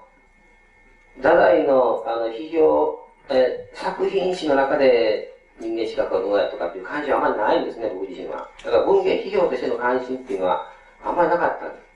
今日はすごく出てきないんですけどね、今日の話を聞いて。あの、ただ、すごい、あの、文芸費用の、あの、関心ないとこで、あの、接したもんですからね、あの、なんか、人間資格持ち上げてるかもしれんですよね。あの、あれはすごいストレートな僕の関心なんですよね。で、えー、そうですね、そういう、あの、まあ、映像の問題、それは、うん、ちょっと冗談半分に、あの、江島さんにお聞きしたことあるんですけど、ランドサットから見た、その、誰を治っていうかですね、あの、生と死が、この距離ではね、はっきり見えるっていうかですね、この境目ははっきりするけども、もっと下がってしまえば、その境目が見えなくなるっていうような観点があるんじゃないかなと。で、太宰は、あの、ある時急にランサートのような位置にね、行ってるっていうような感じがしないこともない。あの時っていうのはその年齢に関係あるんですか？うん、どうでしょうね。要するにその、で、吉村さんが最初に言われた生と死の境目が見えなくなるっていうかですね、あの飛び越えてしまうっていうかですね、あの位置っていうのが、もうちょっと違う言葉で語ってもらいたいって僕は思うんですが。で、それはあの、確かに、あの、えっ、ー、と、乳児期の問題もあると思うんですけどね、それは吉村さん自身繰り返し、あの、不満でいるから批判されるかもしれないというふうに言われてますけど、あの、そこだけに、えっ、ー、と、固定、もちろんで,、えできないと思いますね。で、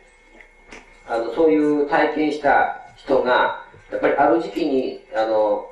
それ確認させられるというかね、例えば、兄弟から、お前は、あの、お前に育てられないよとかですね、そういうふうに再再度その自己確認させられるようなことを言動として言われるっていうか、そういう体験をした人がね、それを、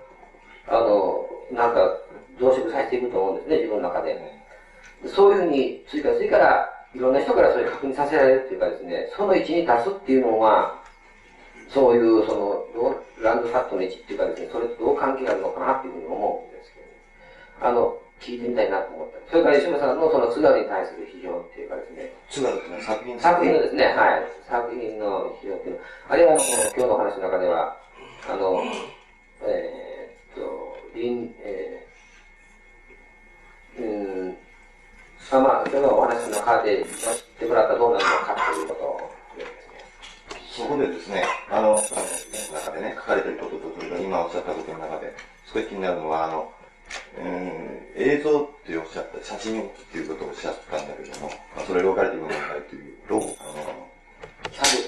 比喩でしょうけどもね、もちろん。あの、そのこととですね、非常に重要だと思うんだけど、例えば、富岳百景という作品があると思うんでね、あれはなぜ百景なのかというところがあると思うんですよ。で、東京八景はですね、つまり風景の発見っていうのはね、ちょうどその、中期の入り口のところから始まって、で、おそらくそれは最終的には私思うには、津軽っていう作品まで多分行くんじゃないかと。風景の発見と、ほとんど同時的に起こるのが故郷の発見なんですね。先ほど、吉野さんおっしゃったように、黄金風景という言葉、あの、小説が書かれます。短い作品ですね。あれ、ふるさとの人が出てくるわけですね、海岸からね。あれ非常に感動的な作品だと思います。で、それの風景の発見っていうのはね、自己の風景の発見であり、他者の風景の発見でありね、今おっしゃったローカルの、ローカルティーでもいいんですが、そういうものの発見であるような、そういうことと、その、今言ったその、あの、村瀬さんの、その写真っていうのは、なんかむ、非常に結びついてる。あるいは今日、吉野さんおっしゃったような、六人称ですか？その非常に結びついてるような感じがするんですね。だから、私はそういう角度から見る限り、えー、津軽という作品をね、あの、もしローカルという言い方をするならば、太宰が、あの、津軽という作品の中における太宰の位置ですね。視点というんでしょうか。視点の方がむしろ抑えられなきゃいけないんじゃないかと。それあれは単なるローカルという形で書かれていない構造をちょっと持ってるんじゃないかなと。実はそういうふうな感想をちょっと持ったんですよね。まあ、あの、司会者、司会は結局ないんですけども。僕はね、あの、太宰がね、やっぱりあの、すごい相対の目をっていうのをね、常に持ってた人やから、あの、新ハムレットなんかでもね、もう、逆に人がね、良いけれども悪いっていうふうにね、操作がされて描かれてるのに、あの、津軽に関しては、津軽が持ち上げられすぎてるっていうふうにね、っていうのがあるんですね。だから僕が知恵をこう持ち上げすぎるとね、あの、普通の声でええよっていうふうに言ってしまうと、あの、背後に賢治のみたいになってしまうっていうか、あの、そこがあるから、やっぱり津軽は批判されるべきであって、知恵でも批判されるべきであると思いますね。あの、その辺が出てなかったっていうのはね、あの、人間失格できちんと人間失格の主人公を批判してるっていう部分もあるんですけどね。作品のあの構成としては。だけども、津軽がないなと思ったらね、彼をつけたんです。サービスね、サービスという言葉をおっしゃったけれども、サービスという対象が変わったというか、まあそういう言い方をすれば、逆に津軽というところでね、その甘んじてるものに対しては今おっしゃったことは当たってるんだけども、逆に太宰自体は、あそこでこう、そういう意味でのサービスと言ったら変ですけどもね、なんか、かなり実感のこもった何かがあるような気が、僕なんかはするんですけどもね、あの、いかがですかね、その辺は。いえいえ、それこそ、これみんな津軽の人。そちらから、いや、結局、まあ、わかりやすく言いますとね、太宰治の津軽があるから、僕は、あの、大学の先生やってるもんだから、あの、よく言ってるわけですけどもね。津軽っていうのは、今津軽っていうのはね、やっぱり太宰の津軽って大きいわけですね、非常にね。ああ。ええ。太宰、いや、私がここに来た動機もそれなんじゃないかと思うんですが。いや、だけどさ、ええ、そこで太宰が言ってる津軽人の特質ってそんないいもんですか？いやどうでしょうね。それはそうじゃないんだけども、象徴的に例えば竹なんかにね、語られていくような、あるいは風景として、出てくるものはね、あの、やっぱりすごくリリックだと思うんですよ。僕は思うんですね。だから、その津軽という作品がね、弘前、あるいは津軽の観光協会にね、あの、歴史的に与えたその貢献度というのはね、印税を超えるんじゃないかと、僕は思うんですね。で、だから逆にその、津軽が逆に批判されていいのは、そういうところであぐらかいちゃってるローカリティみたいなものはね、これは批判されていいと思いますね。しかし、なんか、太宰のその、なんか、いたたまれなさ、まさしくね、そういったものが、ああいう形で出てくるところに太宰らしさがあるんじゃないかなと。僕は割にそういうような感じで見てるんですね。うん、もう少し聞いて、聞いていいですか？つまり、あのあ、あなたでもさ、今日の、この、く、企ててもいいんだけどさ、その、太宰治まあ、論っていうことでやるでしょ、その意味は、例えば、えつまり、あれですか、長岡へ行くとね、えっと、大抵、えー、っと、あれなんですよ、あの、あの人なんですよ。領館なんですよね。そう、領館なんですよね。それで、まあ、もっと、もっともう少し遡れば、えっ、と、まあ、こう、佐渡も含めて、キラ、あの、北一揆っていう人ね。もう少し遡ると、あの、河合鶴之助が、そうなんですよね。そして、まあもう少し、こっち来ると、最近になっていくと、田中角栄って、なるわけですね。つまり、郷土の偉大な人っていうんでしょうかね。偉大な、郷土の偉大な作家っていうのか、その、そういう、まあ、偉大な人っていうんでしょうかね。そういう、あの、こう、なんて言いますか、あれが、あの、ニュアンスがああるんですよね。そそういうのと違うわけですか？僕は違うと思う。違う。ああ、えー太宰に限っては違うような気がするんですね。これはあの、例えば、いやいや、今、津軽、津軽、本当は僕わかんないんで、つまり津軽っていう作品もね、あの、そんなに僕の中ではそんなにたくさん引っかかってくる作品、い、よくにし悪きに引っかかってくる作品じゃないんだけれども、例えば、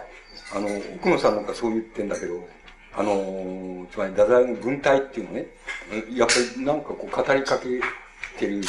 語りかけてない場合でも、つまり二人称に対して語りかけているような文体のね、位置があって、それは津軽伝統のなんとかって言ってましたね。あのね、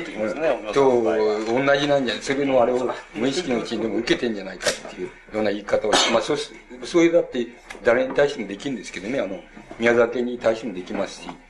あの、できるわけだけれども、あれでしょうか、つまりそういう意味合いで、あの、言ってるわけじゃないない、ああ、そうだよね。例えば、萩原作太郎ね、あの、前橋上司、前ですね。で、宮沢賢治は、まあ、花巻というか、まあ、岩手県ですね。で、太宰はまあここだと。あの、私はもう、それ三つとも行ったことあるわけですけどもね、タクシーなんかに乗った時の印象とか、まあ、一番びっくりするのが宮沢賢治ですね。宮沢賢治はもう、あの、そば食ってても、賢治先生ですね。そうですね。はい。えー、は萩原作太郎はなんか、そういう意味ではすごくこう、なんかかわいそうというか。今行くとちゃんと記念館みたいな。いや、ありますけどね、ありますけど、肌、そういう意味ではもうほとんど、えー郷土では変わった、ああの、そういうポピュラリティっていうのはね、作太郎にはつまり、要するに、あれですか、その、教、教理を、つまり、いかに、えー捨てたたたかとかね、いかに、まあ、教理にうずもれたかっていうのを、まあ、一方に極端にさ、いかに捨てたかっていう、どういう捨て方をしたかっていうことが一方にあってね、なんか、そそこの構造の問題なんでしょうかね。そう。そうでもないのそれもあるでしょうけど、例えば宮沢賢治の音楽って言いますね。僕は賢治はすごく好きですけども、賢治の音楽と比べると、萩原作太郎の音楽というのもね、おそらくあの、賢治が残したものは多いですよ。楽譜面とかですね。しかし本格的に音楽をですね、あの、興味を持ち、あ勉強したというか、そこに、あの、浸水したのはね、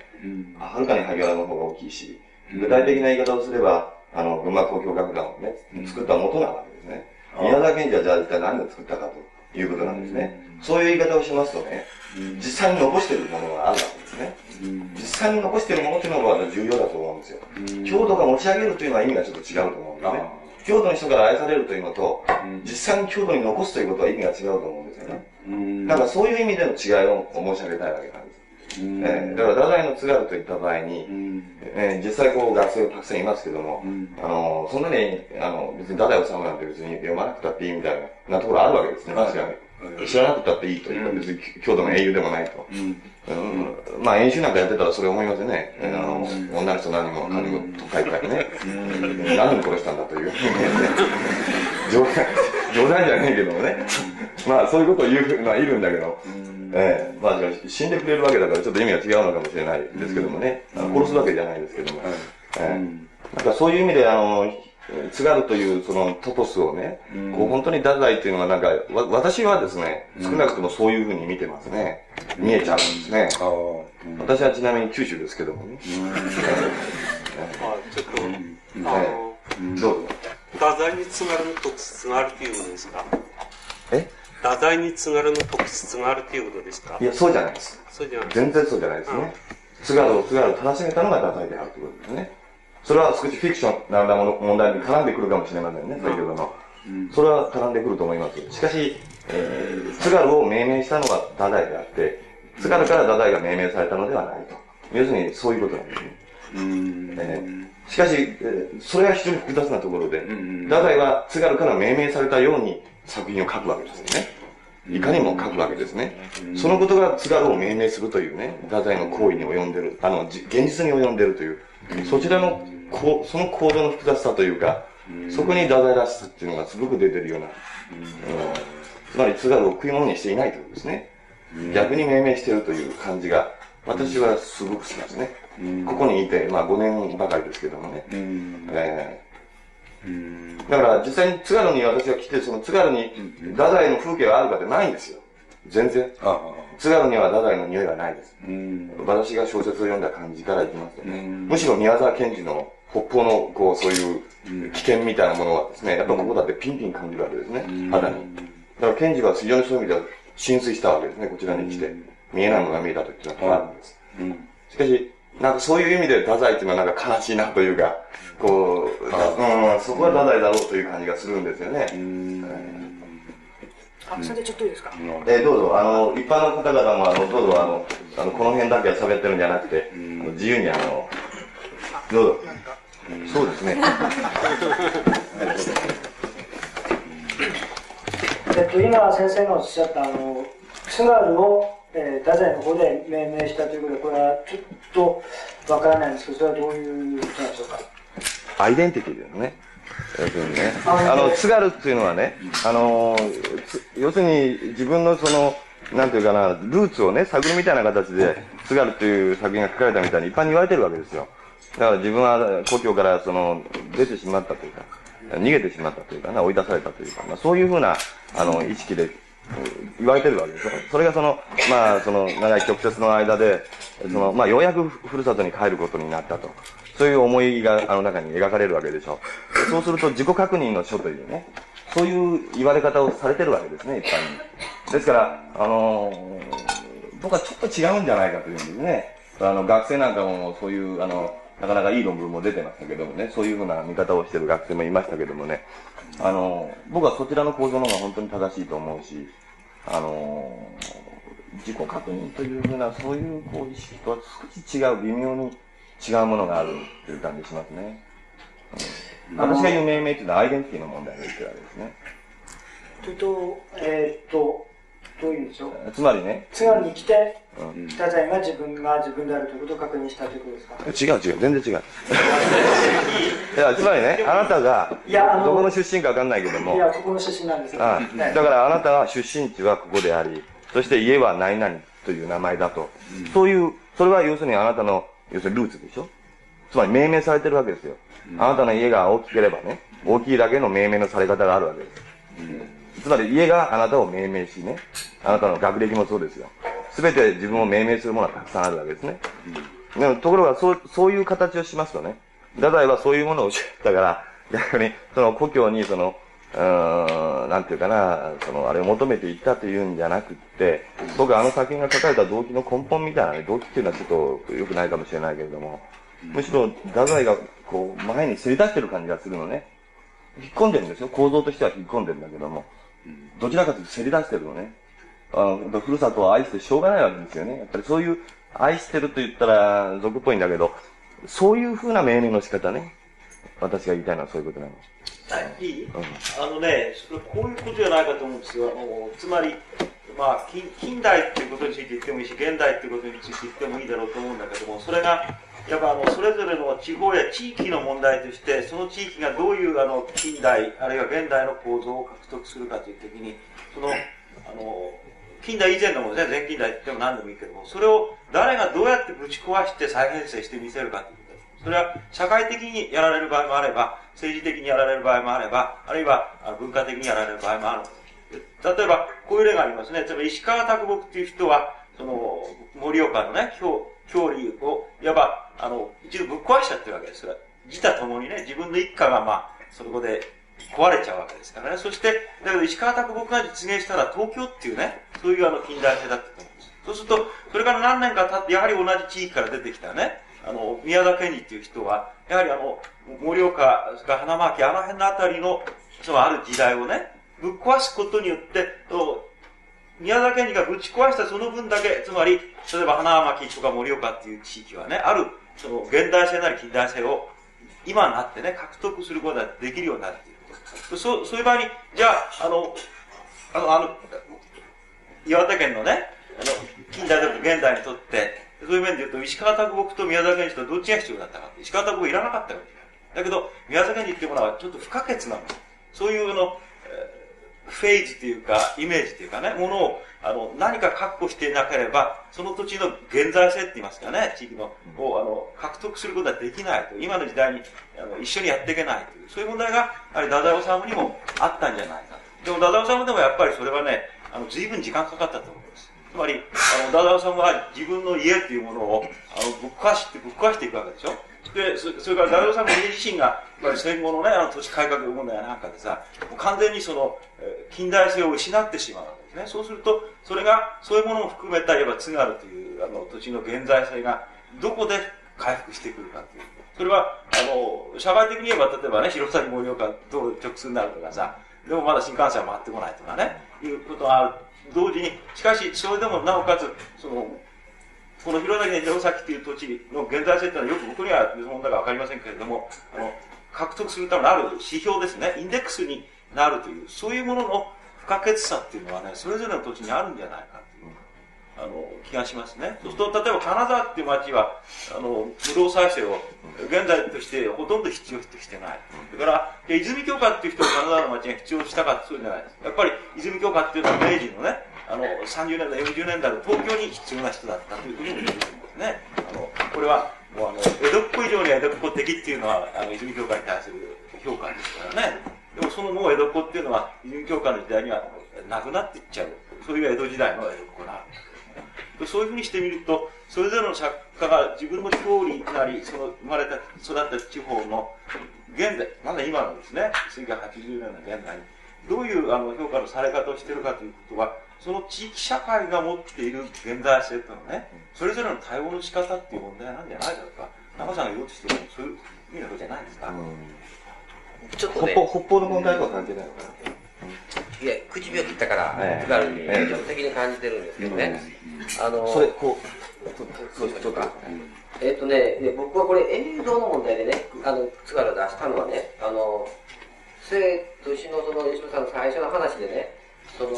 を越えやすいっていうか、その問題を僕は、とにかく映像を信じやすいっていうかね、で実態が信じられないっていうかね、その問題として受け止めたわけですね。だから、実態が信じられないっていうのは、母が、母に育てられないっていうか、母が、母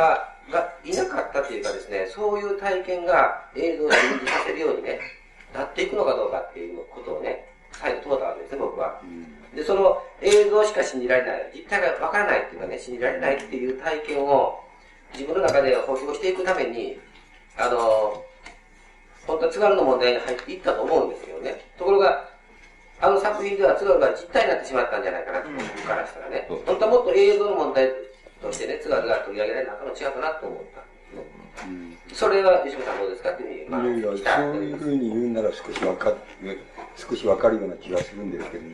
なんとなく、もう一枚皮をこう、剥いでくれって聞いてて、そういう感じも、こう、そうですね。あちょっといいですか？なんかこう、皮が。あの、今、菅谷さんの話とか長野先生の話聞いても、あの、ちょっと違和感が残るのは、あの、どうしてこう、津軽ってことにこだわるのかと思うんですよね。で、太宰治の一番本質的な問題っていうのは、あの、吉本さんの言葉で言えば、まあ、個人幻想、追幻想、共同幻想ってあるわけですよね。で、津軽っていうのは、郷土っていうのは共同幻想の問題だと思うんです。で、先ほど菅谷さんなんかも、あの、何でしたっけ、あの、居心地の悪さじゃなくて、えっと、そう。それがあったんですけど、それはどうしてかっていうと、やっぱり、あの、太宰治には、えっと、本質的に言ったらね、個人幻想しかなかったんじゃないかと思うんですよ。で、要するに家庭の問題っていうのは共同幻想の問題でしょ？で、そういう共同幻想もなかった。家庭がですか？そうです。違います？あ、石本さん違いますでしょうかいや、まあ、あのね、まあ、いいんだけども、はいあの、ちょっとね、うん吉野さんの言葉だったら追幻想になっちゃうんだけどね、家庭はね。ただ、あの、う非常にわかるんだけども、ちょっと違うと思うんだよね。あの、共同幻想という形で、あ、そこに持っていったわけですか、どうしても。で、ダジャレさんもね、俺、あの、あなたの今の言った言い方で言えばね、これ、やっぱり自分のことだけ考えっているってことはできないっていう言ってるんですね。あの作品の中で。やっぱり自分の使命っていうことを考えるって言ってるんですよ。使命っていう。それで、先ほど言いました要するに、そんなら俺、その、人の指導するとかそういうようなことって変わりにないことだからね。要するに自分は要するに、もう滅亡っていう、言いますかね、もう滅びゆく人間だっていう、そういう歴史的、と言いますか、そういう使命っていうのを自分に、やっぱり、課さ、課さざるを得ないっていう意味合いのことを言ってますね。あの、個人にはなりきれないっていうことを言ってるんですちょっと思いつきますけれどね、あの、吉本さんは人間を信じますか？いや、抽象的にそういう意味合い、まあ、うんつまり、そういう意味合いでも人間っていうのはないんですよ。つまり、あの、ヒュヒューマニズムっていう意味合いでの人間っていうのはそんなにないんですけどね。だから大抵、あの、そういうのをなんか、いけしゃしゃって言ってるのに、なんとなく嘘ついてる、嘘ついてるってしか思えないっていうところはありますけどね。どんな風に自分がそれに近い振る舞いをしている場合でもそうで、つまり、なんですけどね。だから人間って一般を信じるかっていうより、誰それをあなたを信じるか信じないかとか、そういうことの問題ならありますよ。この人信じるとか信じないとか、ありますけども、人間一般をそれじゃ、あの、愛するかとか信じるかそれちょっと、あの、太宰の問題にはあったと思うんですよ。信仰ですか。いや、信仰とかそうじゃなくてね、あもし信仰があるとすればね、人間を信じられないからね、信仰を持ちたいとか、そういうことが太宰には誠実にあったんだよね。いや、そういうことよりも、太宰治の言う、あなたの言うこと言いたいことを太宰治の言うような言い方をすると、要するに、あの人を信頼して、するってことは悪なんだろうかっていうことは言ってますね。つまり、人、あの人の主観の中では、自分は人を信頼、人っていうのはつまり誰かですよ。奥さんであったり、ね、女の人であったり、誰それ友達であったり、えっ、と、先輩、まあ、許せますに先輩だったりするわけですけど、そういうのを信じたんだけど、俺は裏切られたっていうふうに思ってるわけですよ。あだから主観の中で、本当に裏切ったかどうか調べてみるとわかりませんけど、あの、そういうふうに思ってるわけ。だから、そういうのが積もり積もって自分のパターンになってると、なっちゃってるんですよ。つまり、あの、ダダオさんの中でね。それが蓄積されてるからさ、だから、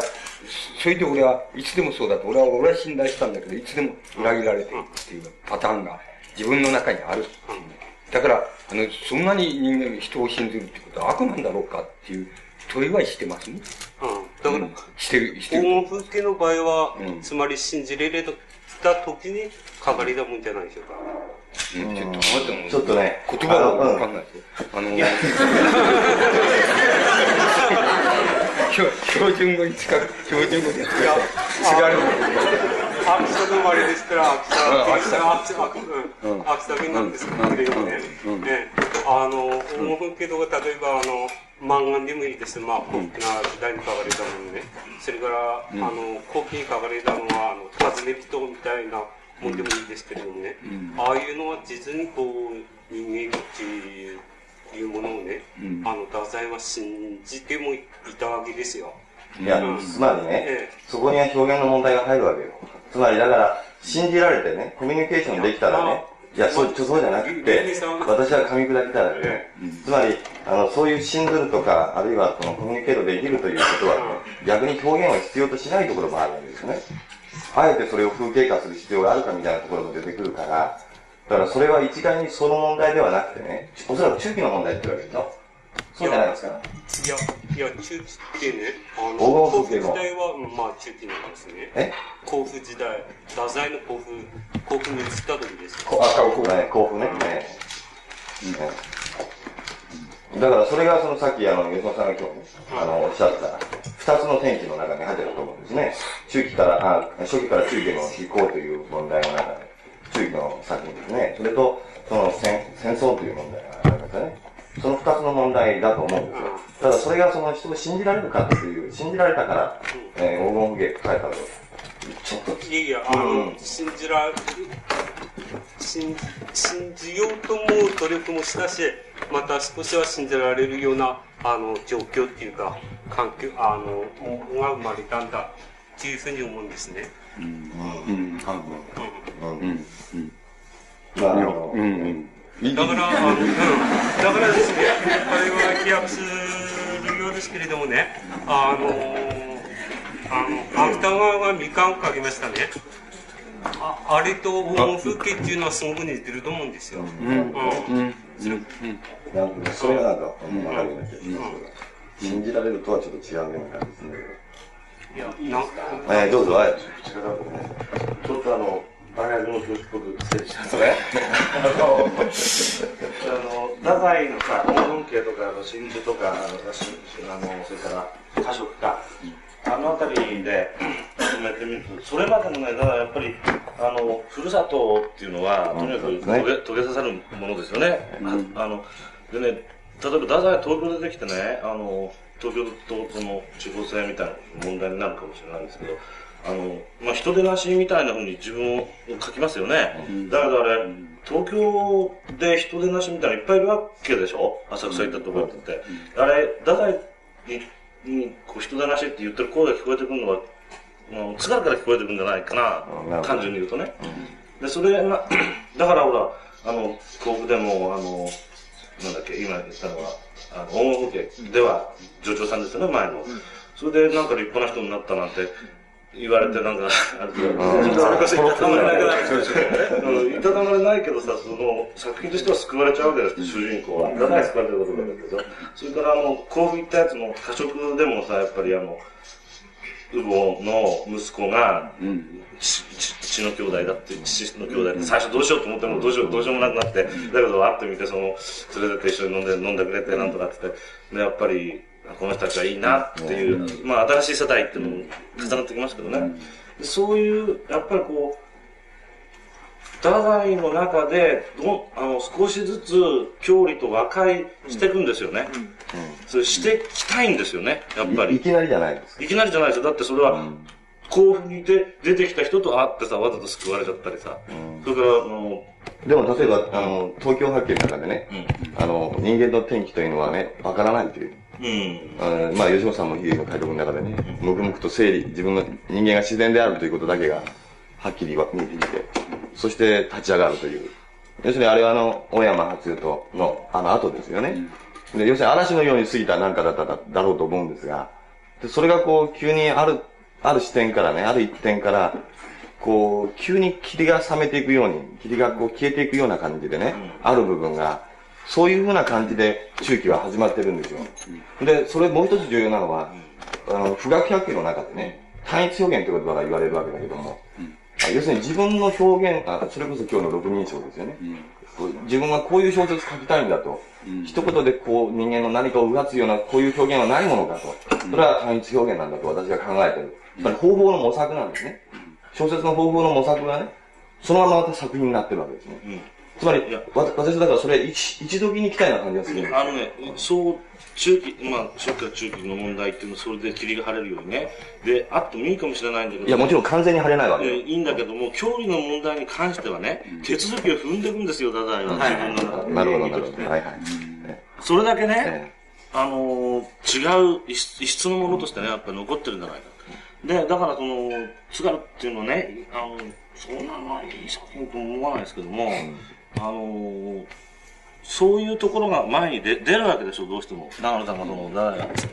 前に過ぎてるっていうけども。要するに、はしゃいでるわけですよね、一生懸命ね。津軽がですか？うん。太宰、だ津軽という作品の中で太宰ははしゃいで見せてるわけでしょ。それ自分に対する演技かもしれないし、そういうところがあるんじゃないかと思いますけどね。まあ、その辺は面白い問題だと思うんですが、少しこの辺りに集中してますので、その他、あの、どうぞ、あえ、そこから手が上がりましたので、その近いところのマイク使ってください。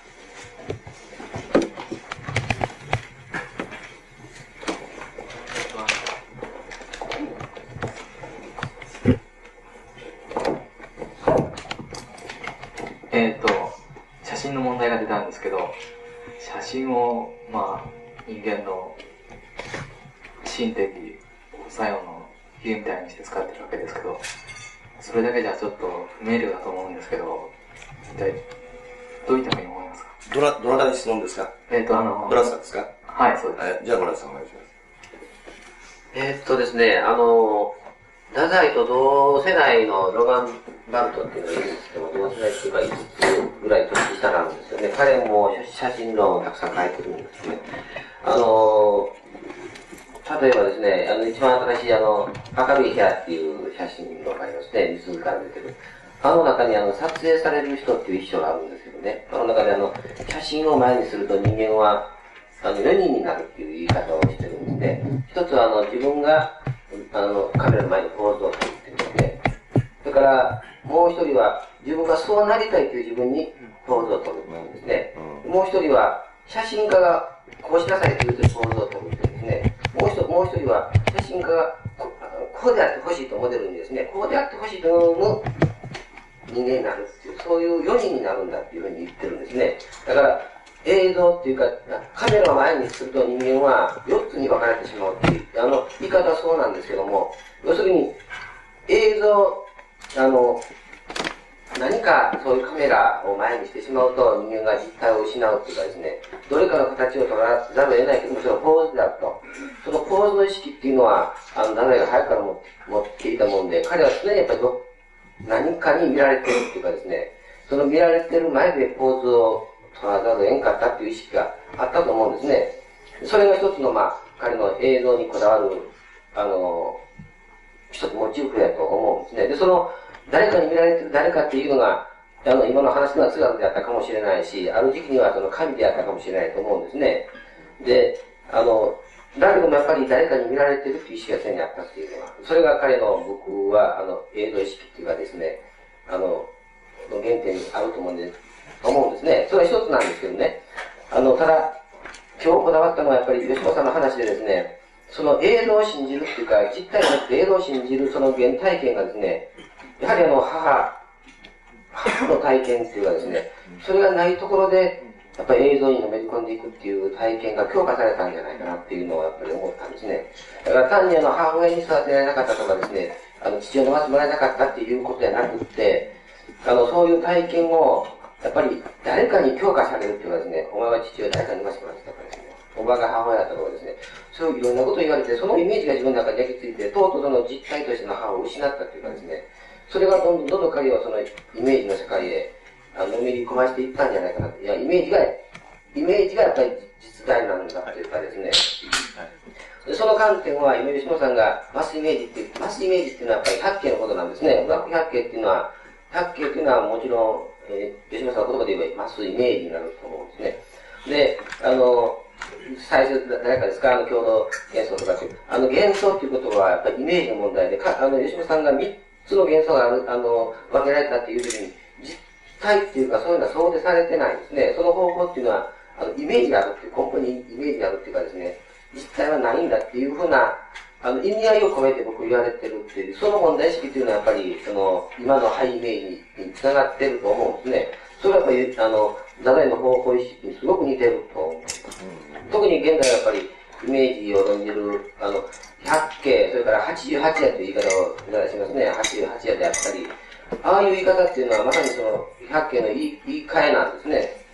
それはやっぱマスイメージの言い換えであるんですけども。あの、まあ、そこら辺が今、写真論と、写真が、あの、ダダイから出てくる、まあ、モチーフやと思って言ったんですけどね。ちょっと答えになりませんでしょうか。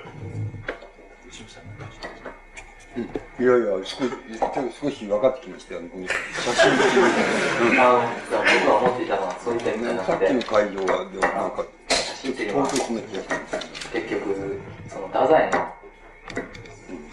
自意識というか、そういったものだと思ってたんですけど、だから、無機的な方向へ進んでいく、そういったもの。無機的え無機的な方向へ。写真っていうのは結局、やっぱり絵とかよりも無機的だと思うんですね。あの、決めの荒さとかでも。うん僕はね、比喩、あの、イメージの比喩みたいな感じ。イメージの一つの形として写真っていうのをね、あの、出した感じで、ちょっと違うと思うんですね。あのね、いい？だからね、あの、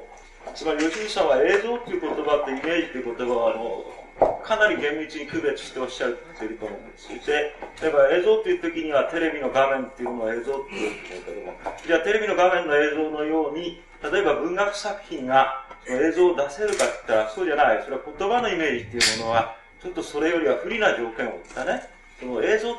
になりきれないものっていうふうに考えてるんですそれともう一つは、あの、イメージっていうものはどこから発生するかっていうと、そのものが目の前にないっていうね、体験がなければ、イメージっていうのはできないんだって、これはもう随分早く吉本さんが、あの、言語と言語というか、中でおっしゃる。そうすると、ですから今、あの、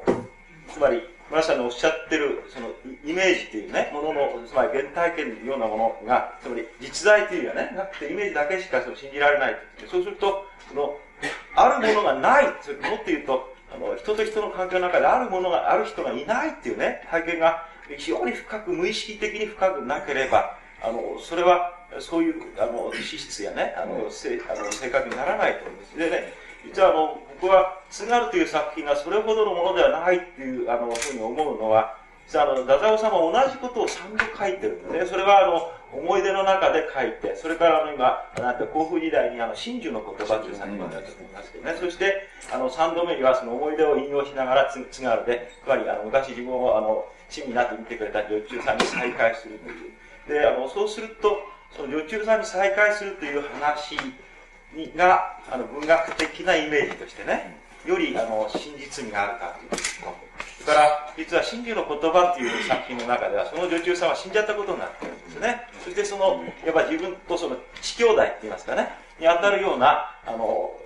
兄弟がね、それは兄と妹なんですが、あの、甲府にたまたま住んでいて、それに出くわして、そうするとその、いわば、あの、女中さん、自分を育ってくれる女中さんっていうのは、その、ね、これ不思議なね、あの、両手になってるんで、あの、読みみたいだけど、死んだ人がまるで目の前にいて、亡霊になってそこにいるようにしてね、とてもそのことで、あの、酒なんか飲んでいられないわけだけど、それでね、実は重要なことはちょっとあの、聞いてると思ったんですね。あの、思い出の中ではその女中さんがある時不意にいなくなっちゃったんですそれだけしか書いてない。そうするとこの真珠の言葉の中で、それと似た話をもう一度書くときにはね、あのちょっとすごい、あの、違うんですね、こう、イメージが。それはあの、いなくなっちゃう晩に、どうやら夢の中にその人が現れてきているっていうのが。そして、これ冷たいものが、ね、顔に触ったとなんだろう、涙かしらね。そして、それでも起きろって言われたけど、どうしても眠くて起きられないで、ただ、次の日の朝いなくなっちゃって、そしてその時に、あれは鶴っていう名前だったかな、鶴いない、鶴いないってね、叫ぶんですね。鶴いない、鶴いないって自分が叫んだっていうことをね、その小説の中にかけたことでね、初めてあの、その、そうある人は自分にとって切実な人がいなくなったっていうことを発見したんだと。そして、何を発見したかっていうと、実は、その、女中さんがいなくなっちゃったことによって、自分にとって自分の母親っていうのはね、本質的にもういないも同然のように、あの、自分の幼児期にはね、存在してたっていう。そのことを、実はあの、現実にはいるんだけど、その母親をもう生まれながらにして、失っている、いなくなってしまっているということに、ただこの自覚の上ではね、その時期にはっきり気がついたと思うんですね。だから、あの、そこのところは作家としては僕は太宰治のね、一つの厚みがはっきり増えた、ということで、その航空時代というのは不思議な時代だっていう気もするんですよね。ちょちょっとわかんないんですけども、つまり、あのー、真珠の言葉の中では、その、うん、目のとを、それまで自分は母親だと思ってたってはっきり書いてある、そうです、書いてありますね。だから母はいた、その、その作品に書いてですよ。あの、母はいたわけですね、その主人公にとっては。それで、それもしその夢枕だったのか本当に来たのかわからないけども、それもう一つ膨大だと思うのは、あの作品の中で、もしあの時自分が起きてたら、どうしたのか、ね、おそらくついてっちゃったかね、その鶴鶴さんかな、連れて連れてったんじゃないかっていう、それがの残ってしまった、自分の置いてかれたってことですね。つまり、やっぱり、その、どう言って、あの肉親の母親じゃなくてね、二重の操作があるわけですよ。母親からは離れてて、で本当に自分のあの母親だと思ってた人がいて、その人は自分を捨てて、あるいはあの自分はそれから引き剥がされたっていうことを太宰が書いてるわけですね。でそれそのね、どこが厚みなのか、菅さんが言うとね。厚み作家としての厚みがこうある人がいないっていうことをね、あの、ほとんど無意識にこう触れるような形でね、あの、発見したっていうこと。それは、つまり自分にとって本質的にいなかったのは、あるいはいなくなったのはね、その女中さんじゃなくて、自分を産んだ母親だったっていうことを、それは自覚したんじゃないかと思うんですね。そそそのことで、つまり、あの、生きていくさ、しるべみたいなものはさ、で見えちゃったってこと一つはできたと思う。むしろ生きていく力になったよ。まあ、それでね、一つあの、思うんだけど、どっか津軽のこと言ったら誤解また困るんだけども、あれが優れた作品と言ってるじゃないですか。うん。それはで優れた作品っていうのと意味のある作品というか、重要な作品っていうのはまた少し意味がそれ、違います僕が言いたいのはさ、津軽って いうのはね、これ、あの、なんとか小説しなきゃいけない作品なんですよね、どう成り立ちから言うと。ところがね、なかなか小説になりきらない面があるんですよね。で、あの、小説にこう、確実になってるなっていうのは、あの、こう接待してくれる人がさ、あの、呼んできておサインするじゃん。いろいろ喋りまくってね。そこのところの喋りの面白さと、それから最後は、その昔のね、女優さんにこう再会できる。それは、ここにいるのに見つからないっていうね、焦りがその運動会の場面で出てくるんですけどね。それでなんとか小説が出来上がって、やっとこう、これはいっぺん作り上げられたなっていうね、安心感がだったのかな。これらでどうですか？ちょっと、ちょっとコメント。今コメントなんかないっていう。聞いてだんだんだん自体がはっきりして。あそうですか。あの、どうでしょうか？あの、その他いろいろこう、あの、かなり質問したくても、あの、遠慮してるというか、決断がつかないでいらっしゃる方多いんじゃないかと思うんですが、まだ、ああの、質問してない方の中でいらっしゃいませんか？じゃあそこの前に使ってください。ああの、外中の方の公演の内容に関しての質問ですが、構いませんか？公演の、え、いいですよ。はい、そうです。えーあの、大規模の声の中で、あの、三つ目のところで、意味の流れをこう締めでせき止めるといったようなことを、つまり作品の最後の数行について、8年をそれにして、あの、解説していただいたんですが、えーどうもまだよくわからなくて、というのも、ハシエメロスのあそこのところで解説されたもので、一つは、あの、イメージの中で、かあの、こだわられている作品の入り口と出口の問題。こういった問題とどういった形で関わってくるのか、そこのところのイメージがまだよくつかめないんですが、もしよろしければ。あの、いや、そういう入り口と出口というふうに言えばもう、あの、女の子がマントを黙ってあげたっていうところのあの最後の数行っていうのはもう出口なんじゃないでしょうか。それまでが全部入り口じゃないでしょうか。だからもうそれで数行で出てってしまうっていうことになるし、僕が言いたかったのはその、なんか格子グリッドみたいなって、こう、せき止め作用してるのが、この人の芸術であの、であり芸術が倫理だっていう考えてるそのことなんだっていう言ったのは、つまり、どう言ったらいいんでしょうね。あの、うん、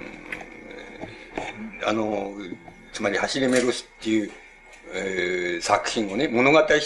として読めば、あそこの数行っていうのは、あったってなくたってもう対局が決まってるわけですね。決まっちゃってるわけで、で、あの、そういう意味合いでは、物語の流れとして言えばもう、どうでもいいものなんだけども、太宰治にとっては、あれがないと、どうしても芸術にならないんだよって、つまり俺が考えて文学にならないんだっていうようなことが僕はあると思うんです。だから、やっぱりそれは、そこは出口としてくっつけるっていう。で、あれをくっつけざるを得ない、あの、ところっていうのが、太宰治の、あの、文学がつ、つまり倫理だっていうふうに考えている、そのことなんじゃないかなって。そのことがなかったら、もう、一般的に言われているように、文学が倫理的な内容を書いているときには倫理的だって言うっていうふうに言うのと同じになってしまうと思うんですね。あの、太宰治の倫理っていう意味合いも同じになってしまうと思うんだけど、ちょっと違うんだっていう、あの、文学がすなわち倫理なんだっていうことは考えてるっていうことは、ちょっとそれとは違うだっていうことなんだと思うんですけどね。あのあれはやたらにね、20代の時にやたらに感心したんですよ。あそこの数行っていうのは。あの、あれがどう言ったら、つまりこれ、こういうのがわかる、こういうのがわかると不安なんだぞっていうんでしょうかね。わかんなければ不安じゃないんだ。それはそうね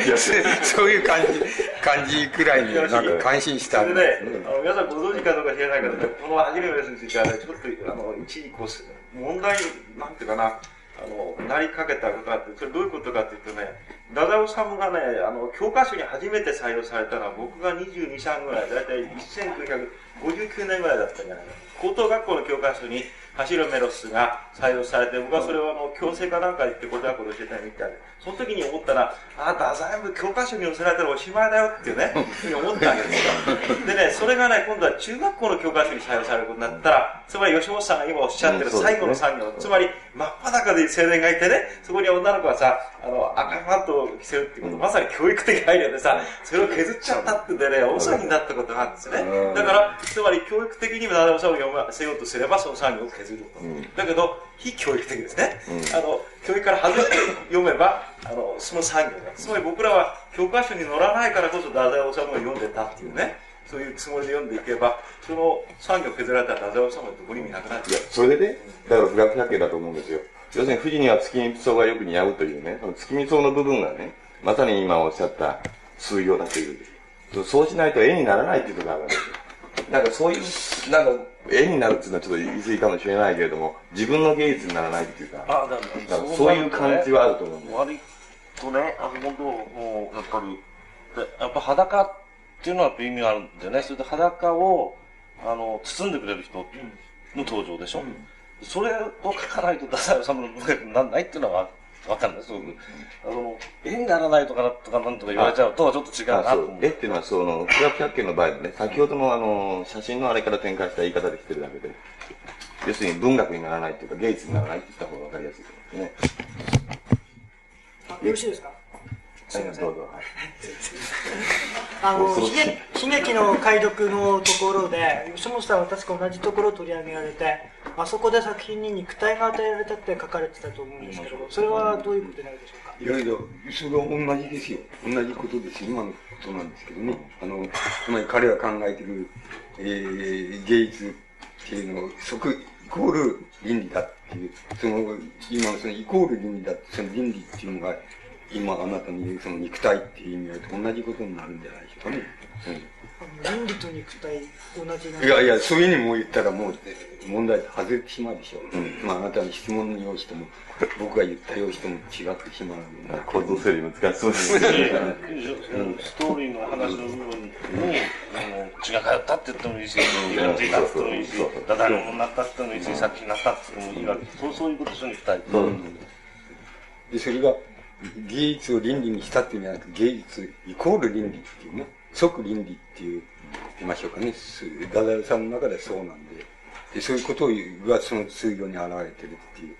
ことにななりそうに思うんですけどね。うん。あそこのイメージっていうのは鮮明、ものすごく鮮明だと思いますけどね、あの、数行のイメージっていうのはね。いかがでしょうか？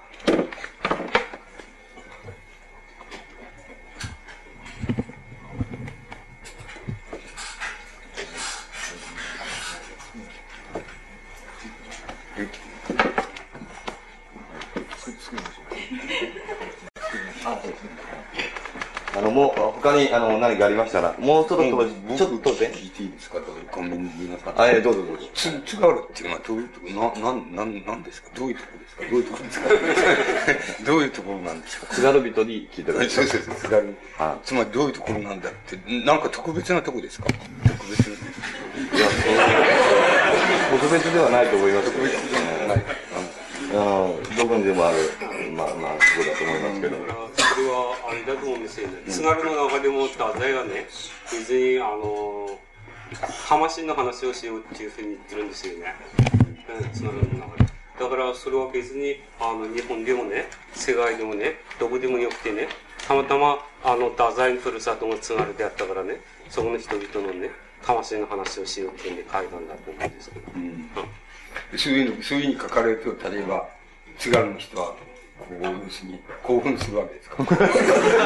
下ですからわかりません。秋田だからわからないそうなんで、津軽の人いましたらちょっと申し訳ないですけど。飲んでやろうと思うわけかな。そういう、そういう。いや、私の知ってる人で津軽の人は結構多いと思うんですけどもね。あのそこにな南部の人がいますけど、どなたかいませんか？もう、あ、司会やってくれ、あ、あ、あどうぞ。それは結局地理的な質問なのかあと津軽津軽人の気質ですね、それに対するあのクエスチョンなのか。いや、あのね、えっと。答え方が かなり難しいですよね、うん、あのいや、それ、どっちで言ってくださってもいいんだけど、要するに、あの、津軽、え例えばね、あのー、例えば、えっ、と、沖縄の人ってここに行った場合、言うでしょう言った場合には、あの、ちょっと、あの、なんていうのかな。あの、つまり、誰どこだって同じじゃないかって、日本中どこだって同じだっていうのにと、それから同じじゃないかっていう、人間、日本人って同じじゃないかっていう、いうのと、それから、ちょっとだけ違う、もう一つプラスアルファみたいなのがちょっとだけつくでしょうね。つきますよね。もうつきませんか？僕はつくんですけどね。あの、つ津軽って言った場合にそういう意味合いを含みますか？そんなことはない。その沖縄の意味はわかりますか？えー私があの、まあ何度か、あの向こうに行った時は、こう居酒屋に入るんですけどね、うん。そこで、あのやっぱり内地の人と本土の人。なんだね。こはいはい。うわかるんです雰囲気がえそうでしょうね食べ物なんですけどね、うん。ヤギの刺身、うん。それからうん。豚足ですね、うん。これを食べないと話の中に入れないです、うん。ですから先生が今うん。津軽とは何ですか、うんああそれそれなんですあ、それを含むわ。そういうことをあそれでしたらねぶたと弘前桜祭りの時の夜の騒ぎですね。ああれを一度こう経験なさる。ああ、それはす違うところではき経験できないような何かがあります。ああ、そうか。あそういうことを聞きたかったので。はい。まず、あの、もう終わりましたけども、弘前町の夜の、夜の夜桜を見てる。冬と太鼓を、それから、ねぶたですね。ああ、そうか。今はちょっと廃れましたけど、あの津軽凧のうなり、うん。なるほどね。あ、そうか。この辺のところああ、いや、それはね、わかるじゃないですか。それは初めてあのね。今のあちょっと待ってください。あのちょっと待ってください。あの、聞きますので。今のおっしゃってる方はですね、多分あの、弘前城の桜を言ってるんじゃないんですね。それはわかります。で、ねぶったというその、単を言ってるわけでもない。要する。におそらくその騒ぎ方というか、その異様さというか、それを多分あの、言ってらっしゃるんだろうと。思う。いや、それは僕が聞きたいことの、それ、あれだしたんですね。あのね、僕、盛岡の人に、盛岡行って、えあの、行った時ね、え僕も学校の時、僕は山形県の米沢市、学校はそこだったからね、俺、あそこの雪がすごく降るとこで、冬はなんとかでとかって言ったら、冗談じゃないっていうのは、あれは東北の雪入らねえんだっていうね。う んつまりあれは北関東っていうような感じだとね、本当の東北っていうのはそういうんじゃないんですよ、なんて、こう言われたんですけど。誰どこで？いや、だ盛岡で。盛岡で。うん。だから、ええと思って、そう、そういうあれが、つまり、それはこれ今、風土の問題なんですけどね。だから、風土の問題で、ああ、そういうことあんのかなっていう、こう、あれがあったんですけどね、その時。今聞きたいのはそうじゃなくて、津軽っていうとか、津軽人でもいいですけども、そういうこと、特にまあ、太宰治さんが、あの、関わってそういうことが今で、さっき出てきたんだけど、そう、そういうことを、ことさら言うことになんかあるのかなっていうのは、本当はよくわかんなかったんでも、ことさらとかありますよ、ここ。ああ、そうですか。あの、青森県の中でですね、南部と津軽というふうに、あの、函館山を境に分かれるんですけど、まあ、年に何回か必ず、あの、津軽人と南部人が出てですね、民間の放送でですね、南部と津軽の違いと。これは必ずやるわけですね。だから、その、そういうのを私見てましてね、あのびっくりしたわけですけども、そういう意味ではいつもそういうのを確かめてるようなところが、そういうところがあると思います。私はそういうところは全然ここの何か、私自身の好みではないですけども、ただなんかこう、うんそういうふうなものでない形としてですね、あの、私は南の人間だから、自分のふるさととかそういうものの風景とかと比べてみて、何か違いっていう言えばありますよ。確かに何かあるような気が、あ太宰の津軽じゃないけども、何かありそうな気が、そういう気はしないではないですけどもね。今外からあの、はい、どうぞ。後ろにマイクありますので。あのいつかですねあの吉本さんがあの清水さんかなんかとの対談の時にあのおっしゃったんですけどね。米沢の体験があの宮沢賢治の童話を理解する時に非常に役立ったっていうことをおっしゃっててそれは僕とても感激したことでして、えー柳田国を飲んで盛岡に吉本さんいらした時に、岩井君っていうあのそこで組織をした人が、吉本さんもしかすれば津軽の方行くかもしれないからその時はよろしくっていうお話をいただいたことがあって、心待ちにしてたんです、えーそしたら、まあ、今日みたいな会があってあのいらしていただいたら嬉しいんですけど、あの先ほどのあの津軽の資質とかなんかっておっしゃったこととも関連するんですが、あの今日の皆さんからはあんまり高い評価いただいてない津軽ですね。いただいた津軽ですけど。あの津軽の中のあの運動会の場面ですね。であの戦争中にあの運動会の場面でえー小屋掛けをしたりいろんなことをしておにぎりだとかいろんなものを持ってきて、まあ、今あの桜の季節ですと、イカ焼きとバナナとシャックかなんかでしょうけど、えーああの運動会の場面で華やかにそこで宴会をしてるわけですね。でそれがあの戦争中の場面と思えないっていう一気にそこで盛り上がる場面があるんですけど、私はとてもあれが好きでして、えーあの吉本さんがおっしゃってる津軽的っていうのはもしかすればあのことなんじゃないかっていう気がして、一言。えいかがですか？お分かりになりましたか？いや、あの、今、こっちの人と両方で、あの、うんああ、そうかね。もう一方、ここで。はい、どうぞ。はい。こですけども、さっきからね、聞いてると、まあ、この企画、まあ、桑田が津軽弘前、太宰論っていう、まあ、大体津軽論、太宰の津軽論なのか、津軽の太宰論なのかわからないようなみたいなもんですね。まあ、先ほどから一二の、例えば津軽論、太宰の中における津軽論とか、津軽の中における太宰とかっていうね、津軽と非常に、津軽というのは一つの風土ですね。ね。風土との兼ね合いでもって非常に論じているようで、例えば、弘前の顔を見てください。顔を描いて古いんですけど、桜松を見てくださいと。今は運動会を見てくださいと。まあ、そういうような形で、非常にあの、津軽というような人の風土をね、地域というような、ローカルというようなものを突出した形で捉えてるんですけども、私はね、あの、太宰を論じる場合、まあ、それは太宰はたまたま津軽に生まれたかもしれない。そうですね。はいだけども、これは別にあの、津軽に生まれたから地主の子に生まれたわけでもないし、どこの地域においても、当時の社会主義では地主でもあったわけです。それから例えばあの、あの、乳母とか、ね、まあ、う、うぼですか。そういうようなことだって、これ津軽に生まれなくたってそういうようなことができるわけできるっていうか、そういうような興味もあるわけです。強いて例えばそういうようなローカル性をね、とやかく言うことではないと僕は思うんですあこの絵画ですか？え、会っていうか、それにお、あの、ポイントを置いてね、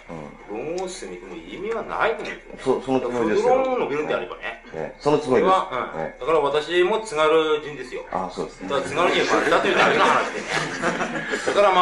あ、あの、外から来た人から、あるいは外から見た場合に、津軽というようなものに非常に魅力があるとかね、面白いところだとか。例えば、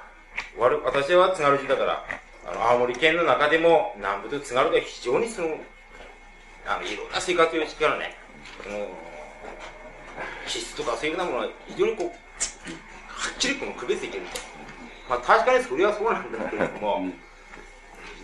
そういうふうなことにね、しそれはね、て意味がないと思う。んですよね。あの、そういうところに向かうつもり全くないですから、大丈夫です。たまたまですね、吉本さんの興味が、やはりですね、これはあの、それこそ。あの、吉本さんがね、あの、津軽に、というふうなことで、取り立てての思い入れがない以上ね、思い入れがない以上、例えば太宰というふうなものは津軽に生まれてから太宰がいたんだというふうな一つの前提がない以上、そういうふうなことを議論したってしょうがないと思う。いや疲れにいたから太宰がいたっていう、それはちょっと言えないだろうと思うんだけどそういうことじゃないんだよね。うんつまりね、意味がないと僕は思わないんですね。だから、こういうことはね、一度、本当にやった方がいいっていうことです。それはね、つまり吉本さんも、あの、これは産業論の中だと思いますけどね、あの、ああるこう、イメージがね、つまり、あの産業のただ一種なんですね。あれは、や柳田国音地って書いたとこだったかな、あの、京都の風景の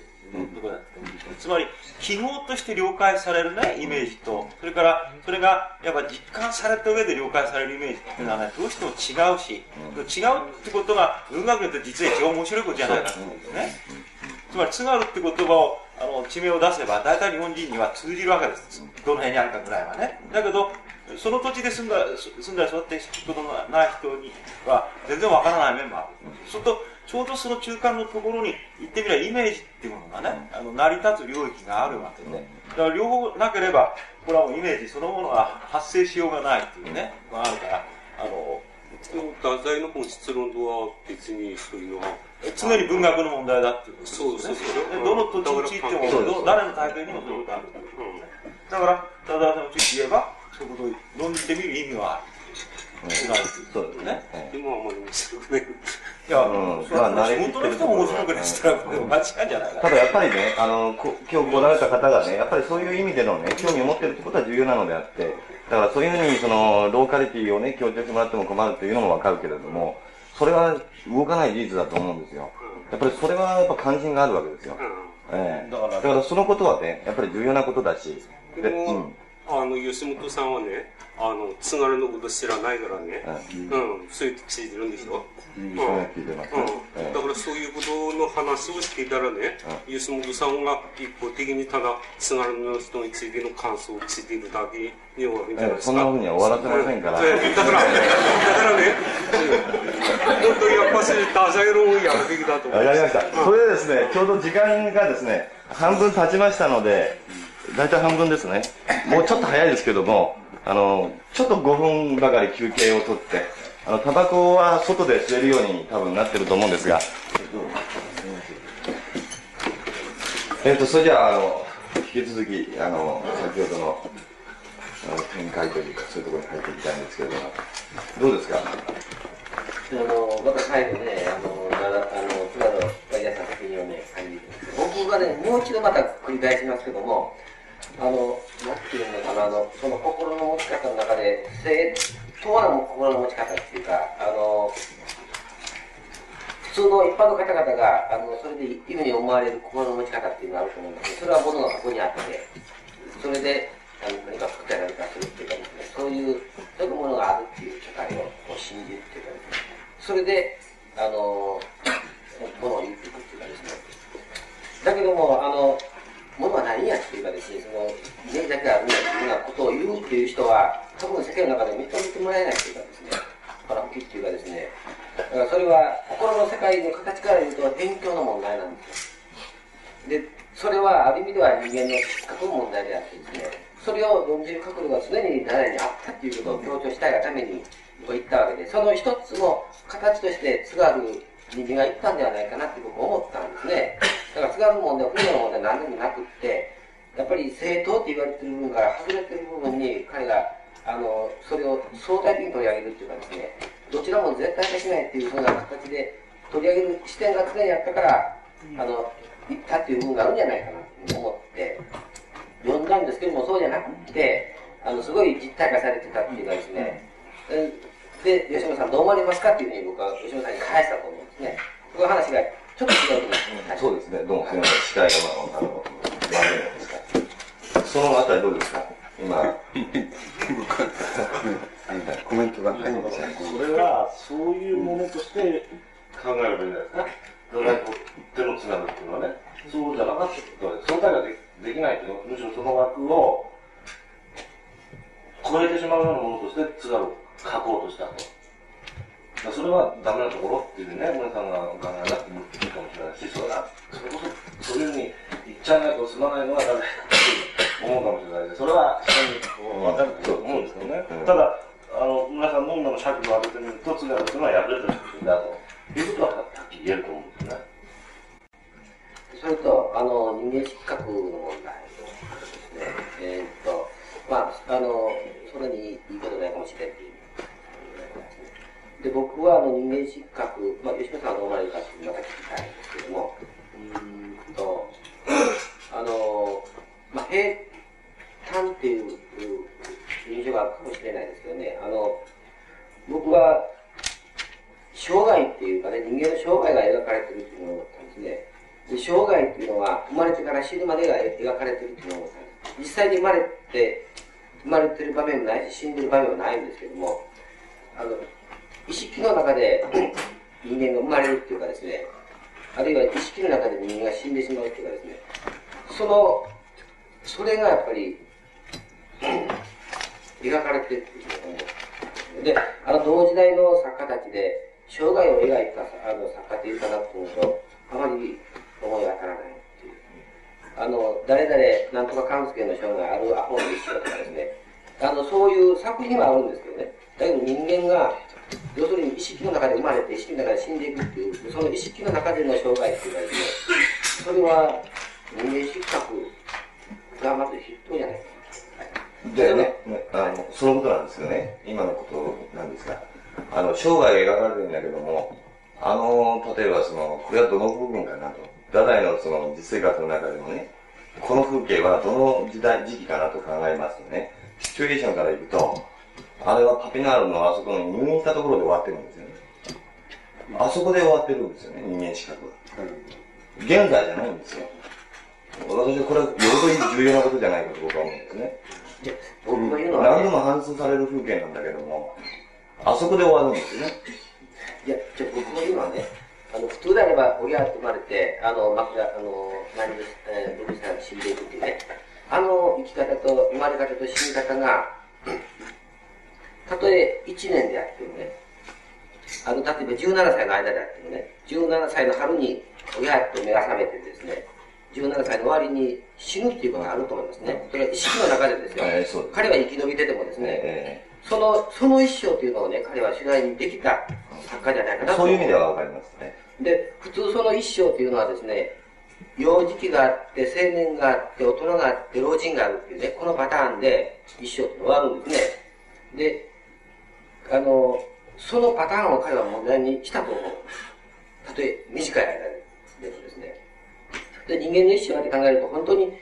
その、そういうパターンでいくのかっていうと、批評家は例えば、あれには成熟はないっていうふうに言ったんですね。で、成熟っていうか、成熟の問題はない。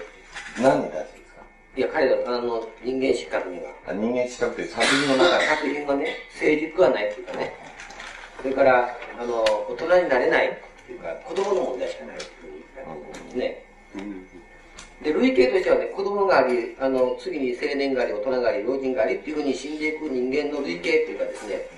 それ自体をね、彼は人間の類型なのかどうかっていうことをね、問題にしたんじゃないかなと思うんですね。だから、最後に老人になって死んでいくのかね、最後に子供があるのかね、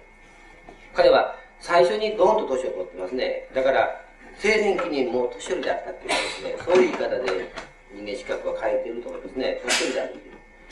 年寄りから始まって、彼は、まあ、成熟しないで子供になって死んだ。っていうふうなね、もしもそういうパターンで彼は生涯を描いたとしたら、普通の人が描く人間の類型じゃない類型の人間を描いたわけですね。だから違う類型の人間があるんじゃないかなっていうね、可能性っていうか、そういう示唆はしたんじゃないかなと。それは今、例えば、あの、劇画なんかでアキラとかですね、その、まあ、あの、大人にならない子供とかですね、あるいは、あの、なんていうの、普通僕らが持ってる人間のイメージじゃないイメージをね、劇画でも作り出してると思うんですね。そういう意味ではね、彼は、それか生まれて死ぬっていう人間の類型を、普通の人が知ってるような類型じゃない形でね、提出し得てる部分があるんじゃないかな。これは、あの、深読みって呼ばれたら深読みかもしれんですけどね、あの、ちょっとまあそんなふうに思う。あの、その場合成熟はね、いわゆる太宰のいわゆる実生活上の成熟の問題もあるでしょうけども、もう一つあの、そういう意味での成熟はなかったかもしれないけども、違った成熟はあったような気がするんですけども、どうですか？だからまさしそういうことじゃないですか。普通で言われる成熟じゃなくて、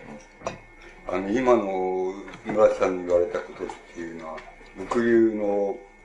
あの、理解の仕方をすると、つまり電気的事実としては別に死ぬまで書いてあるわけでもないし、あの、人間資格に、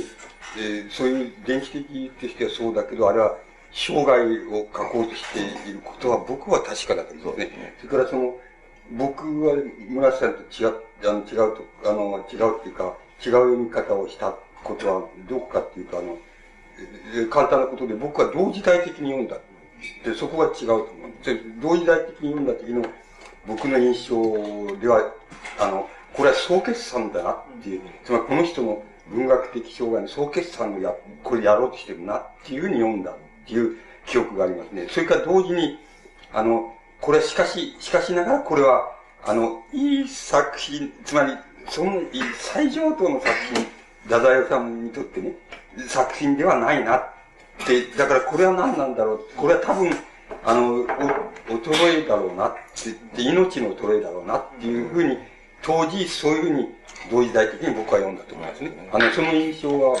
あの、後からくっつけたんじゃなくて、あの、それだけのことあったと思う。よ読んだと思います。だから、あの、村さんの言われることもわかるような気がします。あの、つまり、あれは確かに総決算として、あの、もうすでに、もう初期の頃からもう思い出でも書いてるわけだし、何回もこう、書いてることのパターンと同じなんです。そうなんですね。だけど結局、総決算でもう一回こういうふうに思った。そういう意味ではもう生涯があん中入っちゃってって、読んで、えー読みすぎじゃないんじゃないかなっていうふうに、まあ、村瀬さんから聞いてたんですけど、ね、ただ、電気的に事実としては、その別に、あの、生涯は書いてあるわけでもない、ないわけですから、それはあれなんですけども。でも、あの人はそう決算だな。それだけども、あの、どうも違和感、いや、あの、どうもこれは、それにしては、いや、生涯の最、最高の作品であるかって言ったら、いや、っていうのが当時の、あの、僕の感じ方でしたね。あの、衰えだなっていう感じ方なんですね。これはちょっと、あの、太宰治自身はものすごい読むと、それから生涯の傑作と思ってたかもしれないんだけど、僕はちょっと違うなっていう感じ、そういう意味では違うなっていうふうに思いましたね。これは三島さんの最後の作品が、春の日から、の、作品が、三島さんはもう最高の作、自分の、総決算の最高の作品と思ってるかもしれないけど、えー客観的には、えば、えーっていうい、いろんなこと言いたい作品だと思うんですけどね、それと同じ意味合いで、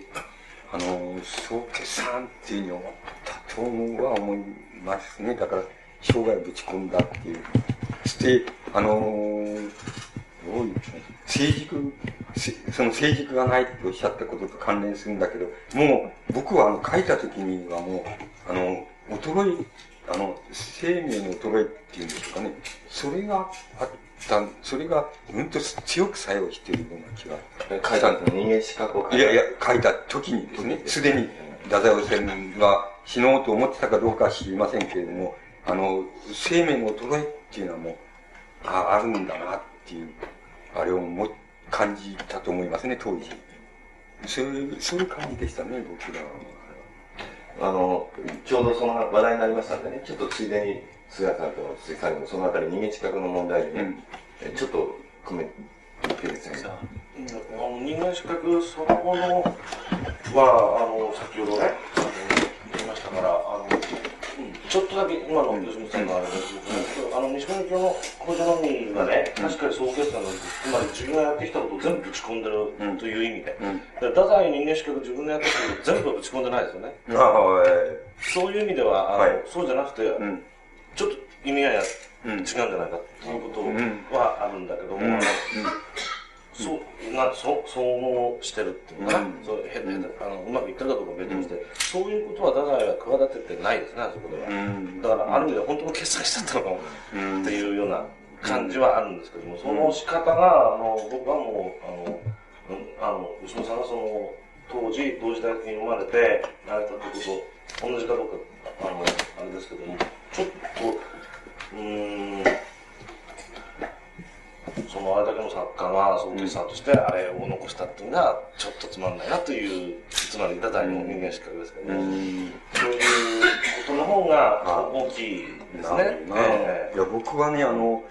いや、もう、あれ以上のことはもう、体どう言って、体力的に言ったらちょっともう、具体的になっちゃうんですけど、体力的にって言わないと、なんかもう生命、生命力っていうか、そういうものとしても、あれ以上の決算はできない状態だったんじゃないかなっていう理解を取りますけどね。うん。あの、相当、つまりそういう意味ではもう衰え、あの、病気も進行してるわけでしょうけど、衰えていて、あれが精一杯っていうんじゃないかなっていうのが僕の感じ方なんですけどね。あの、ある意味では、太宰っていう作家は、なんか、時々総決総決算ですね。人間資格的な意味での決算をやりますよね、こういう。何回もやってる何回もやるんですよね。であの、それがね、あの、もうね、あの、井伏さんが太宰について書いてる、なんか短い文章だけど、あの、とにかく、うん例えばね、うん自己否定みたいなことを作品の中でやるでしょ、でそれはね、筆に勢いをつけるためにね、太宰君がやってるんだみたいなことをさんが言うんですよ。で、それ一つの作品の中のことで言ってるらしいんですけども、そう、あの、生涯を通じてね、そういうことをね、こうずっと繰り返し繰り返しやった人じゃないか。だから、う人間失格って吉本さんそうおっしゃるけど、あれまた信じしてもらったので、私がかもしれないみたいな。あの、なんかね、もちろんね、すごく死にやすい人っていうか、境を越えやすい人っていうのはすごくわかるんですけども、あの、どういうんだろうな、あれ無限に続く可能性みたいなのがね、なんか、いつまでも続くの私ね、その無限に続くっていうのがね、つまり人間資格の構造の中でね、やっぱりあの病院のところで終わっちゃうみたいなね、プロットとしてですよ。でそういう意味で、モチーフ自体としてですね、なんかそこがあるような気がするんですよ。結局その、そういう意味なんです、私が言ってそれが繰り返される。そういうことです。しかもその、現実生活からいきますとね、あの後中期が始まるんですね。そうだね。まあ、あの後、実もうちょっとうんもうちょっとだけども、どちらかというと、あの後、その本当にこう、彼が作品をどんどん書き始める。まあ、いわば明るいとよく言われるね。全然明るいっていう意味はちょっと違うんだろうけども。にとって本当に自分が生きたっていうのはそこまでで、あとはその、こう、筆の上で生きてるっていうことになるのかな。そうですね。だからそこでまたもう一つ戦争の戦前戦後の問題もかかってくるんですよね。えーどうですか、菅菅さん。あのね、今度読み返してみて、あの、人間資格ってやっぱりすげえ作品だなってね、思う、あの、のは、あの、つまりこういう読み方がもしかしたらできるんじゃないかっていうね、あの、あれなんですけども、あの人間失格の主人公の手記の一番最後のところで、こういうことを書いてるわけですね。その、ただ一切は過ぎていきます。自分が今まで阿鼻共感で生きてきた、いわゆる過去式人間の世界において、たった一つ真理らしく思われたらそれだけでしたっていう。でこのね、人間っていうのを仮にね、文学っていうふうにね、置き換えてみるとね、これ一切は過ぎていきますっていうのはね、書くっていうことがね、自分の目の前に厳然しているプレゼンスですね。しているそのエクスタシーじゃないかっていうね。で、この、そういうエクスタシーって、もちろん、あの、書くということが、に、あの、作者が乗り移っちゃっても喋りに喋るっていうのはあるけれども、それはいつでもさっきあの、鈴木さんがおっしゃったね、何人もの自分が自分をこう、こまねずみにくるくるくるくる追いかけっこしてるんで、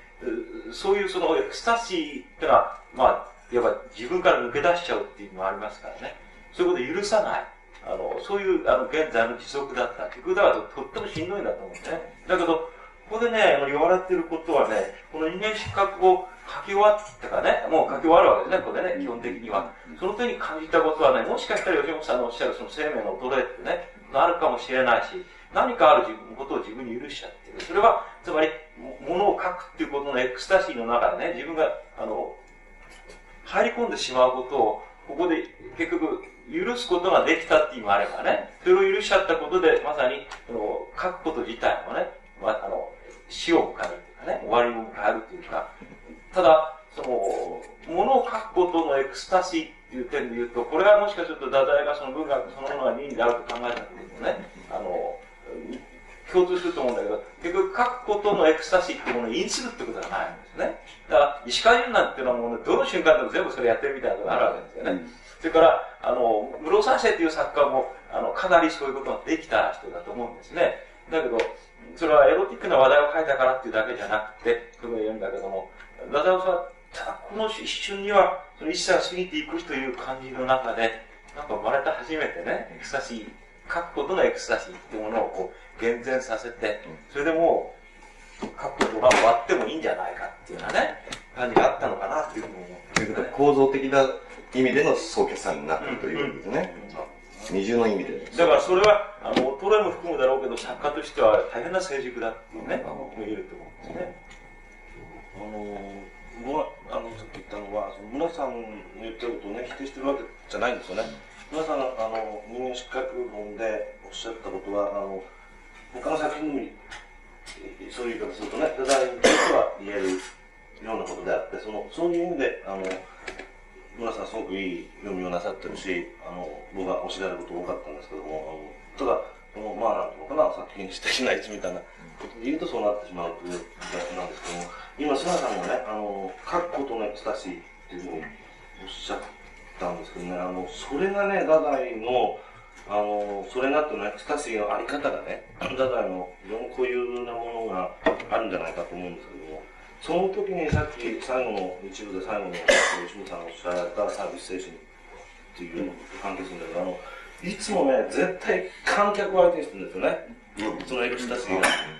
いつも人に見られてるっていうことで成り立ってる文章ですよ。だからその語りっていうのの構造でも、あの関係するわけで、語りって舞台の上で語ってるわけですよね。だから、芸、芸、芸、講談に出て芸してる、あるいは、講談じゃなくても芸人がこう、道端で芸してるみたいな、そういう、あのいつもね、緊張感がその、見てる人との間で成立してるわけですよ。あの、そのエクスタシーのあり方が。その自分の中でこう、高揚しちゃって、その自分が出てこう書いてるんじゃない、ないと思うん絶対。で、それがやっぱりその、太宰が言ってるサービス精神だし、あの、その、それは、あの、饒舌、饒舌の語りとも関係してくると思いますし、あの、そのことがやっぱり太宰の、ひどく、それがどういうふうに結びついてるのかっていうのが、まあ、あの、石川だって饒舌隊やるし、あの、饒舌隊をやりさあの、暗号だってやるし、ただ、太宰の場合の特殊性はいつも見てる人っていうのを意識してる。あの、っていうことが、聞いてる人じゃないんだな、おそらく。見てる、見られてるみたいな感じが僕はするんですけどね。あの、それがいつもこう緊張関係としてあって、だから、だから、その、奥野さんなんかなんかに、いつも二人称っていうのも、なんかそ、そこのことをなんかおっしゃりたいんじゃないかなというような気がするんですよね。でそれは演技と言ってみたり、道化と言ってみたり、いろんなことで今まで言われてきたことだろうと思うんですけども、そんな感じがする。そこでね、ちょっと気になるのは、その見る視線を意識するということは、見るに耐えない自分の問題もあるわけですか？どういうことなんですか？いや、いいんですよ。単なる自意識の問題ですか？そうじゃないですね。自意識とかそういう意味ではない。自意識したって自分が自分をどう意識するかっていうことをいつも太宰は私はちゃんと自分のこと分かってます。他人からこう見られてるでしょ自分からこう見られてるでしょそれが本当にあの客観的にそうだっていうことじゃないですよね、うん。自分はそうだよって言いながらこう進んでいくやり方がそうだっていうことうん。でも、それはね、太宰にとっては、あの、そうしなければならなかった何かがあるんです。あの、すいませんけどね、え手を挙げて、はいどうも了解を得て、ませんそれからあの、はい言ってください。はい。そうしないとですね、はい。もう本当にあの、前だけが、あれしてしまうという構造になっちゃいますので、あの、それだけは申し訳ないですが、あの、私が気がつかなければ手を挙げて、あの、してください。じゃあ、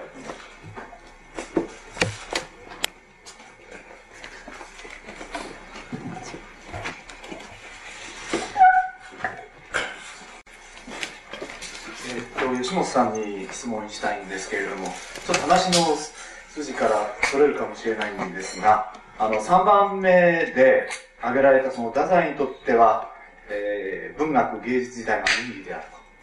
えー書くことそのものが倫理であるというふうに言われたんですが、その倫理そのもの、それはどういうものなのか。あの、後ほどそのゲイって今話に出ましたけど、ゲイと倫理っていうのを、まあ、吉本さんの中でどういうふうに捉えられているのか、とそこら辺を話していただくと、ありがたいです。それだけですかはい。いかいかがでしょうかね質問はですね。いや、そのね、そういうふうに質問されるとね、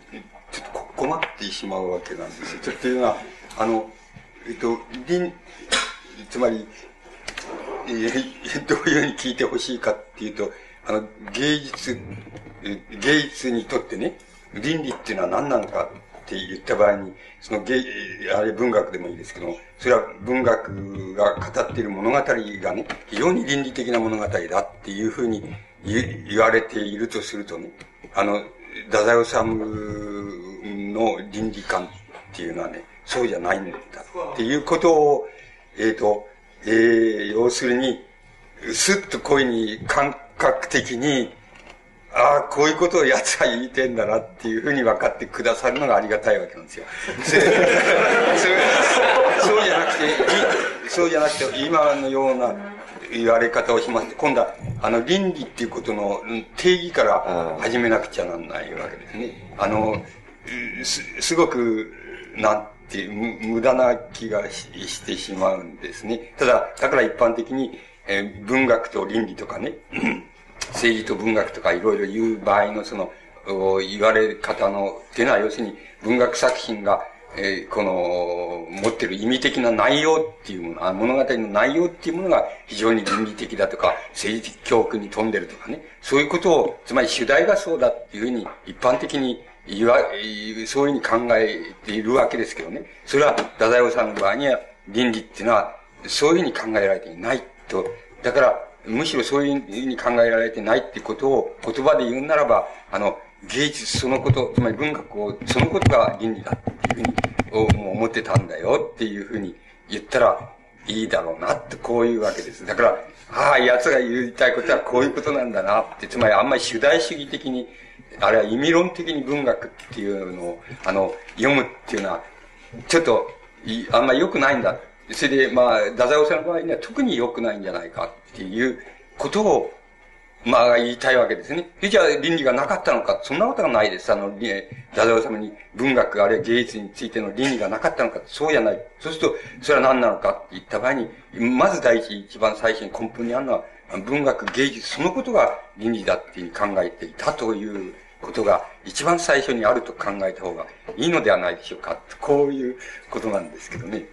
うん、ななわけなんですけどね。うんよろしいですか？あ、じゃあどうぞ。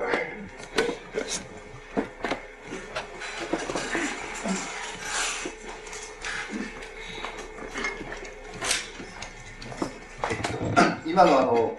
天野さんのご質問は、あの、吉本さん、あの、えっと、今おっしゃいましたけど、そのことは彼も分かってたと思うんですよ。で、その分かった上でね、で、あの、芸と倫理という、ちょっと微妙なところがあると思うのは、あの、今日、先ほどのお話と重ねて言いますと、えー、例えば、志賀直哉っていう人との、まあ、あの、違いっておっしゃいますけど、志賀の場合、あの、ばえっと、戦後になって、こう、父親との対立を元に置いていたそういう対立モチーフがなくなってくると、書くことがもう、ああまり彼にとって必要なくなって、なんかこう晩年はこうなんか、違う日記には交わって単語ばかし出てくるとか、なんか、そういうことでですね、もうその書かなくて済むわけですね。でそういうふうになった人っていうのは、ななることのできる人っていうのは、おそらく、その、お文学もしくは芸術が倫理ではないだろうっていう言い方に、そういうふうに言われるとあの分かる気がするんです。で、それに対して、あの、さっきの、あの、菅谷さんの話なんかもありましたけど、えー書くことにやっぱりこう、生涯エクスタシーをあの求めざるを、求め続けるほかない、やっぱりタイプの人があって、でその人にとっては、そこでまたあのもう一つ分かれるんだということを、先ほどあの鈴木さんのあの話なんかでも分かったんですけど、つまり自分にとってのエクスタシーだけでいいのか、でそこであの人、人、観客を必要とするっていうことで、こうこう少しエクスタシーがまたこう分かれてくると思うんですけど、で、あの、先ほどの、あの、安野さんの質問と少し重ねて言うと、あの、安野の場合ですね、で、安野もまあ、一緒にこう、ブライ派とか、あの、新芸作派とかって言うわけですけど、安野、ちょっとこう、やっぱり太宰とイメージが違う感じがあって、っていうのは、例えば、あの、ささっきの吉野さんの今のお話とされていますと、あの、マイナスとか、まあ、負っていうような言葉を使えるんだけど、暗号はあのまさにこう堕落論って言って、落ちよ落ちよっていうふうに言いますですね。その落ちよ落ちよって言い方はなんか非常に、あの、えー、のなんていうかしら、芸というよりも、非常にこう正面切った感じで、こうなんか読める感じがするわけです。その正面切った感じっていうのは、明治以来のなんか文学史で言いますと、例えばあの、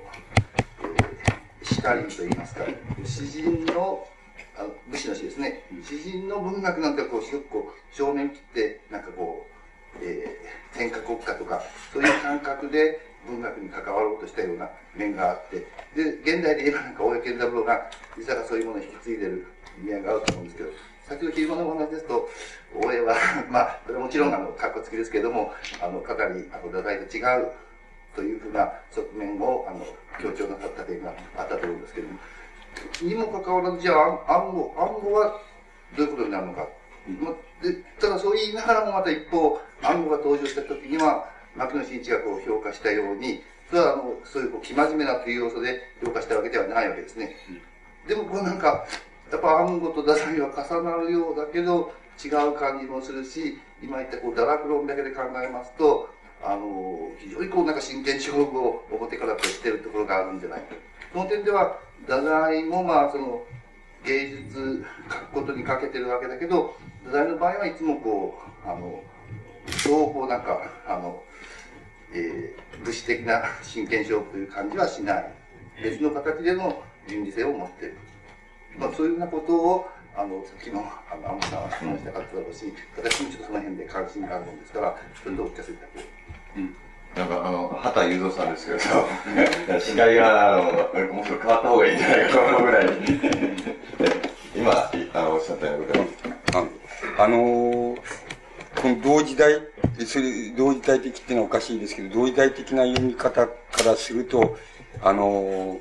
えっ、と、逆なんて、その、例えば、太宰治もその、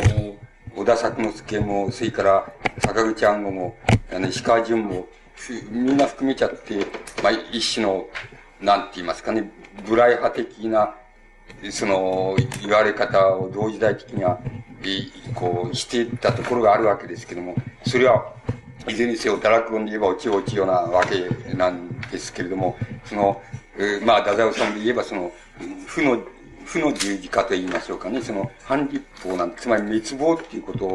を自分でもって、あの、身をもって、その、示す以外に自分の、その、倫理はないんだっていう、そういう感じ、考え方自体を、まあ、ブライ派的といえば、その、ブライ派的の中入っているわけですけど、その中で飛び抜けて、あの、僕らが読んでたところで飛び抜けて真剣だったのは、つまり、この人がそういう、つまり、太宰治がそういう場合には、これは、あの、文学の問題じゃないなっていうくらい、あの、真剣に思えた、もう飛び抜けて真剣に思えたんですね。その、太宰治だけが、もう飛び抜けてそうです。後の人はやっぱり、あの、遊んでるって、あの、やっぱり、おちおちをつったって遊んでるっていう、あの、そういうふうにしか逆に取れなかったんですね。だから、あの、僕はあの、倫理って言った場合に、太宰治があの、こう、芸術、文学、それ自体が倫理だっていう僕が、あの、そういう言い方をした場合には、あの、本当は太宰治のあの、こう、生命自体がもう、相当、あの、いつでも際どいところを歩いててって、えー、つまりそういうことが一番問題になる、倫理として問題になることだっていうふうに、まあ僕には思えたわけです。思えたわけです。ところが、あの、ところが表現を見ますと、あの、それにもかかわらず、いつでも太宰治っていうのは、あの、作品っていうのは、あの、え、あの、なんて言いますか。他の、例えば、坂口安吾だったらば、あの、いくらそういうに、小田作之助でもそうですけども、いくらそういうデカダンスっていうことを、あの、やれやれっていう形で、あの、作品を描いても、あの、それはどう言ったらいいんでしょう。その、あの、エッエッセイとか、あの、スローガンで、そう言ってるっていう感じしか本当はないので、あの、太宰治っていうのは、この、いや真剣なんだけど、しかし、あの、様式としてはいつでもこのフィクションっていう、必ずいつでもあるフィクションっていうのをこの媒介にして、つまり文学作品の表現っていうことを媒介にして、真剣なんだなっていう、こう、実感を与えるっていうふうに、まあ、同時代的には読んだわけですね。で、まあ、だから、その、志賀直哉、あおっしゃったような志賀直哉みたいな人っていうのは、あれは、あの、欲望っていう、つまり、欲、欲望の、あるいは欲動の表現っていうことが一人でに文学作品になってるっていうふうに言えば言えるわけです。あるいは欲、欲動の行為自体の、行為自体を、あの、描写すると、それ、それはもう、文学になってるんだ。立派な文学になってるんだ。そうすると、なぜそうなるんだろうかっていう、なぜそんなことが、誰だって欲動の表現を、じゃあ、あの、書いたら文学になるかって、それはならない。志賀直哉の場合には、それはどうしてそうなるかって言ったら、要するに、並外れた、あの、一種の、なんて言いますかね、あの、決断力みたいなのが、あの、行動を規制する決断力みたいな、直感的決断力みたいなのがあって、それでスイスイっていうふうに、あの、切っていきますと、あの、行動を、自分の行動を規定していきますと、それがちゃんと、あの、自分の、あの、欲望、あるいは欲動に、最も正当な行為の描写になってるっていうのは、そういうところが例えば、しがないような文学だと思うんですけど、その欲動っていうのが、すでになくなっちゃったら、もうこれ以上なくなっちゃったら、書く言われはないっていうところに行っちゃったと思うんですよね。で、太宰治はそういう意味合いでは、俺はそうじゃないぞって、いつでも、あの、ちゃんとフィクションに作ってるぞっていうことがあったと思うんです。それで、それじゃあ、それで俺は、俺の文学っていうのは、欲動の、つまり欲望の文学じゃないぞ。つまり欲望の行為を表現してるんじゃないぞって。俺は、要するに倫理を表現してんだって。その倫理の表現っていうのは、あの、自分の場合にはその、あの、個人の倫理じゃない。つまり、個人の倫理じゃない。やっぱり、その、歴史的っていう言葉を使っ、ダダウ様使ってますけど、それはちょっと大げさになっちゃうんですけども、ある、やっぱり一種の使命なんだって。俺使命を持ってるって、それは自分の倫理なんだって。その、使命、義ですよね。あの、義、使命を、なんで、使命なんで、それは俺にはあるけれども、例えば、しがない親には欲望しかないぞ。つまり欲動の表現しかないぞ。それで、欲望、欲動の決断力が並外れてすごいっていうことだけしかないぞ、ないじゃないか。で、他のブライ派の人たちっていうのは、個人の倫理はあるし、個人の落ちよっていう、あの、なんて言いますか、その、一つの倫理観っていうのはあるわけで、それはまた時代を、時代に対して最も、あの、表面からぶつかった、あの、倫理観で、そういうのがあんだけど、あの、使命感はないでしょう。つまり、っていうのが太宰治の、あの、内心で思っていたことであろうと思いますし、僕らがあの、並外れてこの人は真剣だっていうふうに、あの、思えたのは、僕はそういう気が、そこのような気がするんです。つまり、あの、一種の使命感っっていうのは、他のブライ派の人たちにはないんですよね。やっぱりあれは、あの、個人の、やっぱり倫理観ですよね。あの、個人の倫理観が時代と、あの、非常によくマッチして、したと。戦後のその、あの、混乱期の時代とマッチしたっていうところで作られてると思うんですけど、太宰治の場合には、多分、その一種の使命感っていうのは、つまり、俺は個人、どうしても個人にはなりきれないっていう、そういうのがあったと思います。そう、僕はあの、その今おっしゃったことの位置づけっていうのをこう、あの、僕なりに頭の中で描いてるところって、素描してみれば、あの、そんなところになっちゃうんですね。あの、そういう読み方をしてたっていうことになっちゃうような気がするんですけどね。いかがですか、加藤さん。よろしいですか？他に、えー、何かあります？じゃあ、そちらが。えーとあの先ほどの、まあ、故郷っていうか津軽津軽って言わなくても故郷を読む子がいると思うんですけどもあの、まあ、故郷とあのもあのもしあの母あの象徴的な意味で母を持てなかったあるいは思春期まで至ってですねそこでもまだ母が持てなかったでおそらくあのということはあの先ほどから繰り返し言われたように世界が持てなかったということだろうと思うんですけどもとしたらあのおそらくあのこう太宰は故郷を持てなかったんじゃないか であのもし津軽があの作品として書かれる必然性があったとしたらそういう持てなかった津軽をあの取り返そうとするあの試みだったんじゃないかというふうに、まあ、思うんですね。でそれがうまくいったかうまくいかなかったかあるいは文学作品としてどうであったかということはまあ置いときますけどもそこであのもう一つあの問題になるのはおそらくあの太宰にとってその母をあの取り戻したいというかあるいはその世界の中に自分があるということをあの取り戻したい。あのそれをやるためにおそらくその文学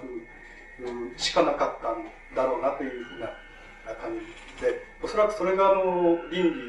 ということにつながっていくんだろうと思うんですけどもそれしかしそれをやっていく中であの自殺が何回かまあ起訴されて最終的にはの自殺を、まあ、完遂してしまうわ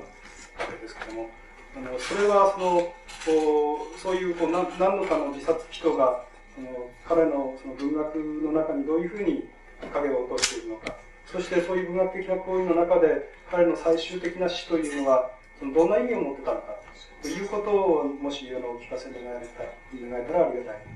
はい、あのまあ先ほどのあれと少し関連してますね今のね。どうですか？あの、吉野さんお疲れでしょうから、とりあえずこう、あの、材料を提供する意味で。とりあえず材料で。どうも、調子根性がね、水の商談が。もうしばらくです。あの、最初、今おっしゃったの前半部は僕は、あの、ほとんど、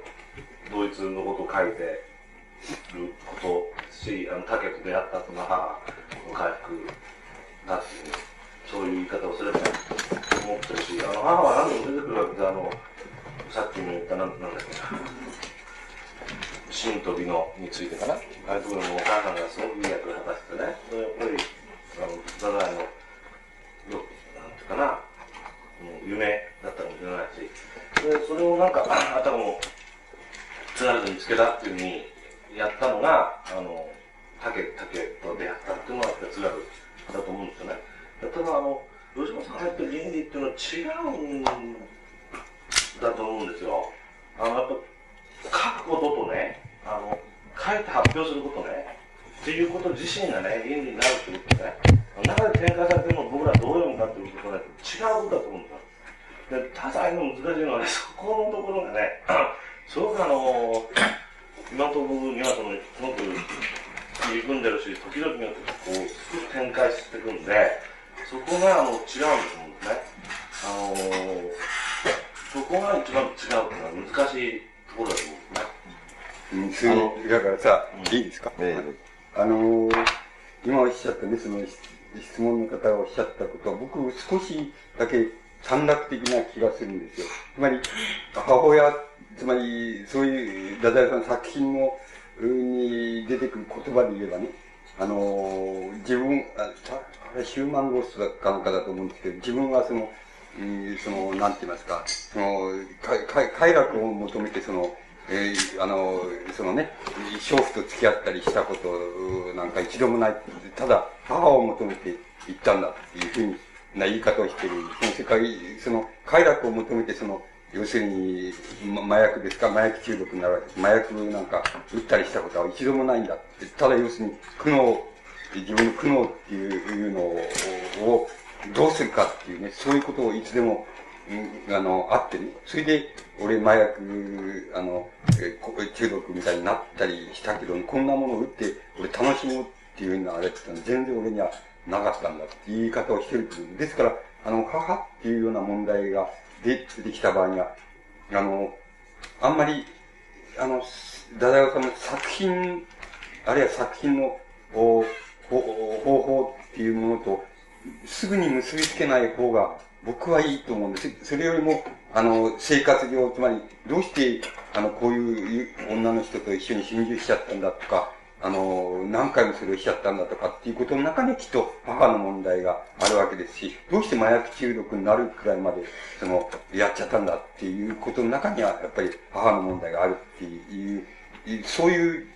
次元では、あの、結びつけることができるでしょうけれども、あの、作品と結びつける場合には、非常に慎重にした方が僕はいいような気がするんですけどね。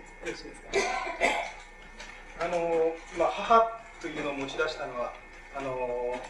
まあ、結局、母そのものとか、あるいは母のイメージとかということではなくて、おそらくその母というのが、世界、世界とその自分の関係だろうなというふうに、ね。で、それは故郷と自分の関係でも同じで、それはまあ母と自分の関係というふうに言い換えても僕は基本的に同じなんじゃないかな。で、要するにその母が持てないということじゃなくて、あの要するに世界が持てないという。で、その世界を自分にとってはいかにして可能になるかというようなあのことなんではないか。で、あの、おそらく発生的にはあの、吉本さんにおっしゃられたように、あの母との、まあ、入業したい体験というのも問題があるだろうし、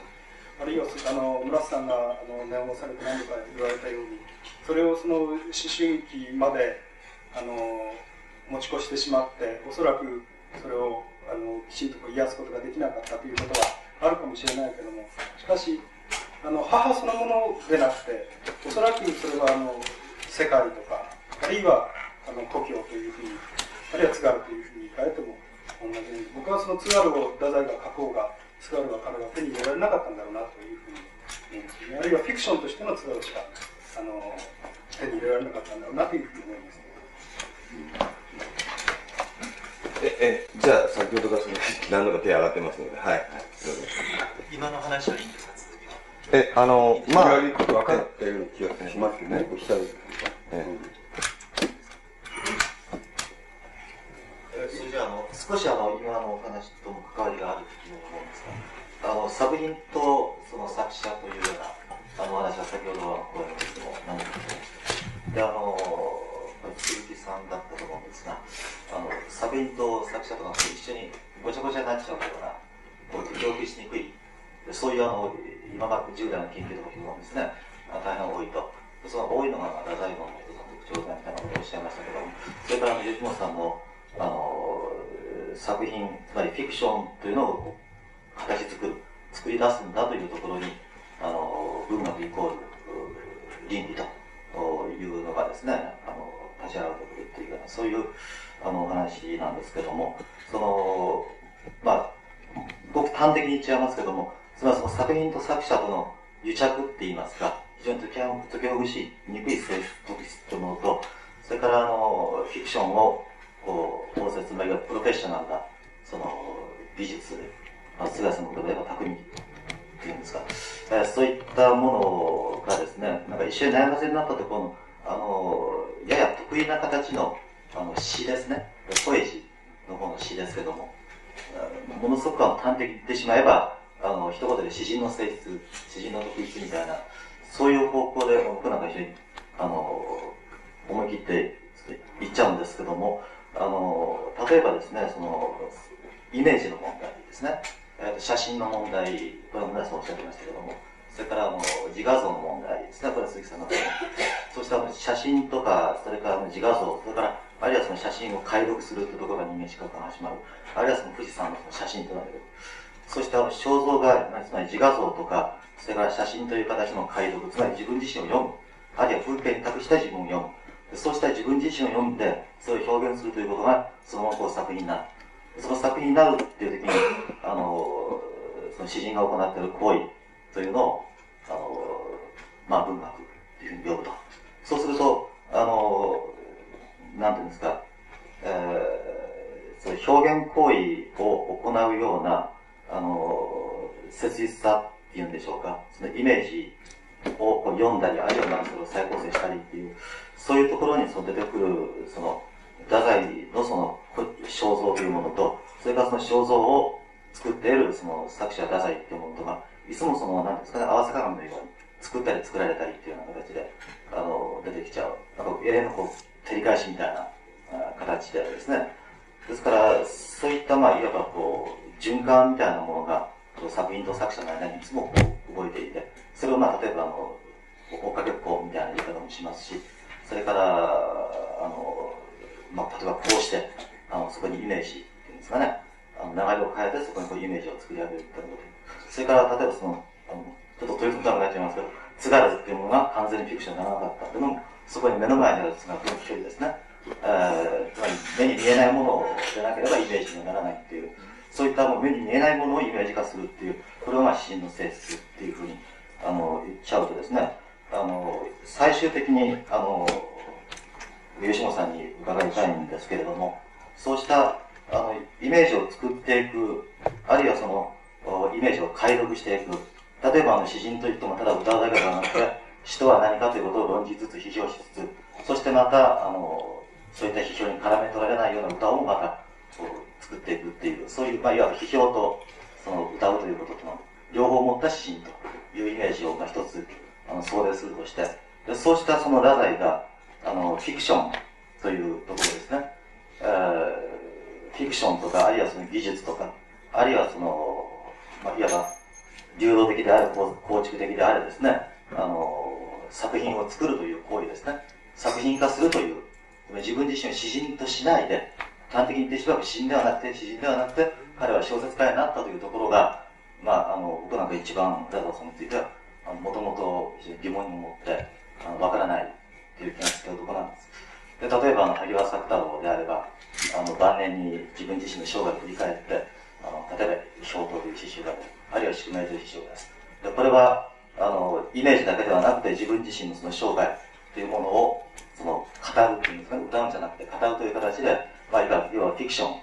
を作り出しているという言い方もできますけど、彼は、あくまでもそれを詩でやったと。で、太宰さんは終始一貫してそれを小説の世界でやってるっていうのが非常に分かりにくいところがあるんですね。あの、もう一言だけ。あの、吉本さんの言葉で確かあの、えー、かなり古いものですから、今、あの、どう思われるか知りませんけども、あの、詩の定義というようなことをですね、あの、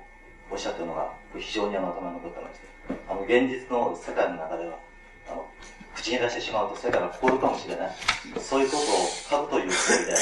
表すのが詩だっていう、まさしくそういう表現を太宰がしているということで、あの、太宰の作品をポエジーというふうに呼んでしまってはいけないのかという点ですね。それから、で、もしそうだとすれば、なぜ太宰は小説家になったのかという、非常にあの素朴な質問に最後関連してあの伺いたいというふうに思います。どうもありがとうございます。あの、要するに作者と主人公の距離の問題なんかにも絡んでくるかと思うんですが、どうですか、今の。あの、あえっ、ー、と、今おっしゃられたことを、なんて言いますか、その、えっ、ー、と、方法の問題、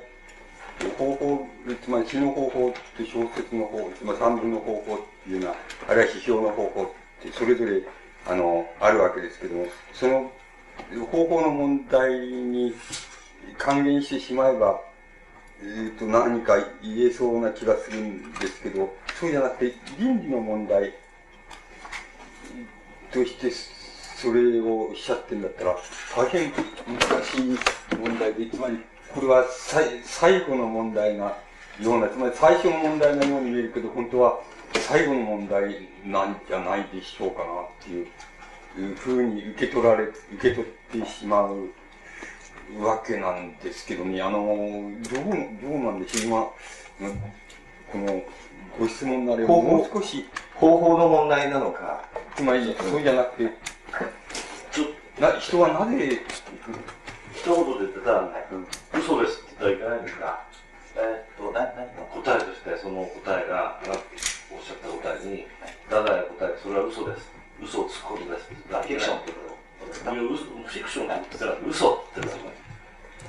それはいけないんですかそういう答えじゃ。まあ、吉本さんが答えるっていう答えそうじゃなくて。僕ならね、一般のですね、それに対して、うん、それは嘘をつくことです。それと一緒がもう一度。それは、だから質問に対する答えは、はい。ね、ただに答えさせたら、それは嘘をつくことですという、すべて集約して、そういうことでは答えにならないかつまり嘘つくのうまかったっていう。嘘つかなきゃいけないしさ。ああ、まあ、生きられない。つまり、あの、史実の問題としてはギリギリ嘘をつきますって言っちゃうんじゃないかな、だから。あの、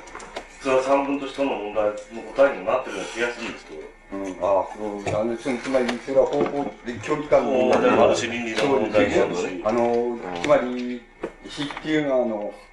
嘘つかなくても、なんか、もし嘘つかなくても、あの、義理のもし言葉っていうものが、もし可能だったらね、それはちゃんと死の先になるっていう自信、確信みたいなのが持てるかもしれないんだけども、あの、あの、すべての事物っていうのはそういうふうにできてなくて、あの、嘘によってしかどうしても言えないっていうことに、あの、こだわりを持っていたら、やっぱり、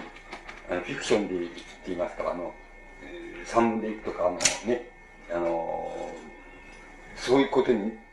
なんじゃないでしょうか。あの、ひひなぜ小説書いたかっていうことの答えとして、そんなことでいいなら、そういう、あの、答えでいいならそういうことなんじゃないですか。それ詩を書くそれから、批評っていうのは何なのかっていう、これもまたあの、ちょっと、両方、どちらとも違うような気がするんです。あの、どちらとも違う、違うんで、あの、違うと思うんで、僕らみたいにはそういう悲劇はないですけども、あの もっと、一級の人には、ね、あの、一級の人にはやっぱり悲劇がありますからね、あの一級の批評家って、あの、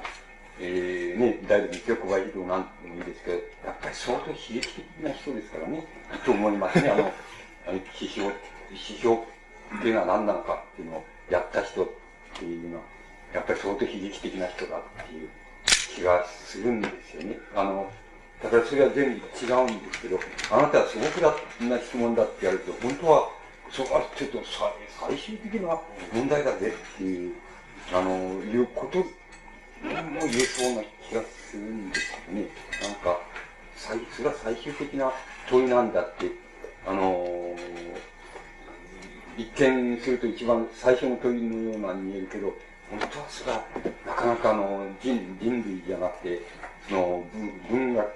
史史だけでもいいんですけど、文学の歴史っていうのはもう少し先まで行かないと、ちょっと答えられないでっていう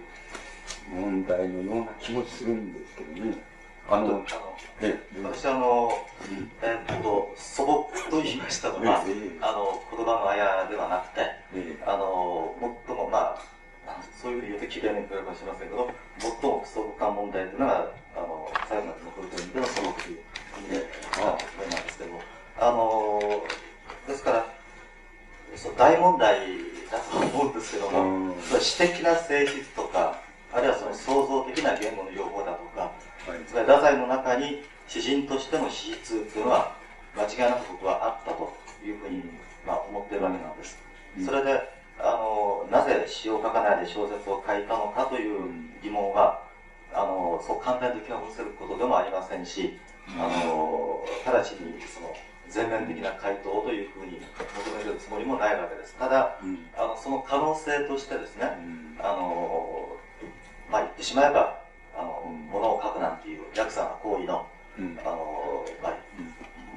その本質的な部分というのがですね、あの、まあ、そういうのを僕はその詩人の行為というふうに、とりあえず名付けてるわけなんですけども、そういったあの詩人の素質というものを、その太宰のその小説の中にですね、どの程度その見出し見出すべきであって、またそれをその彼のフィクションの中にどう位置づけていくべきなのかという点ですね。つまり詩人としての太宰を彼の作品、彼のフィクションの中でどう位置づけるかというあの問題ですね。それは、まあ、彼自身の問題意識でもありますから、あのそういうことで伺ってるということに、まあ、解釈していただいても結構なわけなんですけれども、あのそのあたりを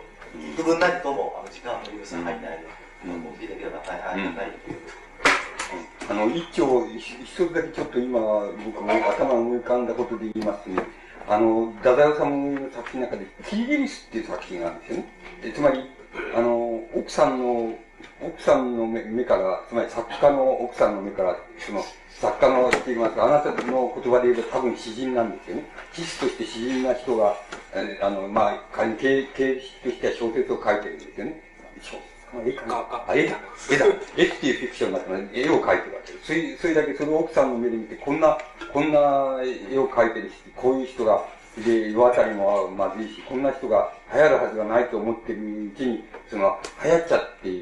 くるわけです。なぜか流行っちゃってくると、そういう、そうすると、あの、いい加減な、いこう、ちょっと、生き方って言いましょうかね。そういうのも、生き方とか、生書書生とかそういうのも交えてくるようになってきて、奥さんが嫌になっちゃう。って、あの、お別れしますっていう、そういう式なんですけど、だと思う、だったと思うんですけど、あの、その場合の奥さんの目を設定して、その、だんだん、えーその言ってみれば、あなたの言葉で言えば、詩人的資質を、だんだんからだんだんその、えー、芸のない、その、三文化の、えー、って言いますか、小小説家の資質に自分を追い立て、や言っていって、それで、あの、まあ、その場合に絵描きとなってるわけですあの、そうしておいて、それもしかも流行る、流行るものを書くようになってしまうっていう、なってしまったっていう、そういう、あの、そういう目を設定して、そういう、あの、言ってみれば、その、自分、自分に対する自分の批判って言っていいんでしょうか。そういうものを、あの、フィクションとして書け、書いてるっていうか、そういう、自分に対する批判って言いましょうか、それを書いてる、そこのところに、わずかにその、ダダヨさんのその、詩人的資質がね、あの、後に至るまで残って、えーいたんだっていうふうに理解すれば、なんとなくできそうな気がすると今考えたんですけどね、ちょっとお話ね。あの、だけど本当に言うと難しい問題だと思いますね。つまり、あの、キリギリスっていう作品自体がそうですけど、僕は非常に好きな作品の一つですけど、あれはなかなか難しい。あの、もういくらでもあれについていくらでも言いたいことが僕はたくさんありますね。あの、あって、その、あるんですけどね。あの、その、あの、あの一種の批判をやらせて、奥さんというシチュエーションのその人物にやらせて、で、お別れしますっていうふうにいく、そういう、そういうものを書書いてるところっていうのは、わずかに、その詩人的資質っていうのが残っているんだろうなっていうふうに思うんですけどね、あの、これは形式の問題じゃなくて、あの、何が詩人であり、何が三文化なのかっていうね、そういう問題です。そうじゃないかな。あの、今ね、詩人というのがね、だいぶこう質問と少し違うのかなというような感じがするんですよね。多分、あの、矢野さんが質問されてるのは、作者と主人公とでも言うんでしょうかね。その距離感が、えー要するにフィクションの場合は遠い場合もあるけれども、い、わゆる叙情詩の場合は、特に近いというような意味をおっしゃってるんじゃないかなというような感じで聞い。てたんですけれども。い。い。ええ。でね、あの、またね、太宰治の時代っていうのを考えてみるとね、この詩歌小説家っていう選択の二者択一のね、問題っていうのは、とても大変な問題だと思うんですね。つまり、簡単に言えば、萩原作太郎は小説を書いて売らなくても飯が食えたんですね。で、室室再生は、あの、詩だけ書いたりは食えないから、もうやむにやまれず小説書くわけですね。だからもう何度も詩を君とお別れするなんつってね、詩詩というものに対して決別の字を書く。それは室再生がポエジーを失ったんじゃなくて、あの、もしかしたら、ポエジーということにおいてだって作太郎以上だったかもしれない室再生が、簡単に言えば見過ぎをするためには、もう詩を書くことを断念する。というのは、プロとして小説あの小説を書き始めれば、どんな詩詩人としての資質を持っている人でも、詩作品そのものはね、その時代の水準のトップを言ってた人は必ず下を落ちるんですよね。どうしてもそうなると思うんです。これは例はいくつもあると思うんでですよね。で、そうしますと、もう一つはその昭和あの7、8年ぐらいから、あの、ダーゼの亡くなる昭和22、3年ぐらいまでに、一体その、大体20代から30代に成長していく、あの、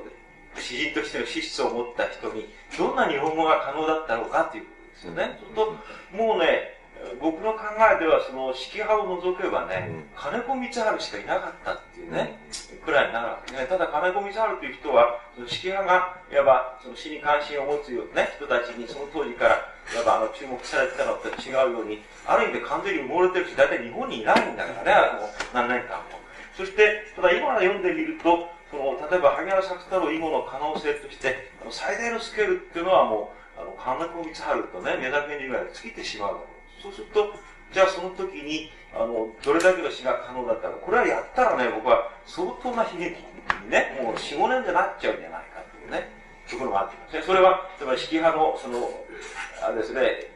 人たち、例えば、立原道蔵や、あの、中原千代も、まあ、式派に関連してる、それ以上のものを作り出さなければ、太宰治というね、あの、小説家が小説をやらないで詩をやったということの意味は多分出てこないだろうと思うんですね。ただ、そうでなくて小説を書いたがゆえに戦争中も耐え抜いたし、いわば詩の世界では、あの、荒地派の人たちがね、戦後シーンとして登場してくるまでの、わずか数年だけども大変な時代を見事に見抜いてみせて、それ、その敗戦の時時から、あの、長さんが自殺するまでの何年の間に、つまり戦前の詩人たちは何が書けたかっていうとね、もう伊藤静雄はほとんど書けない状態なんですね。あの三好達治もそうですね。やっぱり、それはまあ戦前の最前線にいた人たちだし、それから、あの、立原光はもう死んじゃってますしね。でだからそうすると、あの、詩人的な資質ということと、実際に詩作品を書くか、小説を書くかということはね、あの、非常に、あの、ある意味で単純な選択問題なんですね。つまり、その当時の日本の社会では、塩貝たちは飯を食えなかった。だけど、詩を書けばじゃない、小説を書売れば、ね、食っていけた。と、太宰治は、結局その、結婚っていうのはね、目前に、その、これから生きていこうって考えたらね、もう小説書くしかね、あの、食う道がないっていうね。それは、あの、うろ再生な小説書くしか食う道がなかったっていうのと、まあ、あの、対応してるね、あの、一つの狭い、こう、場所での選択だったという。それで、だから、あの、ダダさんは詩というものに対する憧れをね、やっぱり、あの、大事にされたものの中では十分に書いたけども、あれは自分がいかに詩というものを断念してね、大事な宝物として、その、こういう評価というね、ただ自分はその、そういうところからは、小説を書けば書くほどね、脱落していくっていうかね、いうふうになっている。だから、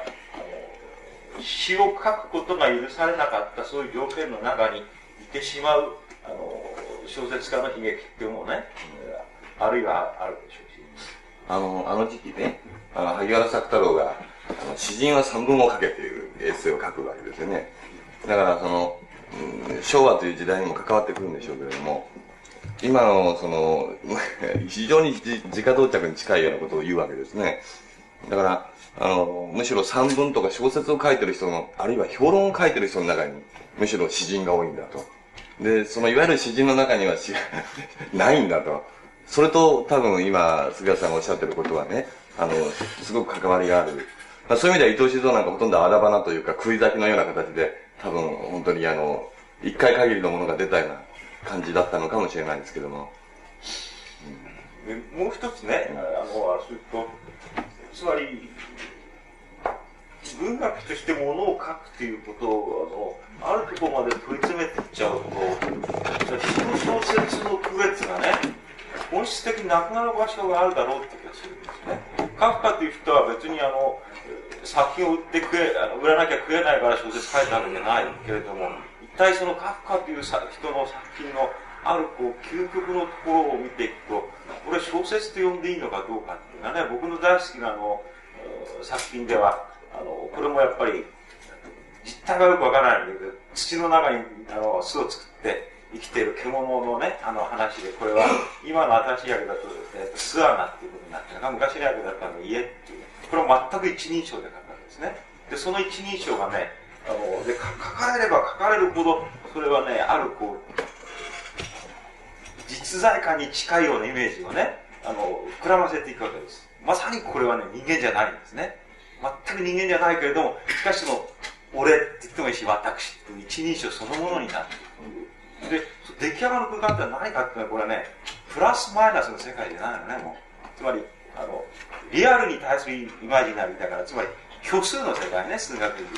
つまり、話そのものは、すべてこう、今日うがっていくね、あの、土で満ち満ちてる地下を、今日うがっていく話だからっていう。これはね、もう、なんていうかな、果たしてそれを小小説で言えば言えるけれども、あの、書くことそのものだっていうね、ここまで言っちゃっている人だし、あの、そこのところでは僕は、なんていうかな、小説っていうプレッシャーはある意味で、あの、近代のこう出版産業にね、支えられてる面が非常に大きいわけですから、あの、まあそういう局面は多分あるだろうっていうね。はい。あ、はい。マイクで、お願いします。質問だったら。あの、すみませんけども、ちょっとの話の年を折るようですけども、さっきあの、菅谷先生がおっしゃった、あの、太宰治の上司こ、上司っていう言葉ありますね。上司ということを言ってました。最初の頃です。上司ねはいはい上司ですね。それあの、例えば大正天皇が本業された時に、あの、改造という雑誌を持っていただけでも、表現は悪いですけども、豚箱に、あの、入れられたということが関連しまして、太宰治の文学と政治とはどういう関係を持っているのか、ちょっとお聞きしたいと思いますけども。太宰治の初期、初期ですか？いや、文学と政治です。僕が言うですかはい、あの、上上司について絡めて、政治と文学について。女と一緒にさ、産業内で死んじゃうってことはさ、政治の世界っていうのは完全になくなってるってことだよね。で、ダダさんがさ、いいのは、例えば、あの、人の知り方に言われはないと思うけれども、まあ、これ実際にそういうことあったと考えられるから、その事実のレベルで言ってもいいと思うけども、体育運動にこう加わっていて、だんだんその仕事がもう持ちきれなくて重たくなって、あの行き詰まっていうか、逃げたくなっちゃった時に、どういう逃げ方するかっていうと、その女と海へ飛び込んじゃうっていう逃げ方する。ね、それは、あの、太宰治っていう人の中に、本質的に政治っていうものが、あの、介入し得る場所がなかったっていうね、そういう稀に見る、あの、体質というかね、あの、ある気質というのかを持っていて、そのことが言ってみりゃ、その、戦後文学の中で太宰治がさ、あの、もう40年も死んでるわけだけど、まだ、いわば文学としては生き残ってるけれども、戦後の文学者たちの多くはね、結局その政治に足をすくわれて、まだ今でも足をすくわれてね、足が洗えないで、そして文学をダメにしていってしまうっていう例は、やっぱりいっぱいあるだろうと。大江健太郎さんでもやっぱりね、そういう意味でのその政治的なるものに、から足が抜けない。僕はもうあの人は1960年にすっきり足を抜いたらよかったと思うんだけれども、むしろ1960年以降に、あの、本来政治なんかない世界を書いて作家になったはずの人が、いや、あの、そういうことじゃなくて、例えば見られるということです。自分では政治を思考してなくても、どんな文学者でも、例えば改造あ改造という雑誌を持っているだけで、関係に見なされるという、そういう、太宰治の見なされ方ですね。と。そういうこと、全然関係ないですか。わかんないな。つまり、そういう見直される時代には、ダダオさんは自分で非合法組織の中で飛び込んじゃって活動してたわけですよね。あだからそそういう次元ならもう平気なんだよ。見直されちゃったってね。それから、あの、戦争中だって、いわば、あの、自分はもう日本の国と運命を共にするっていうぐらいね、本気になってやってるのに、なおかつその文武だとかね、それから、あの、格言とかはさ、あの、いわば、大事にされたものを、大事にされたものということだね、バカがやってるの。あの、いわば文学をこう、抑圧しにかかっているという。それは、あの、長野さんに、やっぱもう、ある時期からの体験で、あの、政治というものを解体しうる、あの、力っていうかね、な、あの、ものの分かり方があったっていうことで。だから、皆さんだって皆さんなくてもう構わないですよ、ね。その程度のことなんだ。その程度のことなですか、うん、だって女と信じられるんだから、その皆さんの世界だったらさ。そういう、あの、結末の付け方をもう経験してきてるわけだから、その、そういうふうに言えば、あの、見なされるとか見なされないとかっていうのは、例えば女と心中することもない近ま江戸時代の近松のあのあれでも文学でも出てるわけですよねですからそう大したこともないと思うんですけども近松が一緒に、あの、近松が何度もやっぱり、あの、心中したということですか？そうあの文学で出てますからね近松のいや、大したことがどうかっていうのはね、それはあの僕がさっき述べたのは、じゃあ小学校5年生がね、文字を読み始めてさ、初めてその文字の世界でね、何かを読み取った時の読み取り方がさ、例えばその、上司というね、言葉だったとすればどういうことかっていう。つまり僕は大体小学校1年生ぐらいにはもう戦争になってましたから、その新聞毎日読むわけ。何読むかって言ってさ、あの、敵艦何隻ね、撃沈とか合沈とかさ、そういう漢字が先に覚えるわけね。と撃えー、と合鎮があって撃沈があって対波中波小波ってあるわけね。それは今の子供ではさ、ホームラン三塁打二塁打はね、シングルっていうのはね、そういう感じだよね。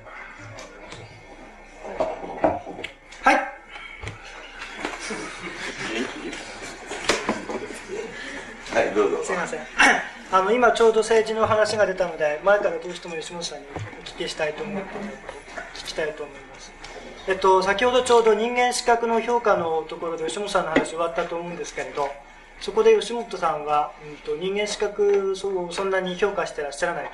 と、衰えが見られるっていうふうにおっしゃっておりましたけれども、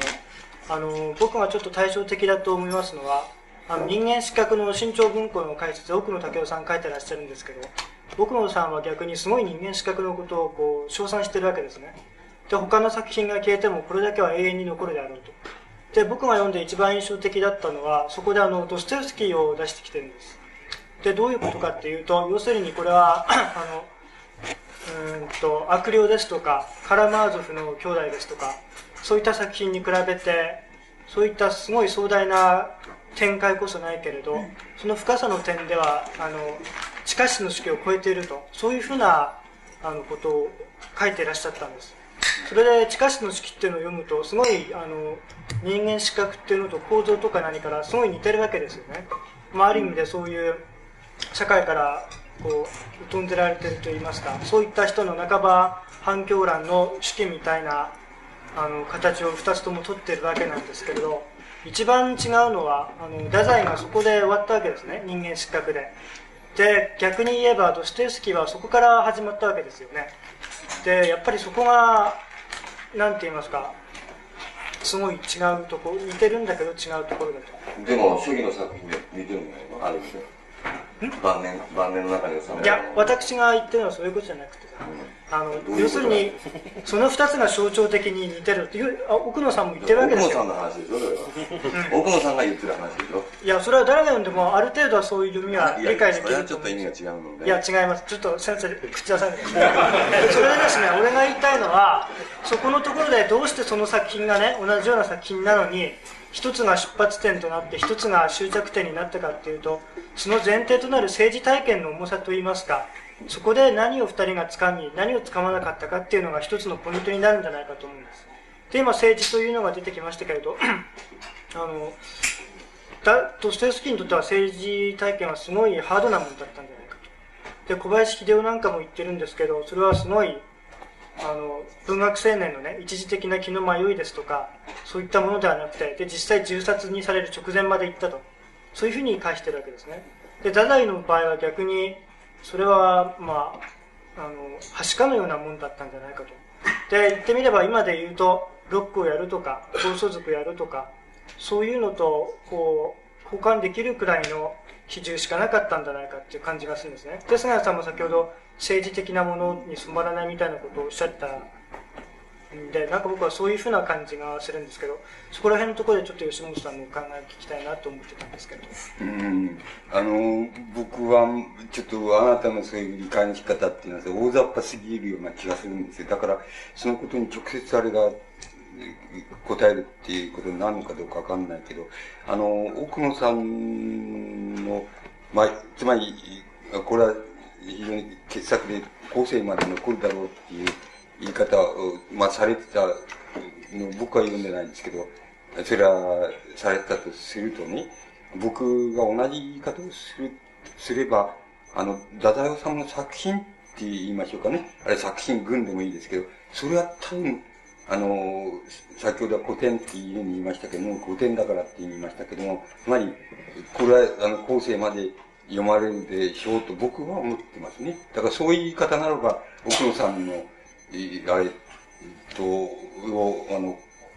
同じような気がするんですけどね、あの、こう、あの、人間失格という作品がっていう限定ししてっていうことじゃなくてね、あの、太宰治の作品、あれ作品群っていうのは、多分これは古典として残るくらい、あの、読み継がれていくでしょうっていうふうに、僕は思ってますけど、ね、だからそういう言い方に、僕だったらそうします、そういう言い方しますねっていうことがあると一つありますね。それから、先ほどの菅井さんの、あのー、あれと、こう、つまり政治と文学家っていう、そういうことと関連して言いますと、えー、あの、微細なことを言うんじゃなくて、原則的なことを言いますとね、あの、タイプが政治っていうことに非常に関心が深い、あの、作家っていうのはいるわけですね。誰でも、野間博でもいいし、あの、えっ、ー、と、中野日るでもいいわけですけどね、その、えー、小林滝でもいいですけど、そういう作家がいるわけですね。あの、それと、あの、えっ、ー、と、太宰治と、どこが違うかっていうと、その、タイプが違うような気がするんです。つまり、例えば中野日があるって人は、あの、政治っていうのを文学的にやりね、文学っていうのを政治的にやるっていう、まあ、類型として言えばですね、ニュアンスはいろいろあるんですよ。で、いろいろ、まあ、それなりに大層な人だなっていう、大変な人だなとは思いますけども、そうじゃなくて、ニュアンスといえば、そういうタイプが一つあるんですよ。今でも大江さんでもそうだと思いますけどね。あの、大江さんは政治っていうほどじゃないけれども、まあ、あの、まあ、政治にくっついていったり離れたりとか、そういうことについてね、そういうことを文学的にやる人とね、それから、あの、文学的にやって、文学を政治的にやる人とね、やるっていう、そのどちらかでやってるっていうタイプとね、それから、あの、政治はあくまでも政治だっていう、で、もう文学は文学で関係なくありゃしねえよっていう、あの、タイプで、えー、行く人とね、二つ、まあ、大雑把に言います二つあると思う。太宰治はね、やっぱり、その政治は政治でね、関係ねえよ、文学なんかと、っていうのが、太宰治のやり方だったと思います。だからあの人は、どこまでっていうのは、これこそ研究家の人に聞かないとわかんないけど、かなりな程度政治的に、あの、深入りしてますね。あの、普通の文学者がちょっと変な、なんとか署名したとか、そんな程度じゃなくてね、あの、要するにかなり行動的に深入りしてますね。あの、つまり、本郷なんとか地区とか文教地区、文教ってなかったけど、本郷なんとか神田なんとか地区のその行動隊長だったっていうふうに書いてるところもあります。あの、小説の中で。つまり、やってたってこと書いてることもありますけど、つまり、あのー、政治っていうことにかなり深入りしてますね。で、その時には、太宰治っていう人は、あの、文学っていうのは、要するに、あのー、その、なんかし社会的、その抑圧から出た、うん、へみたいなもんなんだ、みたいなことを言い、言いもし、また考えもしたと思います。で、ところで、あの、今度は、あのね、まあ、その必然的にそういかざるを得ないわけでしょうけど、その、買ったわけでしょうけど、その文学をやったわけです、今度はね。始めたわけです。それで、まあ、ある意味で、これでもって、まあ、食べていこうとも思ったでしょうし、これでもって、あの、自分が、幼児から、幼児、まあ、若い時からその、なんか表現したいっていう欲求が、なんかあった。それを全部、あの、解き放とうっていう感じもあったし、それからまたこれなしには自分はもう生きてるっていうことができないよみたいなこともあったと思いますけど、そういうことで、あの、文学を始めた時にはね、あの、政治なんか問題にしてないわけで関係ないと思ってるわけですよ。だから、ただ、要するにわずかに残っているとすれば、あの、使命感っていうことができて、つまり自分はその負の役割をするんだっていうあの、小説の中でそれは出てきますね。倫理としても出てきますけど、あの、そこにわずかに残っているので、あの、もう文学と政治なんていう考え方がない、なかったと思います。政治は政治であり、文学は文学。政治は具体的な行動であり、それから文学ってのは紙の上の、ね、フィクションの問題だっていうふうに、あの、そういうふうにも考えて、そういうタイプの人と両方あると思いますけど、あの、太宰治はその、そういうタイプだったと思います。だから、このタイプの人もいないことはないんです。例えば、えっと、あの人がそう、今の現存している人で言えば、あの、羽谷優子っていう人がいますけど、この人がそうだと思います、僕は。あの政治をやってる時はかなり深入りしてると思います。それで、その時には文学なんてあんまり、あれだっていうふうに思ってたと思います。と、とか一旦文学を始めたら、本当を言うと、あの、政治なんてもう、どうでもいいんだっていうね、あの具体、現実的政治がどうなって、その、なんとかで証明したりしないとか、どうでもいいんだっていうふうに思ってたの、まあ、それでも、いろんな、派生が、まあ、やるわけでしょうけど、しかし、本当を言うと、本音を言うと、問題、そのこと全然あれじゃないっていうふうに、あの、なってる、構造がなってるつまり、対別するとその二つの構造があって、太宰治はその、一つの構造の方の人ですね。うん。だから、あなたのような問題、疑問っていうのは、僕は太宰治の場合には、あんまり生じてないと思うんですよね。あの、じゃあ、うんもし現存しておりましたら、やっぱりあの、あの、吉本さんがいろいろ物議かもしたあの、反角いるんですね。はいああいった署名に関して、やっぱり吉本さんのようにね、そんな建設的な偽善的なことはやっちゃいられねえっていうふうにやっぱり対応したと思いますか？あ現、少なくとも、その、少なくとも、要するに、署名はしない。そういうことにあんまり、あれじゃないと思います。はい。そう、そういう、あの、構造が違うんですね。あの、かん、え政治っていうものと文学っていうの考え方は、あの、同じ次元では決して考えないタイプの人だと思いますね。だから、あの、随分茶化して、あの、本当に言うと、小説の中ではその、政治行動っていうのを自分のね、うんと茶化して、あの、ええ情けなく、だらしなく書いてるけど、本当はそうじゃなかったと思ってますね、僕は。あの、相当真面目に、真面目で真剣に、それで相当なこと、乖離して、したと思ってますね。あの、うん、ただその深入りの動機、まあ、動機っていうのは自分の場合には要するに、やっぱりその自分の家がその大事主の、大地主のね、家の出身でその、で言ってみればその、そういう意味合いでは、政治的な意味合いではその、没、没落する以外に取り柄がねえような、うちに育って、そういうようなところで、自分はだらしなかりしてきてるっていうような、えそれ、これはっていうことで、これはどっかで、それをこうなんか解消したみたいな、その、動機があってやってるから、そんなにいいあれじゃないんだっていう言い方をしますけど、それは多分、本音だような気がするんですけどね。だけど、やってることはそうじゃないですよ。あの、相当深入りして相当やってますね。そして、あの、やめたら文学であってね。それで、そんな関係ないですよ。文そせ文学と政治って関係ないですよっていう、そういうタイプの、対別するとね、そうだと僕は思いますけどね。うんあの、だいぶあの、時間もあと、えー、25分、一応予定した時間からいきますとですね、25分というふうに迫ってまいりましたものですから、えー、その他、え、あの、村さんなんか先ほど大いなる沈黙を守られていらっしゃるみたいだけど、何かこう、え頑張って、あの、人間失格を弁護しないかなと。思うんですけどね。いや、あの、僕はやっぱり何度読んでもね、すごいなっていう思う。で、あの、えーっとですね、あの、人生が描かれて、将来が描かれてって言ったんですけどね、例えば、その時の門であったりね、心であったりするっていう場合は、三角関係であったり、人間のしがらみが、まあ、書かれてて、あそこから人間の生涯が見えてくるっていうのは、かなり深読みしないと見えてこないと思うんですね。だけども、あの、人間失格がやっぱり生涯が見えるっていうね、その見えるっていうのは、あの、やっぱり、例えば、あの、海国の中で、あの時私は死んだとかですね、あの時、いやあの時私は生まれたとかっていう歌詞がありますね。あなたと出会って生まれたみたいな。やっぱり生まれて、あの、あの人と別れたから、あの時も死んじまったんだっていうような感じの歌詞がもうあると思うんですね。だから生まれて死ぬっていうのは、それが生涯だと思うんですね。それを確認して、それをどういうふうに生かすのかっていうのがあると思うんですけどね。ただやっぱりあの時に生まれてあの時に死んだと思うんですね。それがやっぱり核としてね、持ってったもん。僕は生涯のお母さんでね、子供を、かなり死んでる子供を、まあ、あのうちの産んで、世間との関係でやっぱり一旦死ぬようなことがあると思う。死んだ後はね、やっぱもう子供みたいに生きようとかですね、笑って生きようみたいな、そういう開き直りもあると思うんですね。で、人間失格っていうのはやっぱり、その一旦自分が死んだ、その体験をですね、あの、吉野さんの言葉で言えばなんか歴史体験っていうんですか、上の方から高めからね、初めて見られてるようなね、ああいう作品講座になってると思うんですね。だからその高みまで上がれたっていうのはね、あの作品以外ないと思うんですよ。だから自分が、あの、なんかそういう中毒したとかですね、心中起こしたっていう事件は確かに何回か書いてるけれども、あれを、あれだけの障害として、あれだけの障害と言える高さまで登ったっていうのはね、あの作品ってないんですが。だから、逆に言えば、結局そこまで登ったっていうのはもう半分死んでるっていうかね、そういう意味で吉野さんが言われる、もう死んでる、半分死んでるから書けたんやっていうこともあると思うんですね。だけども、あの歴史体験っていうか、その、プロが見えるところまで残ってるっていうのはね、あの、他の坂でないと思う。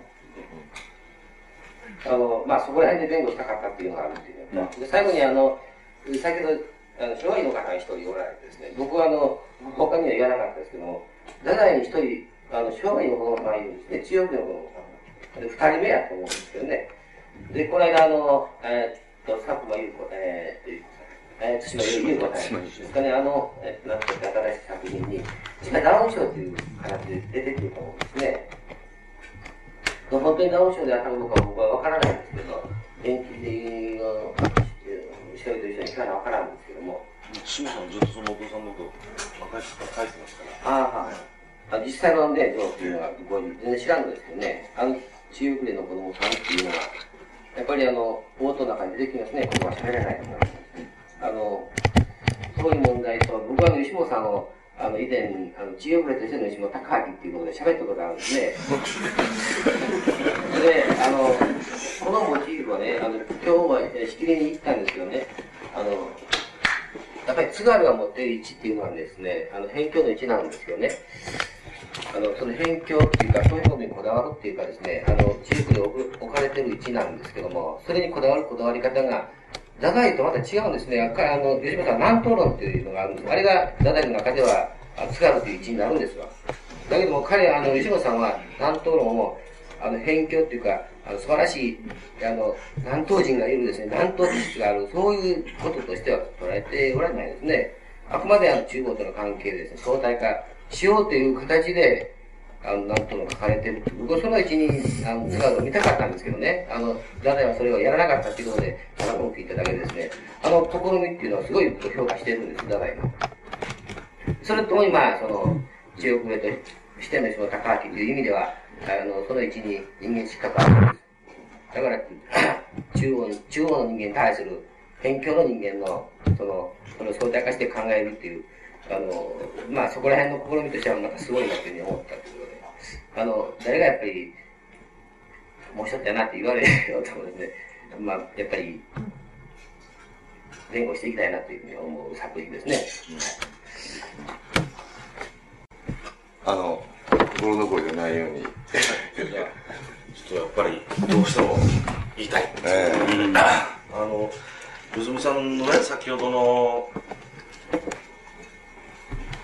お話で、まあ、まあ僕は僕なりにその、すごくわかりやすく言えば、太宰治ってのはどういう人だったか、ね。太宰さんは何をしたのか、それはどういう意味があるのか、というふうに言ったんだけど、あの、僕はね、やっぱりあの、そもそも太宰さんはどういう人だったかって全然興味ないんですね。うん、どんな人だっていいいいんだよね。でも彼が何をやったかっていうことだけで僕はいいんですね。それはどの、どういう。だから、だからその心理学的に、あっていうのもうそういう、どんな人だって、ど、どんなことや、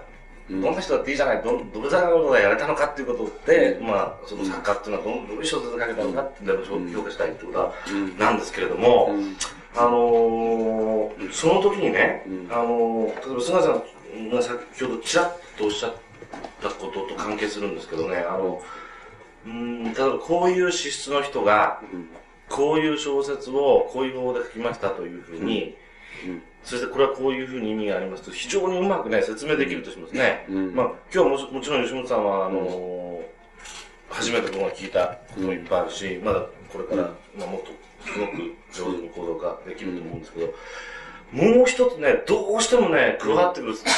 ファクターがあると思うんですよ。つまりそれは、言語っていうことでもいいし、その、先ほどのその菅さんの話と関係するというのは、その時代におけるフィクションなら小説なら小説とかね、そういう規範性みたいなのはどうしても背負うんですね。これは絶対誰も抜け出せないことですよね。いや、一歩抜け出すかもしれない。時代の規範規範。その時代における小説の規範。例えばね、あの、太宰治の小説をさ、例えば誠実さってことで読むとするじゃない。私はこんなに誠実に、あの、生きてきましたっていくらでも訴えますよね、太宰はね、そういうふうに。でも裏切られたとかさ、こういうその、その傷ついてるとかってやるでしょ、だけどそれはさ、その、そこで捉えてる限り、葛西禅道と変わんないですよね。そのことで言う限り。こんなに誠実に私は生を生きたのに、僕も自分の生を生きたのにみんなに馬鹿にされて、うん、あの、社会から排除されて、でも、あの、私はすごく美しく書くわけでしょ？で、また上場しっぽくも書くわけですよね。でそう、そういうふうに言っちゃったら、笠井さんとある意味では変わんないよ、太宰もそうですね。でそうじゃないんですよね。太宰が一歩笠井を超えたとしたら、その、吉本さんがやってた認証のドラマとかさ、それが加わってくるから、太宰なんですよ。そうですよね。うん。うん、そうだと思うんですよね。その、だけど、その、そういうことは、まあ、だから、先ほどさんが、うん、牧野だってね、そういう認証のドラマみたいなこと、認証のドラマっていうふうに言っていいのかどうかわかんないけど、分身を自分でいっぱい作って、こう、格闘させてみたりさ、すごく苦労してるわけですね。そういうことを、その時代の文学者、その自分が時代の中で生きていくことをなんとか表現しようとしてやってるわけですよね。だから、あのーその中で、太宰が何ができたのかっていう時にはね、やっぱりその、吉本さんが言語美でやったね、あの、僕は表現詞っていう概念使うんですけれども、そのもっとこう、作品の形態とか、表質とか、表うん表現とか、あの、指示表質と、あの、あの、表出し自己表出とね、自己表出と、あの、指示表出の、あの、テーマじゃなくてね、あの、やっぱり作品が形態を取るときに、そこに作家の思想が現れるっていうんですかね、書いてある内容じゃなくて、あの、吉本さんがずっと言われてたでしょ、その、ストーリーの主題のところじゃなくて、最後のところに、例えば、あの、メロスだったら、太宰が出てくるとかさ、その倫理だとかっていうのある、あると思うんですよね、そういうところって。それはやっぱり、あの、よ、その、完成度とかそういう作品の形とかって言ったら余分なものかもしれないけど、そういう付け加えざるを得ない、なんか、エネルギーみたいなのあると思うんでね。でそういう形で、あの、一つ一つその、今までの規範を破っていくことにね、やっぱり太宰が、太宰である他の人の作家と違って僕らにこう訴えかけてくるのは他の人の、うんもちろん他のいろんな要素があるかもしれないけど、今とりあえずそして言うと、その作家の資質とやうん方法と、あれではやっぱり免れ得ないね、それだけではこう、ダダさんって作家を説明できない、何を太宰が破ったのかっていう、その時代をどう超えたのかってことですね。ある意味で表現の時代を、時代の表現をつったらいいのかな。そこのところで、吉野さんはもう今日はもうはっきりと、の認証のドラマっていうのをおっしゃったけども、うーん、そこの、まあすごく、あの、それでヒットを得たことあるわけですけれども、あの、それはね、僕は吉本さんの責任だと思うんですよ、で、それをやっていただくことが。つまり、や、うん、もちろん、あの、それなりに僕らも考えるわけですけど、僕はやっぱり、言語美、言語にとって美とは何かで学生時代、とにかく、その研究を受けてね、で、吉本さんね、あの指示、自己表と指示表だって、やっぱりね、作品を説明してるときはね、吉本さんでもね、それだけで説明しないんですよ。やっぱり作品の筋をいいさ、構造をいいさ、でしか説明できなかったのね。それを僕らはやっぱり、それをやらなくちゃっていうふうに思ってね、言ってきたつもりなんですよね。表現しとか僕が言うときね。で、やっぱりね、それで僕はさっきがっかりした、あの、悲劇の解読で。あえてね。うん、あえてね、その、うん、だからそれ、そこでね、もちろん、あの、郷土芸能やなんかで、その、ブルーフロイトとかね、ユングとかこう、あれしてやった仕事は仕事なんだけど、それを文学の世界に帰ってくるときに、うーん、うん、あの、言語にとってビトワナインとの吉本隆明がですね、えー、今日では僕はまだ満足できないことがあるわけですよね。その表現の規範性とかね、その問題は吉本さんどこ行っちゃったんですか、うん。もう今日はそれを言いたいがために来ました。例えばね、それね、あの、一人称の中に六人称がこう入ってるみたいなところがあるとするとね、そうすると、例えば、あの、一人称が詩の世界だとするとね、まあまあ、わか単純な言い方しますよね。そうすると、詩を破って小説破ったみたいなところっていうのがあるんじゃないですか。うん。噛み砕いちゃう。詩も破ったし、小説も破っちゃったみたいな。そういう意味での、形なんですそれはね、ただ太宰だけが破ってんじゃなくてね、いろんな人がね、少しずつ少しずつ噛み破ってきたことでしょう。それが僕は歴史だと思うんですよね、表現のね。いや、今、鈴木さんの言われたことでね、その、えー、わずかに言えることがあると思うとすればね、つまり、あの、そんなに僕はね、その、あの、なんて言いますかね、その、進歩が早くないから、あれなんだけど、ね、とにかく、あの、悲劇の解読の時ね、それ鈴木さんはそういうところは読まなかったかもしれないけど、つまりね、俺はわずかにあそこはね、あの、つまり初期の読み方っていうものをね、わずかに足したんですよ。それは、たびたび言うんだけど、あの、要するに、あの、初期の読み方っていうのは、作品の読み方っていうのは、普通の人の読み方と、普通誰ととも同じで、あの、要するにある作品があると、そこの非常に印象深い箇所をね、こういうふうにいくつかあって場面もあって、それをこう繋ぎ合わせて、一種の作品の印象を作ると。そうしといて、こうこの作品はこういうんだっていうふうにやっといて、やっといて、その、これはどっから出てくるかっていうふうに、まあ、論ずるみたいな。そういうやり方が、まあ、自分なりにちょっとこれ面白くないなっていうふうになってたんですよね。そうしといて、だからそこのところで、むしろその、なんか、あの、どう言ったらいいんでしょうね。そういう読み方からすると、あんまり印象に残らないっていうところっていうのはね、ところが、その捕まえられない批評ってのはダメなんじゃないかなっていうふうに僕は思い出したわけですよ。それで、少し、そういうことを、つまり、そういうことを少し、あのー、なんて言いますかね、批評の中にその取り入れてね、そういうことができるっていう批評っていうのは可能かどうかっていうのをやってみたいみたいなのがあって、まあ、悲劇の解読、なんかまあ、太宰治論もその中に入るわけだと思いますけど、あの、そういうふうな試みをして、自分なりにちょっとだけこれは俺進歩したなっていうふうに僕は思ってるわけです。ところで、あの、あなたのおっしゃったように、だけど、だけど批評っていうのはね、あの、批評もそう、つつまり、批評がどういうふうに可能なのかって言った場合に、あなたのおっしゃる通りで、何も一つの文学作品があって、それを批評するのに、筋書きはこうであります。そして、これに対して、これはこう思いますし、これ、これが、ここはまずいし、ここはうまいし、ここはどっから作者のどういうところにでから出てきてみたいな、こういうバカなことを言うってのは、だんだんこれはダメなんじゃないかって思い出したわけですよね。つまりそう思ってるわけです。僕、今でも思ってるわけです。それはあなたの、こう、回答と言いますか？つまり、あの、僕もそう思ってるわけです。自分。だけど、それは、なかなかできねえなっていう、難しいなっていう言葉があるんですよ。つまり、これはやっぱり批評の言葉の模索なんですよね。それから、あの、これはあの、つまり、あの、作品、文学作品を見てもね、あの、もう、そのうんざりする、もうこれはもう初めからうんざりするっていう作品がたくさんあるわけですよ。ちょ、こんな冗談じゃないですよ、みたいな。これ、つまり、そうするともうそれを根本的に突き詰めていくと、やっぱり、あの、文学作品ってのは今可能なのかみたいな 問いになっちゃうわけですね。それ批評っていうのは可能なのかと同じでね。それから大体読むことは可能なのかっていう作品をね、そういう問いになっちゃうわけで、それはまあ僕は現在、その、に抱いている問いなんですよね。それで、これはやっぱりね、あの、鈴木さんが言われたことは、やっぱ僕もちょっと課題であるわけなんでね、これは僕はどっかでやっぱりそれ、あの、できなくちゃ嘘だと思いますね。それどっかでや、やるべきじゃないかっていうふうには思っています。あの、文芸批評の課題としてですね。それは、だからそれがまあ、僕の答えですね。あの、決してあの、かけ離れた、今言われたことを僕は、かけ離れ、つまり悲劇の解読のところで僕は留まってるわけでも何でもないです。あの、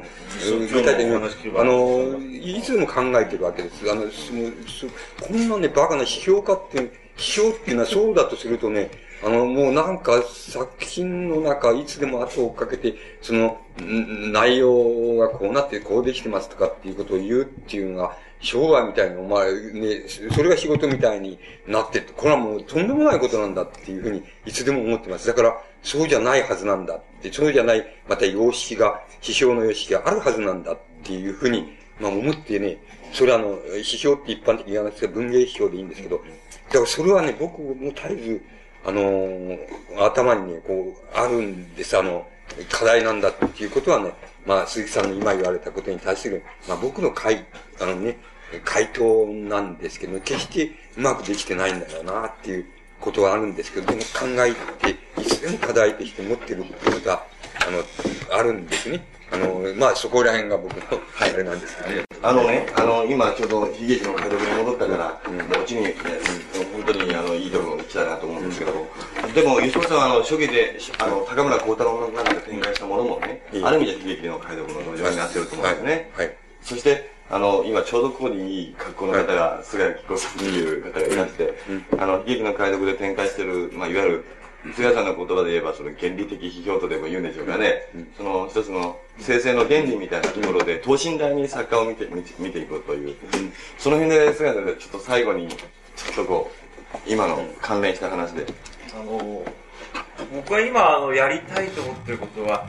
あの太宰治という思想っていうものを全く読み替えてみたいっていうことででどういうことかっていうと、あの太宰治の思想っていうことを論じた人はいっぱいいるだろうと思うけどそれを論じたものの吉本さんがあの一つだけ指定し指摘していることを除けばこれはね太宰治は無思想だって言っちゃった方がね話の分かりがいいんだっていうねそこのところから出発できると思うんですね。そうするとだから、あの、吉本さんがそれは、あの、負の十字架っていうね、その、魂っていうものの行方をね、やっぱ負の方向にっていう、その負の方向っていうのはね、実はこれは、プラスマイナスのマイナスではないと思うんですね。言ってみれば、虚数単位なんですね。そこのところをね、あつまりそれはどういうことかって、さっきあの、ドストエフスキーのことをお伝えしました。で、そうすると、あの、多分、太宰治のそういう、あの、日本の組織での政治体験っていうのは、羽生豊が自分のこととして書いているのとほぼ同じぐらいのことはやったって言えると思うんですね。で、その時に、あの、太宰治、あの、羽生豊がある、もちろん、いわいわゆる天候という言葉で世界を反転させますが、これはね、無限に観念を肥大させるというやり方をしたんですね。それによってあの政治の世界というか、天気を一度切ってみたい。で、太宰治はね、それはね、やっぱりその、あるものをゼロに還元してしまったときに、自分はその虚数単位ですね。その、イマジナリーナンバーのそのね、イマジナリー、つまり、事情したらマイナス1にしかならないっていうね、そういう次元を、あの、探り当てるための努力を、あのしたんだと思うんです。そして、それはどういうことかっていうとね、ちょうど太宰治の時代っていうのはね、日本にあの、ハイデガーのね、存在と、あの、時間をはじめする現象学の理論が導入されてくる時で、それから大体50年以上経ってんだけど、つまり、ハイデガーの、例えば、あの、存在するものをですね、現存在っていうのは、それと存在っていうのと区別すると、現存在ってのは、いるっていう字、ね、あの、フェーズっていうか、位相に存在するものです。存在っ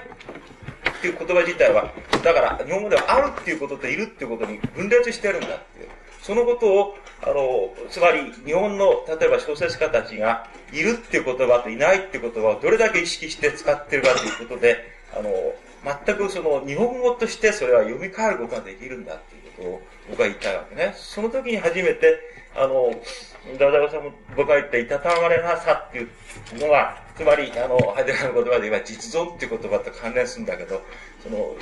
実存って言ったら思想に聞こえてね、いたたまれなさって言ったら単なる日常的な感覚で、いわば無思想のレベルにしか立てないようなっていうことを、と感じられるんだけど、ただ、あの、僕は羽生豊という人を、まさにあの、観念の観念っていう形で提出されたものを読んできたときに、あるところではっと気がついたのは、その羽生豊っていう人にはそのいなくなるっていうね、あの事柄、それからいるっていうことは、もうある意味で、あの、取り払ってしまえるっていうか、その、あるっていうことといるっていうことは、日本語ではこう、位相が、あの、分裂してるってことを問題にしないで済んじゃってる。だから、これは日本語の思想じゃなくてもいいっていうかね、もっと言えば文学っていうのは、その日本語のこう、革新から思想を組み出せる力っていうものを持ってるはずで、それはつまり、なんていうのかな、ハイデガーを翻訳するよりは、太宰治を読み解いていく方が、つまり、あの、日本語の現象論っていうもののね、あの、領域が開けるんじゃないかと、そういうことを考えてるんですけどね。どうもありがとうございます。あの、非常にあの、最後は、あの、悲劇の解読のところに戻りまして、むしろあの、今後の鈴木さんの提案もありましたように、吉本さんが一番意識している部分、あるいはやらなきゃならないと思っている部分というところに触れて、あの、いいオチができたんじゃないかと、そういうふうに思います。あの、このまま続ければもう多分キリがないところまで行ってしまうでしょうし、あの、吉本さんは今回あの、1ヶ月少し前に、えー、大変ちょっとこうアクシデントがありまして、今回こちらの方に来られないんじゃないかと思って、我々スタッフの方が非常に心配したんですけれども、無理をして来ていただきました。で、これ以上、あの、引き延ばして、あの、するのは、体調の問題もございますので、この辺りでお開きにしたいと思います。皆さん、あの、拍手をお願いします。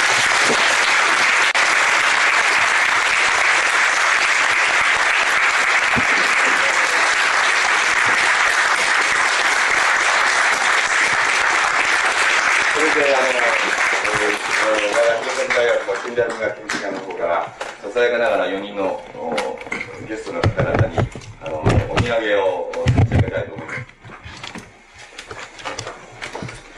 ぬる湯のべし、一尺二寸のぬる湯のべしです。ああ、すげえな。